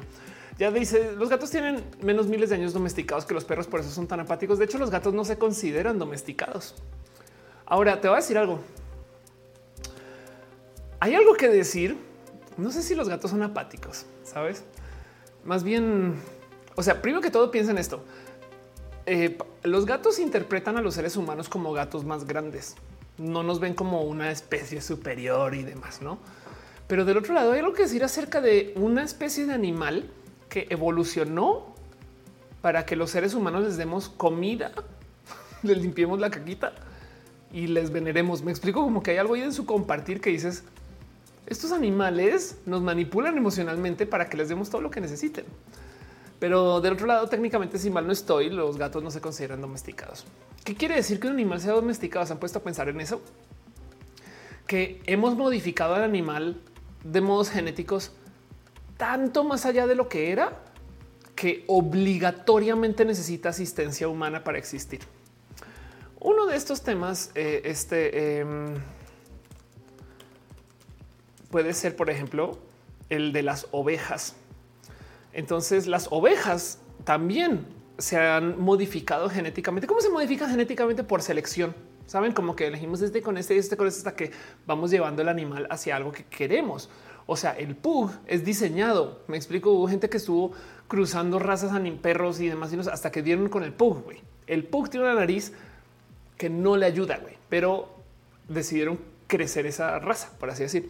Bueno, las ovejas no sabían que también son domésticas así y están, o sea, les crece su pelaje, pero les crece tanto que si los seres humanos no se la cortan, entonces pierden movilidad. Así que hay casos de ovejas que se fugan y entonces comienzan a crecer tanto pelo que pierden movilidad, güey. Y a veces las rescatan y de suerte les quitan su pelaje para que puedan volver a vivir. Pero esto, esto es un claro caso de seres humanos este, haciendo, saben, como haciendo locuras con animales para literal domesticarlos para su uso y necesidad. Y, entonces, pues nada, esto es lo que un animal, esto, esto es lo que quiere decir que un animal fue domesticado, que se modificó hasta tal punto que requiere de un ser humano para poder vivir. Los gatos son independientes, pues no, que los perros son domesticados. Hay perros que genuinamente sin asistencia humana no viven, en fin, no. Pero bueno, eh, dice Meliwich antes cómo les crecía, no así. Me explico. O sea, era sostenible en una cosa que no necesitaban de alguien que les estuviera constantemente cortando eh, este eh, el pelaje para, consumir, pues no. Pero bueno, dice Aaron Mata, vale la pena tener los gatos, son muy tiernos. Sí, dice eh, Gary del Pug es un crimen contra la naturaleza. Eh, Tania Rubí dice: Mis perros y estamos programados para levantarnos en la noche. Yo me levanto al, baño también. Y si me, y si me dijo que no me quiero levantar hoy, ellos tampoco. Me dice: Aparten bien poquito los pugs, tengo entendido. Ándale. Este, entonces, el tema de que eh, dice Gamma hay gatos de patas cortas que no pueden sobrevivir ferales. Exacto, sí. Eso también es, parte del desarrollo, y por así decir, de los gatos, no como que. Entonces la pregunta es: deberíamos de hacer esto, pues ya que ya se hizo, no. Pero bueno, em, dice 5TR, me decía un veterinario que los perros solo producen eh, serotonina al estar en presencia de los humanos. A ese punto hemos modificado los perros. Algo divertido dice todos los días me antoja llevar una vida como la mi gatita, de deudas por pagar, techo, comida, agua segura. Mándalo dice para la persona que está exhausta, no hay gato, perro, vecino, licuadora que lo levante. No, pero sabes que capaz si no llegas a un sueño REM. Saxmeo dice: Estoy convencido que los michis dominarán el mundo. Yo creo que ya lo dominan y no más no lo aceptamos. Ya dice: Quiere decir que nosotros los aprisionamos dentro de casas. Por eso, cuando, cuando pueden, se buscan nuevas familias. Sí, la verdad es que, por ejemplo, con los perros tenemos una responsabilidad como seres humanos de cuidarles, no? Eh, eh, porque mm, miren, lo culero de la leyenda del chupacabras es que hay gente que todavía cree que hay chupacabras que viven cuando realmente son perros que pueden vivir sueltos, pero les da todo tipo de raras condiciones que se les hace entender como monstruos. Entonces, si ustedes checan los chupacabras modernos, son perros con sarna que obviamente no pueden sobrevivir por su cuenta, pero se asume que sí. Y el tema es que son animales que se, digamos que podrían ajustarse y adaptarse, pero que se les diseñó genéticamente para que requieran de seres humanos. No el caso Arnulfo dice el sueño REM es donde suceden los sueños. Sí, no. Em, dice eh, Gary Ronin, el estrés no deja llegar al REM posible. Eh, dice yo nunca he entendido cómo los perros pueden amar tanto a los humanos y entenderlos también. Igual y no entienden, no? Melwich hizo los cerditos Baby Pig, que es una mezcla eh, para que sean chiquitos, bien muy pocos y total se hizo para que sean domésticos con mascotas. Exacto. Hay algo ahí que mm, no quisiera una juzgar a las generaciones de personas anteriores por hacer esto, pero si hay un poco de un híjole, güey, no, estos son los animales que, pero del otro lado también modificamos todo para, por nuestro propio bien. O sea, a fin de cuentas, o sea, el que comamos bananas es la cosa más amorfa que hay porque comemos la misma banana. ¿Me explico? O sea, hay tres tipos de bananas. ¿Por qué? Porque literal salió una planta con una banana que sí nos gustó. Y entonces ahora esa es la que clonamos una y otra y otra y otra y otra vez. Todas las bananas son la misma banana. Y eso es cero natural. No Denis dice igual no entienden y por eso nos aman. Ella que dice creo que los perros gatos están sustituyendo a los hijos de las generaciones actuales. Em, el tema de eso es que los somos la generación más pobre que ha caminado el planeta eh, en mucho tiempo y no es culpa nuestra. La generación millennial es la primera generación que se empobrece desde la anterior en cientos de años. Pero cómo no? O sea, nacimos y el tequilazo en México. Luego este, la crisis de las .com, luego 9-11, luego la crisis del 2008 y todavía no nos hemos graduado de la universidad o salimos de la universidad más o menos en esta época, generación millennial, estoy hablando. Y luego después del 2008 eh, que tuvimos, em, eh, es bueno, la pandemia, ahora una potencial guerra, me explico. Eh, y eso ahí me estoy saltando un chingo de crisis, pero son hay una cantidad de cosas que sucedieron en nuestro, nuestra, nuestro crecimiento que más bien que sí es verdad que la gente tiene más mascotas, pero más que decir sustituyendo, yo diría que igual se tendrían esas mascotas. Más bien lo que, o sea, mejor dicho, las, si, si fuéramos una generación pudiente y sobre todo más pudiente que la generación anterior, también tendríamos esas mascotas. No más que los bebés y les hijes y estas cosas de gente pudiente, la neta. No siempre, pero me entienden. Em, ya no están. Entonces no es que les estén sustituyendo, más bien es que hacen falta los hijos de las generaciones actuales y por consecuencia se están fijando en las mascotas. Y hace sentido eso que dije. Pero bueno, dice eh, Gary Ronin el error de diciembre. Exacto. Eh, Jorge Díaz dice: Yo ni un gato puedo sustentar. Exacto. Sí, la neta. Em, ni siquiera nuestras rentas se fueron al carajo. Nuestro costo de la educación se fue al carajo. Em, a ver, eh, vamos a buscar esto para Estados Unidos que, lo, lo rastrear mejor. Pero vamos a ver si, si encuentro una gráfica acá, por ejemplo. Esto también está pasando en una cantidad de lugares. Eh, esto es esto es en Estados Unidos, donde la cosa se puso requete recorrupta, pero mm, esto es el costo promedio de la educación y esto es el costo promedio de la educación ajustando por la inflación. Esta diferencia es culera, no? Pero bueno, em, dice eh, el jubano, nuestras pensiones son una burla para cuando lleguen, si es que hay, no? Tania Ruiz dice mucho sentido. Cristina dice eh, una maestra nos decía que los nacidos en los 80 no somos los hijos de la crisis, no conocemos otro estado. El dice luego vi el dice que toda la humanidad debe tener muchos hijos y yo me quedé pensando no mames, tú eres millonario total. Eh, Aaron Mata dice un respiro y sas menos 200 varos.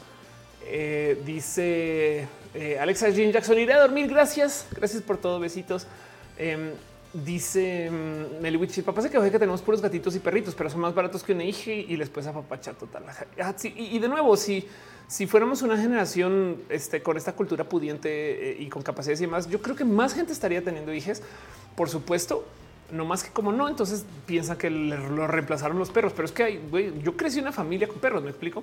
Jimmy Ture dice, Ofeldino, el dinero mundo puede crecer sin tener que, que acabar los recursos naturales, que se comerse con cosas que no son materiales, pero igual valiosas.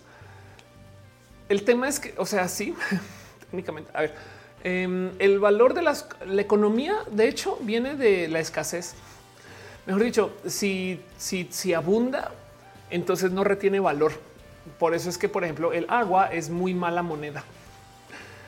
Pero, por ejemplo, eh, si, si, si tú tienes nomás 10 billetes o 10 Bitcoin, mientras menos hay, más, más sube el valor. Y el problema es el sistema capitalista, que por definición pide que las cosas siempre incrementen en valor.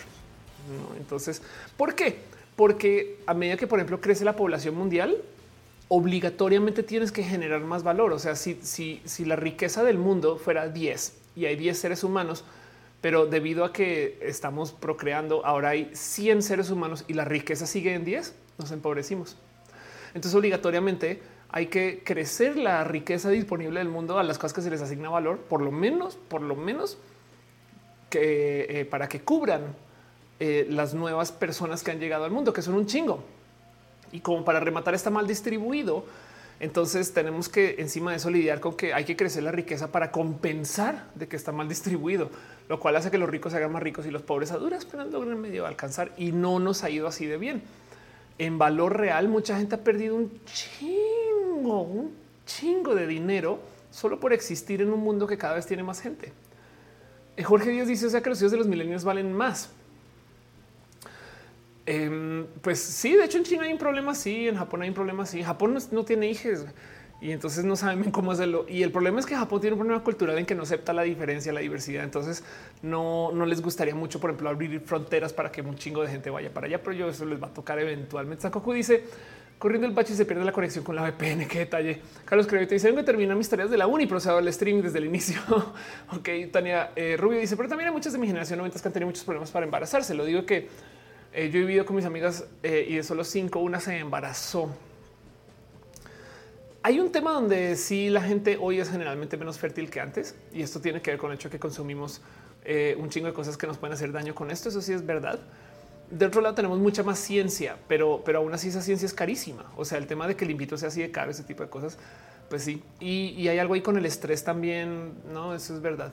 Pero, pero de nuevo, el tema es porque de cinco solo una se embarazó, las otras cuatro lo, siguen intentando y no quisieron o es un tema que decidieron que no. O sea, yo de paso, honestamente, yo estoy a favor de que no, no, no tengamos tantos bebés, no, pues es mi opinión personal. Yo creo que, pero, pero cada quien, o sea, también por supuesto que la maternidad es deseado, no lo será. Entonces, claro que si lo los quieren tener, los van a tener y los deberían de poder tener y eso se, también se defiende. Pero, pero lo que voy es a que, o sea, no, no quiero hacer un argumento de que está mal, de que no estemos procreando, pero más bien lo que sí es verdad es que hoy en día es mucho más difícil. O sea, em, a ver, yo hice este análisis hace rato. Costo vivienda México 80. Saben que encuentro rápido, pero vean esto. A ver, esto es una noticia, no, no, no sé por dónde, pero chequen. Em, comprar casa en la Ciudad de México es 80% más caro que hace siete años. Siete años. ¿Saben? Y eso es el 2021. Entonces, si nos llevamos esto a los ochentas, este cuento que nuestros papás de que no es que yo que el terrenito y que no sé qué, pregúntenles en salarios cuánto gastaron para comprar su primera casa y capaz se les dicen cuatro. no se imaginan que con cuatro, con, cuatro meses de pago tengan una casa, no como cosas así. Em, eh, hoy ni al caso, hoy súper, súper ni al caso. Vean esto. Acá hay otra. Eh, tus abuelos pudieron comprar una casa porque esto costaba en los años 70. Entonces, esta, esta fue el que vi. Solo cual puede vender casas con 250 metros de por 198 pesos semanales. Ahora, estos son 198 pesos de los 70. Eh, a ver si esto. Em, vamos a ver si creo que en este artículo dice un poco. Si otras del fue pensado, gran oferta de los años a Tecamac eran paguitos semanales de 198 pesos. A ver cuánto ganaba la gente en ese entonces. Los anteriores precios En los años 70 el dólar estaba a la venta por 50 pesos mexicanos. Ok. Eh, la densidad poblacional, el salario mínimo, aquí está. El salario mínimo en los 70 era de 27 pesos diarios, casi 28. Ok. Entonces, sí, la neta es que también del otro lado decir que eh, si hacías un pago de 198 pesos, estamos hablando de que esto es este, pues algo así como unos que 5 a 7 salarios mínimos serían tus pagos de tu casa. ¿No? Y, entonces, eh, ¿cuál sería el equivalente de hoy? ¿no? De esto. y no se compara con, con lo de hoy, no salario mínimo mensual México. Eh, estamos hablando de que el salario mínimo mensual en México es de eh, 4.300 pesos mexicanos. Eh, hace un poco de sentido ese cálculo. Tania Rubio dice: Yo la verdad soy las que eh, decir que no, pero las que conozco sí que no pudieron una cirugía en in vitro y ni así salió carísimo. Eh, Gama dice: Me deprime esta realidad. Afortunadamente, te digo algo, Gama, donde tú vives es donde yo creo que hay más chances después de haber paseado y estado por allá, tu momento de qué chido estas vidas de por acá. Paisandi dice cómo sentir que no estoy perdiendo mi tiempo alimentando un sistema que me obliga a sobrevivir mientras exprime. Crea para ti. me explico. Sí, total, o sea, como que, te quede algo a ti, no, sé cómo decirlo, pero hay algo en las artes también, no? Ahora también, de nuevo, yo soy artista, entonces esto me lo llevo por acá. David dice: Estos de los 70 no toman en cuenta la evaluación de los tres ceros que sufrimos en los 90. Exacto. Sí, por eso, por eso digo, nomás hacer el cálculo de cuánto valía ese dinero en ese entonces y qué podías comprar y, si lo pedimos, por ejemplo, en salarios mínimos. Pero bueno, también el salario mínimo ha cambiado. Pero el punto es que pregúntenle ustedes a su familia, ¿no? Y es posible que topen que heredaron terrenos, heredaron la casita o la pagaron, en cuánto tiempo la pagaron, ese tipo de cosas. Yo sé que va a variar un chingo, capaz si hay gente que topamos que no la han comprado todavía, ¿no? Y no, y, de paso no, es que quiere decir que tengan que comprarlo, ¿eh? yo tampoco estoy en ese tren. Pero a lo que voy es a que es muy posible que en algunos casos escuchemos historias de sí, pues un año de trabajo, saben? Y es de ya quisiera yo con un año de trabajo los salarios de hoy comprar una casa. si se le suma la gentrificación, resulta mucha gente desplazada. Total. Dice, mi abuela se compró su, terrenito con su primer pago, 8 mil pesos colombianos, así lo cuenta ella. Exacto. O sea, es que también, además, esa es otra, e, esos cuentos de esto antes era rancho, ¿no? pues también es porque así valían los terrenos. Hoy en día la competencia es inmensa, ¿no? Y eso es aquí en México. Si nos vamos como Europa, Estados Unidos, les cuento. Cosas que dices, mi papá se fue seis meses a Estados Unidos y con eso compró nuestra casa y siempre lo cuenta como un logro. ¿Se imaginan con seis meses de trabajo poder comprar una casa? No.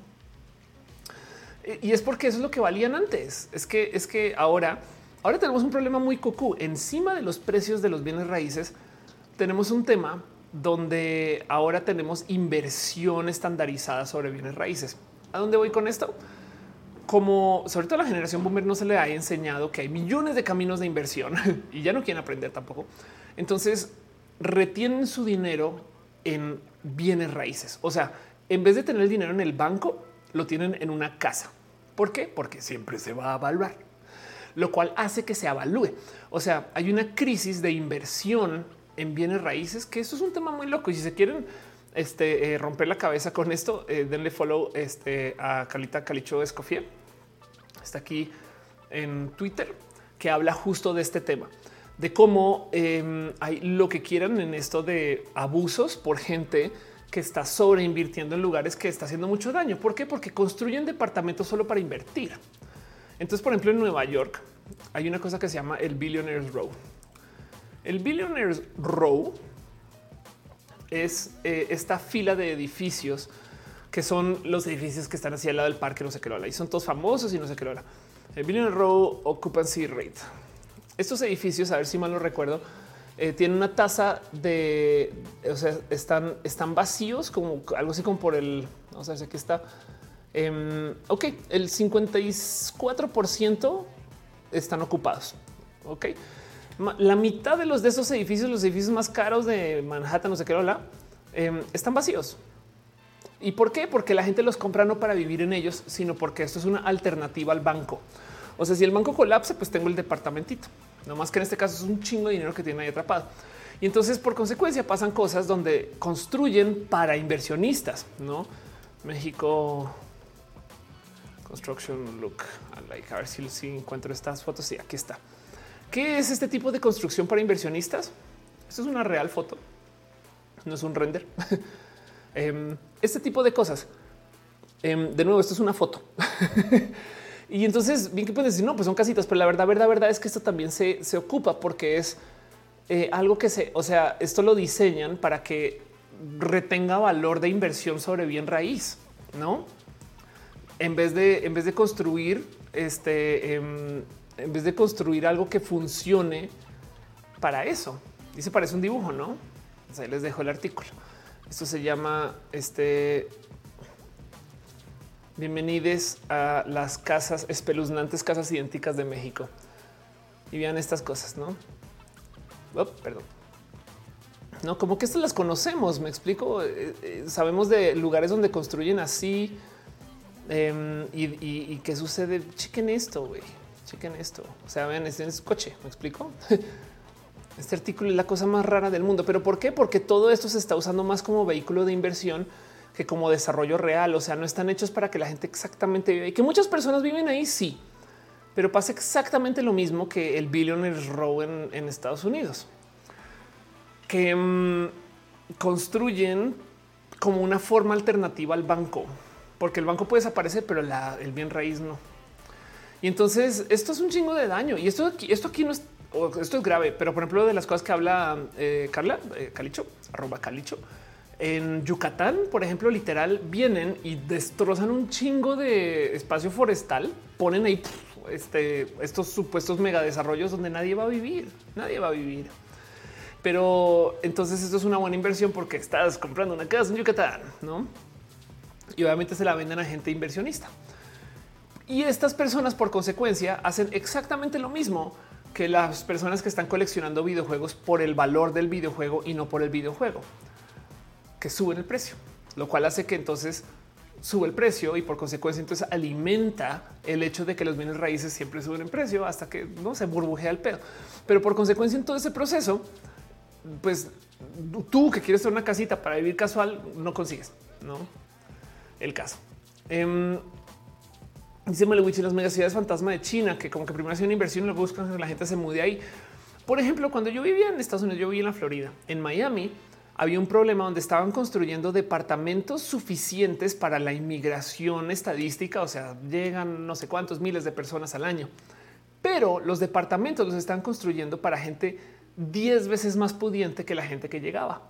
Entonces obviamente no se rentaban, no se vendían, pero el permiso para construir esos edificios o departamentos sí lo daban, porque la estadística decía llegan tantas personas, entonces hay que construir tantos departamentos y no más no había coordinación de, pero que los puedan comprar. Así que había un chingo de edificios vacíos hasta que colapsó la burbuja en el 2008. No, Gamo dice que se reviente la burbuja. 5J Entonces crees que sea buena idea poner máximo a lo que se puede cobrar en renta.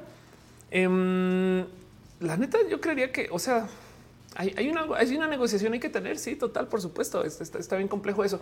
Ahora, el otro lado también em, ha de variar por zonas, espacios y demás. Lo que sí es, por ejemplo, yo creo que vender por inversión es que luego también te topas que la banda boomer pasó, o sea, no solo compraron una casita, compraron 10, ¿no? Y entonces escuchas de gente que tiene casas y casas y casas, ¿no? Y, en fin. Pues entonces dices que una razón es porque los boomers no invierten en más cosas, es porque a todo lo, todo es digital. Mi familia no confía ni en los niños de gobierno, o sea, en los CETES, ándale, en los bonos de gobierno. Claro, total, exacto. Eh, técnicamente los bonos de gobierno no son inversiones, solamente es retención de valor contra la inflación. Pero sí, te entiendo el punto de todos modos. Exacto, solamente confían en, lo que pueden tener y entonces em, las casas son lo más grande, ¿no? Como, que no, invierten en, no sé, en fin. El caso de María Alejandra, esto se puso muy sad, me va a dormir porque la madrugada es dura. En fin, sí, sabes que voy a cerrar esa pregunta un poco, pero el punto es que de lo que quería hablar es eso de que em, nuestra generación tiene muchos retos y, no, no, es culpa nuestra. Es lo más culero de todo que somos una relación que tiene una generación que tiene un chingo de problemas y luego dicen, pero es por tu culpa por no cambiar. Ahí no mames, Alberto. Pero bueno, perdón. En fin, dice Laika, la gente que vive sus rentas. Y eso es un decir, ¿eh? porque en la pandemia prefirieron dejar edificios vacíos que bajar la renta. No. Núñez dice donde había muchos terrenos vacíos y ahora están construyendo todo para la gente pudiente. Debería comprar un terreno ahorita que hay oportunidad. Em, hay mejores espacios para invertir. De hecho, el otro día alguien me hizo el análisis de si te pones a pensar en la cantidad de dinero que sientas en bienes raíces, y me, hizo un cálculo de millones, porque aquí en la Ciudad de México. Entonces me dice, si tú tomas ese dinero y lo pones, por ejemplo, en un negocio tuyo, te va a retornar más que el, inmueble, ¿no? Pero a la, gente no se le enseña a invertir así. Em, dice este Laica, no, hombre, y péguense un visitado con el asesor financiero para que se prima un poquito más. Jorge dice, ya no se reúne el reun con esta ansiedad del futuro incierto. El futuro es incierto, eso es un hecho. Pero de nuevo, miren, que no se les olvide que mm, si tienen dinero ahorita es una esquina de privilegio y, no es por quejarse de que tengan dinero. Pero piensen que en la pandemia los billonarios se hicieron mucho más billonarios. Eh, a ver si encuentro esa estadística. Eh, ¿Cuánto dinero hicieron? Ok, miren esto. Las, eh, las, las crisis son los momentos donde se crean los billonarios, las, recesiones, las crisis son los momentos donde se crean los billonarios más épicos, más épicos. De hecho, chequen, aquí está. La riqueza de los multimillonarios ha aumentado más desde que comenzó el COVID que los últimos 14 años. Este es el, es el mayor aumento de la riqueza multimillonaria desde que comenzaron los registros. Ok. Em, ¿Qué quiere decir esto y por qué hacen dinero estas personas durante la pandemia? O eh, pues primero que todo porque se la, se apuestan por cosas que van a pasar durante la pandemia, ¿no? Pero del otro lado, la otra cosa que sucede es que en las, en las recesiones es cuando la gente que tiene dinero para invertir más barato va a conseguir las cosas. No dice Jorge Díaz trabajo en e-commerce se fue al cielo su éxito en la pandemia. Total. Samuel dice: ¿Crees que la inflación actual tenga remedio? La economía tiene que crecer para comerse esa inflación, pero ya es un hecho que va, o sea, la inflación actual no va a haber deflación, si es lo que estás preguntando. Lalo Pérez dice yo hablo mucho de mi abuela, yo sé, pero también vive pura rentas, aquí estoy viviendo en sus terrenos. Eh, Samuel Arcinega dice, perdón, eh, Michelle Liv dice, o sea, es de la última crisis. Exacto. Bueno, veo nuestro relojcito y creo que es hora de ir cerrando. Eh, ya ahora sí me tengo que ir despidiendo a ustedes. Va a pasar la famosa cortinilla hiper mega turbo super profesional. Em, entonces cerramos como una media mala nota, pero les dejo este pensar. Hay eso sí es verdad. ¿eh? Hay una, hay un hoyo de, noticias que no cubre mucho, pero mm, el tema es el siguiente: la generación boomer se llevó todo el dinero que pudo y luego simplemente no, no lo entregó, no. Pero entonces resulta que si bien hay mucho dinero que se pierde cuando la gente se va. No, eso es un hecho. O sea, mucha generación de riqueza que se pierde entre que impuestos, que no era dinero de verdad, que no sé qué todo eso. No hay gente que está hablando acerca de el gran intercambio de valor. O sea, cuando la banda boomer ya tenga que heredar, es un chingo de dinero que nunca se ha heredado tanto. El tema es que le va a tocar a la banda, nos va a tocar a la banda millennial cuando ya seamos muy mayores. Quienes se van a ver más beneficiados por esto al parecer va a ser la generación Z de la generación Z en posible les va a llegar la transferencia de riqueza más grande de la existencia de la economía mundial. Y no se sabe exactamente qué significa eso. Nos va a tocar la gente millennial. Sí, saben quiénes son algunas personas, sobre todo la gente millennial joven. A quien si no le tocó, pobrecites, eh, la gente de, la generación Y. Lo siento aunque de todos modos eso sucede. Pero a donde voy con eso es que si hay algunos destellos de esperanza ahí con esto de la distribución de riqueza, con que eh, en potencia en los próximos años, porque es que piensen ahorita que la generación boomer en 40 años ya no está acá. Entonces es muy posible que todo eso, esa extra riqueza, entonces bienes raíces, todo eso se comienza a transferir otra vez y esto va a cambiar muchas economías locales, grandes, no sé qué. Y mm, ahí les dejo ese pensar. Eh, y, capaz si va a ser para bien, para mal, pero el punto es el punto es que si bien los boomers fueron muy culeros en que crearon un chingo de riqueza y se la quedaron, no van a vivir para siempre. Suena bien horrible decir porque yo quiero que mi, familia viva para siempre, la neta. Pero el punto es que mm, si no la pierden en alta edad por algún motivo, eh, esta, transferencia de riqueza se va a sentir, o sea, económicamente hablando se va a sentir. ¿Cómo se va a ver? No sé, pero se los dejo ahí para no cerrar una nota súper hiper negativa de que estamos jodidos para siempre.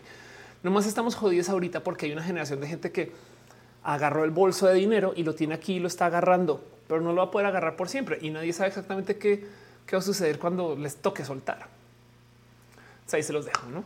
Eh, con la generación centennial, imagínate gente que nació del 2000 en adelante Denis dice off clouds, pero esta vida quería tener herencia y estabilidad financiera. Si no encuentras con estabilidad emocional más rojas, como de paso, no necesariamente quiere decir que sus abuelos les dejen ustedes una herencia, sino que si en general la generación de abuelos comienzan a dejar muchas herencias, eso se va a sentir económicamente. Me explico.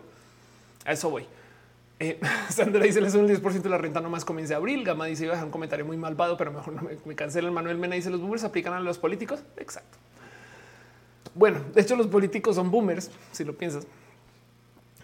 Ahí dejo todo esto, va a pasar la cortinilla y nos vamos a despedirnos de estas cosas. Melibuchi, aún así no hay pensiones. Sí, total.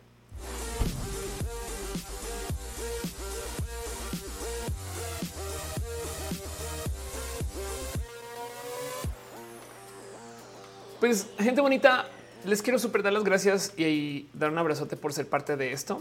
Quiero súper, súper, súper agradecer a Jefita DJ Hikari, aquí a M007 y Frank, cada eh. Gracias por su cariño y su amor. Fernanda Rocha, Flavio Madallo, Cira Hernández, Mónica Hane y El Jomano. Gracias por dejar su cariño. Ángel Michael Boria por dejar tus millones de stars que siempre dejas. Em, gracias por apoyar este show, gracias por ser parte de, gracias por escucharme, gracias por abrazar, gracias por su cariño, gracias por compartir, gracias por hacer que Roja suceda. También de paso, quiero que sepan que Roja existe porque ustedes están aquí. No más que yo tengo un pequeñísimo problema con el, que eh, les pueda decir que ustedes están aquí porque cada plataforma me va a decir que gente diferente está aquí. Entonces yo sé que ustedes están aquí porque están chateando, pero hay gente que no está chateando y no pasa nada, no pasa absolutamente nada, no hay que chatear. Yo sé que ustedes están aquí, pero entraron un ratito y se fueron a dormir persiguiendo ese delicioso REM. Qué chido, qué envidia. Em, y fíjense que justo tengo el tema que eh, no siempre me dice exactamente quién está aquí.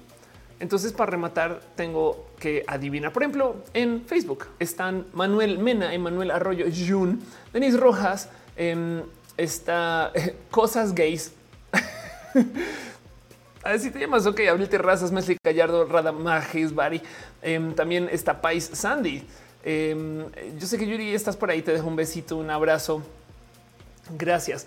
Yo sé que en Twitch está Abihu y Ámbar Carmel Miel, Ana CC88, donde Vivir Aten, Abasema 4, Big Dam George, Carlos-JG, Carlo, Carolice Gu, Cecil Bruce, Chadi-OO, Commander Ruth de los PP, Denise con dos S, Galaran Kid, It's Voodoo, Hechitivas, Julián Galo 6, Cal El 2099, Lalo Peringuis, Mafet K, Meliwichi, Michelle VN, Mittens 9261, Natender, Natu from Ko, Nekashi, Paolas 92, Pat Beax, Pat Beak, Pink Toadette, Ronnie 971, Sara Ina, Sax Meow, Scarlet Cam, Shack Attack, Spike Trap Claire, Super, Super Ban, que un bajo NTS Cloud 100, Viejitos, J Blue Ultimate vía Enix Virgo Pro 666 y también en el YouTube está 5JHR. En Aaron Mata, Ale Carreji, André Muñiz, Arnulfo García, Daniel Orozco, Daniel RB, de los PP, Denise con dos S, Fernanda Rocha, Gajel Montiel, Gama Volantes, Gibran Rivera, Irina Hostile Gradenko. Quien conozca, lea su canal es bien pinches cool, güey. Fernando FTM, yo sé que estás ahí también. Itzama, Ivoncito, Sototo, Jesús Romero, Jorge Díaz, Laika Vergien, eh, Mago Rodríguez, Meliwichi, Moon, más mates, Naruto, Yusef, Ruperto Sandro Ortiz, Scarlett Cat, Tania Rubio, gracias por ser parte de esto. Yo sé que andas por ahí también, este Adri Paniagua, te quiero, te amo, eh, aprecio mucho que estés, vengas y te asomes. También quiero super dar las gracias a la gente que está en las múltiples plataformas de suscripción. Entiéndase, a nadie más y a nadie menos que a la ballena gordita, Guillermo Lamjar, Sim Haraiche, Haignis 13, Aflicta, Artis Road, Chocodas, Francisco Godínez, Pollo Rico, Pollo y Trinipe. También la gente que está suscrita, San Coco 666 y Santos G, Wendy, Víctor Hugo, Curiel Calderón, Vía, Erix, Val, Valentina, un polinomio se balanceaba. Stephanie, Italia de Monserrat, soy Daniel Soliloquio de Lund, Sensatez de Mente Santa, Abella, Renier Cruz, René, Alberto Ortega, Mina Cata, Raúl Fomperosa que nos vimos ahorita. Qué chido, abrazos. En fin, todos ustedes, Rafael Villalobos, Pollo Rico, Pollo Perruno, H. Pena Rubro. También te queremos a ti, Perruno. Eh, Paulina C. Pasos por Ingeniería, Pamela Gutiérrez, Pablo C. Genius, Snake, Néstor, Maldonado, Naz, Rosada, Mu, Basa, Musicarina, Mr. Café, In, Miss Wizard, Mike Lugo, Mejía, Art, Mike, Doctor de Farías, Mávila Morales, Marisela López Lozano, Marilino Chá Rodríguez, Mariana Rom, Galvez, Magdalena Álvarez, Lucero 7, Luisa Maclachi, Lucero Quilla, Blabra, Bu, Clilian Katza, Julián Galo, 6, José Cortés, Jorge Díaz, Jessica de un día voy a decir la Bravo, solo porque si hubieran Rivera, deja un abrazo. Bonita noche, bendiciones a ti también. Gracias por tu cariño. Irene RN también estaba aquí o está aquí o pasó y dejó su suscripción. Gracias. Un In Luis 1917 y Chico Chami House of Pancakes. Eh, hace rato no te veo, chico, pero qué chido que estés acá. Holy Hall 23, sectores Ferrera, Hanga, Farnulfo García, Haji, quien bajo PS, Gustavo Rocha, Gary Dragon, Gibran Rivera, Germán Briones, Garnachita, Gabriel Mesa, Flavio, Madaya, Cira Hernández, Fernando Rivielo, Estefanía Lisber y Franca Manuel Marroquín. Eh, MMM, Garrigo Donovan del Valle, Denis Contes es de los PP, también te amamos. David Torres, Daniel Vargas, Dale, Caro, Cintia Kent, Cristian Franco, Copil, Luna, César, Imperator, Cat Power, Carlos Como, Brian Marroquín, Brenda Pérez Lindo, Bertz Hernández, Becky Santoyo, Ballena Gortia, Susana Baez, Arnulfo García, Armano Bobsky, Aranza Seitzel, Angie Arias, Andy Mejía, André VT, Ana Virgen, Ámbar, Carmelo Mier, Alex Ibera, Leo Galman, aquí a 077 y Aflicta. Y también, por supuesto, a la gente chida, Team Moderación. Voy a dejarle ahí el Anju dos segundos. Tres, dos, Anju. También un abrazo a Caro, a Uva, a Uriel Montes, a Fabián Ramos, a Ponce, a Tutix, al hígado de Pata Aflicta a Gama Volantis, la gente chida que está en el team de moderación. Si no les leí, déjenmelo saber. Arnulfo García, Ale Carrejí, Fabián Ramos, este, eh, eh, Meli Wichi, Pato Sánchez, eh, Go Pato, Alice GG, Fernando Arnulfo García, Gibran Rivera, eh, Magu Rodríguez, eh, Diana Cosaco. Em, también está Abril Terrazas, Denise Rojas, quien está diciendo linda luna chat. Exacto, tengan una linda luna. Em, también abrazo a Laika, eh, a eh, Michelin, ya te había leído, pero bueno, Denise se están Rubio, Meli em, se están diciendo soy Centennial. Eh, Jorge Díaz, el segundo scroll, scroll, scroll, scroll, scroll. ¿Qué más está por aquí? Gama Volante 5JHR, País Sandis, eh, Lady Ashaka, Gary Ronin. En fin, si no leí su nombre, déjenmelo saber. Moon, gracias. Dice mi novia, te manda saludos acá el trabajo. Michelin, Ale Carrejí, gracias. Abrazos para ustedes. Gracias por acompañar, gracias por ser parte roja. Y les voy a decir algo. Anita Guete también está. Hay un canal que se llama Paraleos o, o- o Palaeos que habla sobre la domesticación de varias especies. Wow. Bueno, les voy a dejar este pensar también. Hay más roja, no más que ahora es roja al revés. ¿Qué quiere decir eso? A mí me gusta darle un chingo de crédito a la gente que me ayuda a hacer las cosas y la edición de roja, o sea, mini roja, los que quedan publicados, no estos, sino los que se hacen editados para después, em, implica pedirle a alguien que diga cosas por mí. Entonces yo encontré una solución. Yo lo que dije, ¿saben qué?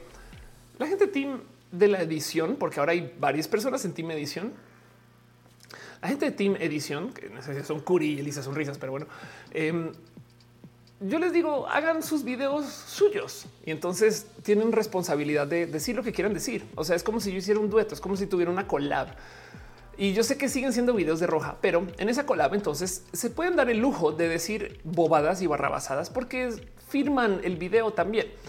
¿Qué quiere decir esto? Que entonces yo ya no puedo opinar mucho sobre los videos y entonces yo los recibo y los subo al canal. Y cuando los veo con ustedes, lo que quiere decir que luego de que se acabe roja en vivo, mini roja es ir a ver el video. Yo también lo estoy viendo por primera vez y luego se opinarán las cosas. Si dicen una barra basada, no sé qué lo porque eso hicieron, puedo sacar el pedacito, no? Afortunadamente, YouTube me deja hacer eso, pero del otro lado también es un no lo hacen. Así que también les invito a que conozcan a la gente chida que está apoyando en edición. Pero a donde voy con esto es que por lo general a eso de las 12, 15, 12 y media hago una premiere y esa premiere es literal el video nuevo que apareció para Roja por parte de team de edición. Y yo no sé qué, o sea, puede pasar cualquier cosa. Así que ahí nos vemos. em, para que sepan también, Eli estuvo de gira como yo también en marzo. Entonces Eli no ha editado eh, videos ahorita. Me han entregado bastantes. Va a, va a volver a subir el ritmo de la edición. Entonces vamos a tener como una colita de varios videos de Curi, pero son mezclados. No se preocupen, no quiere decir porque hay gente que me dice ya no vuelve. Y dices no, sí, sí vuelve. Aquí está. De hecho, ya hablé largo con ella del tema. Y el punto es que eh, hoy vamos a tener un poquito de, de tiempo eh, viendo el video acerca de los bots rusos, de cómo esta oleada de bots viene, porque esto es de fabricación rusa y en México los aplicamos. Les dejo entonces. Ahorita vamos a ver qué, qué salió en ese video. Yo no lo he visto, lo veré con ustedes y lo discutimos ahí en el chat. Así que si se quieren quedar en el canal, ahorita viene una premier con un video nuevo. Les quiero un chingo. Gracias por ser parte de esto. La neta, les quiero un chingo en general. Arnulfo dice se quemó el video. A lo dice me apunto ese plan. Leonora Pondigo dice bonita noche. Exacto. Mariposas, piñas para ustedes. Gracias por ser. Em, dice Meliwichi, me gusta tu palabra. Yo eh, sí, exacto. Pues es, es, Denise. Em, sobreexpuesto, dice Irina. Dice hasta el próximo lunes. Buena semana, noches. Les quiero un buen. Nos vemos en la próxima. Y así las cosas de las cosas.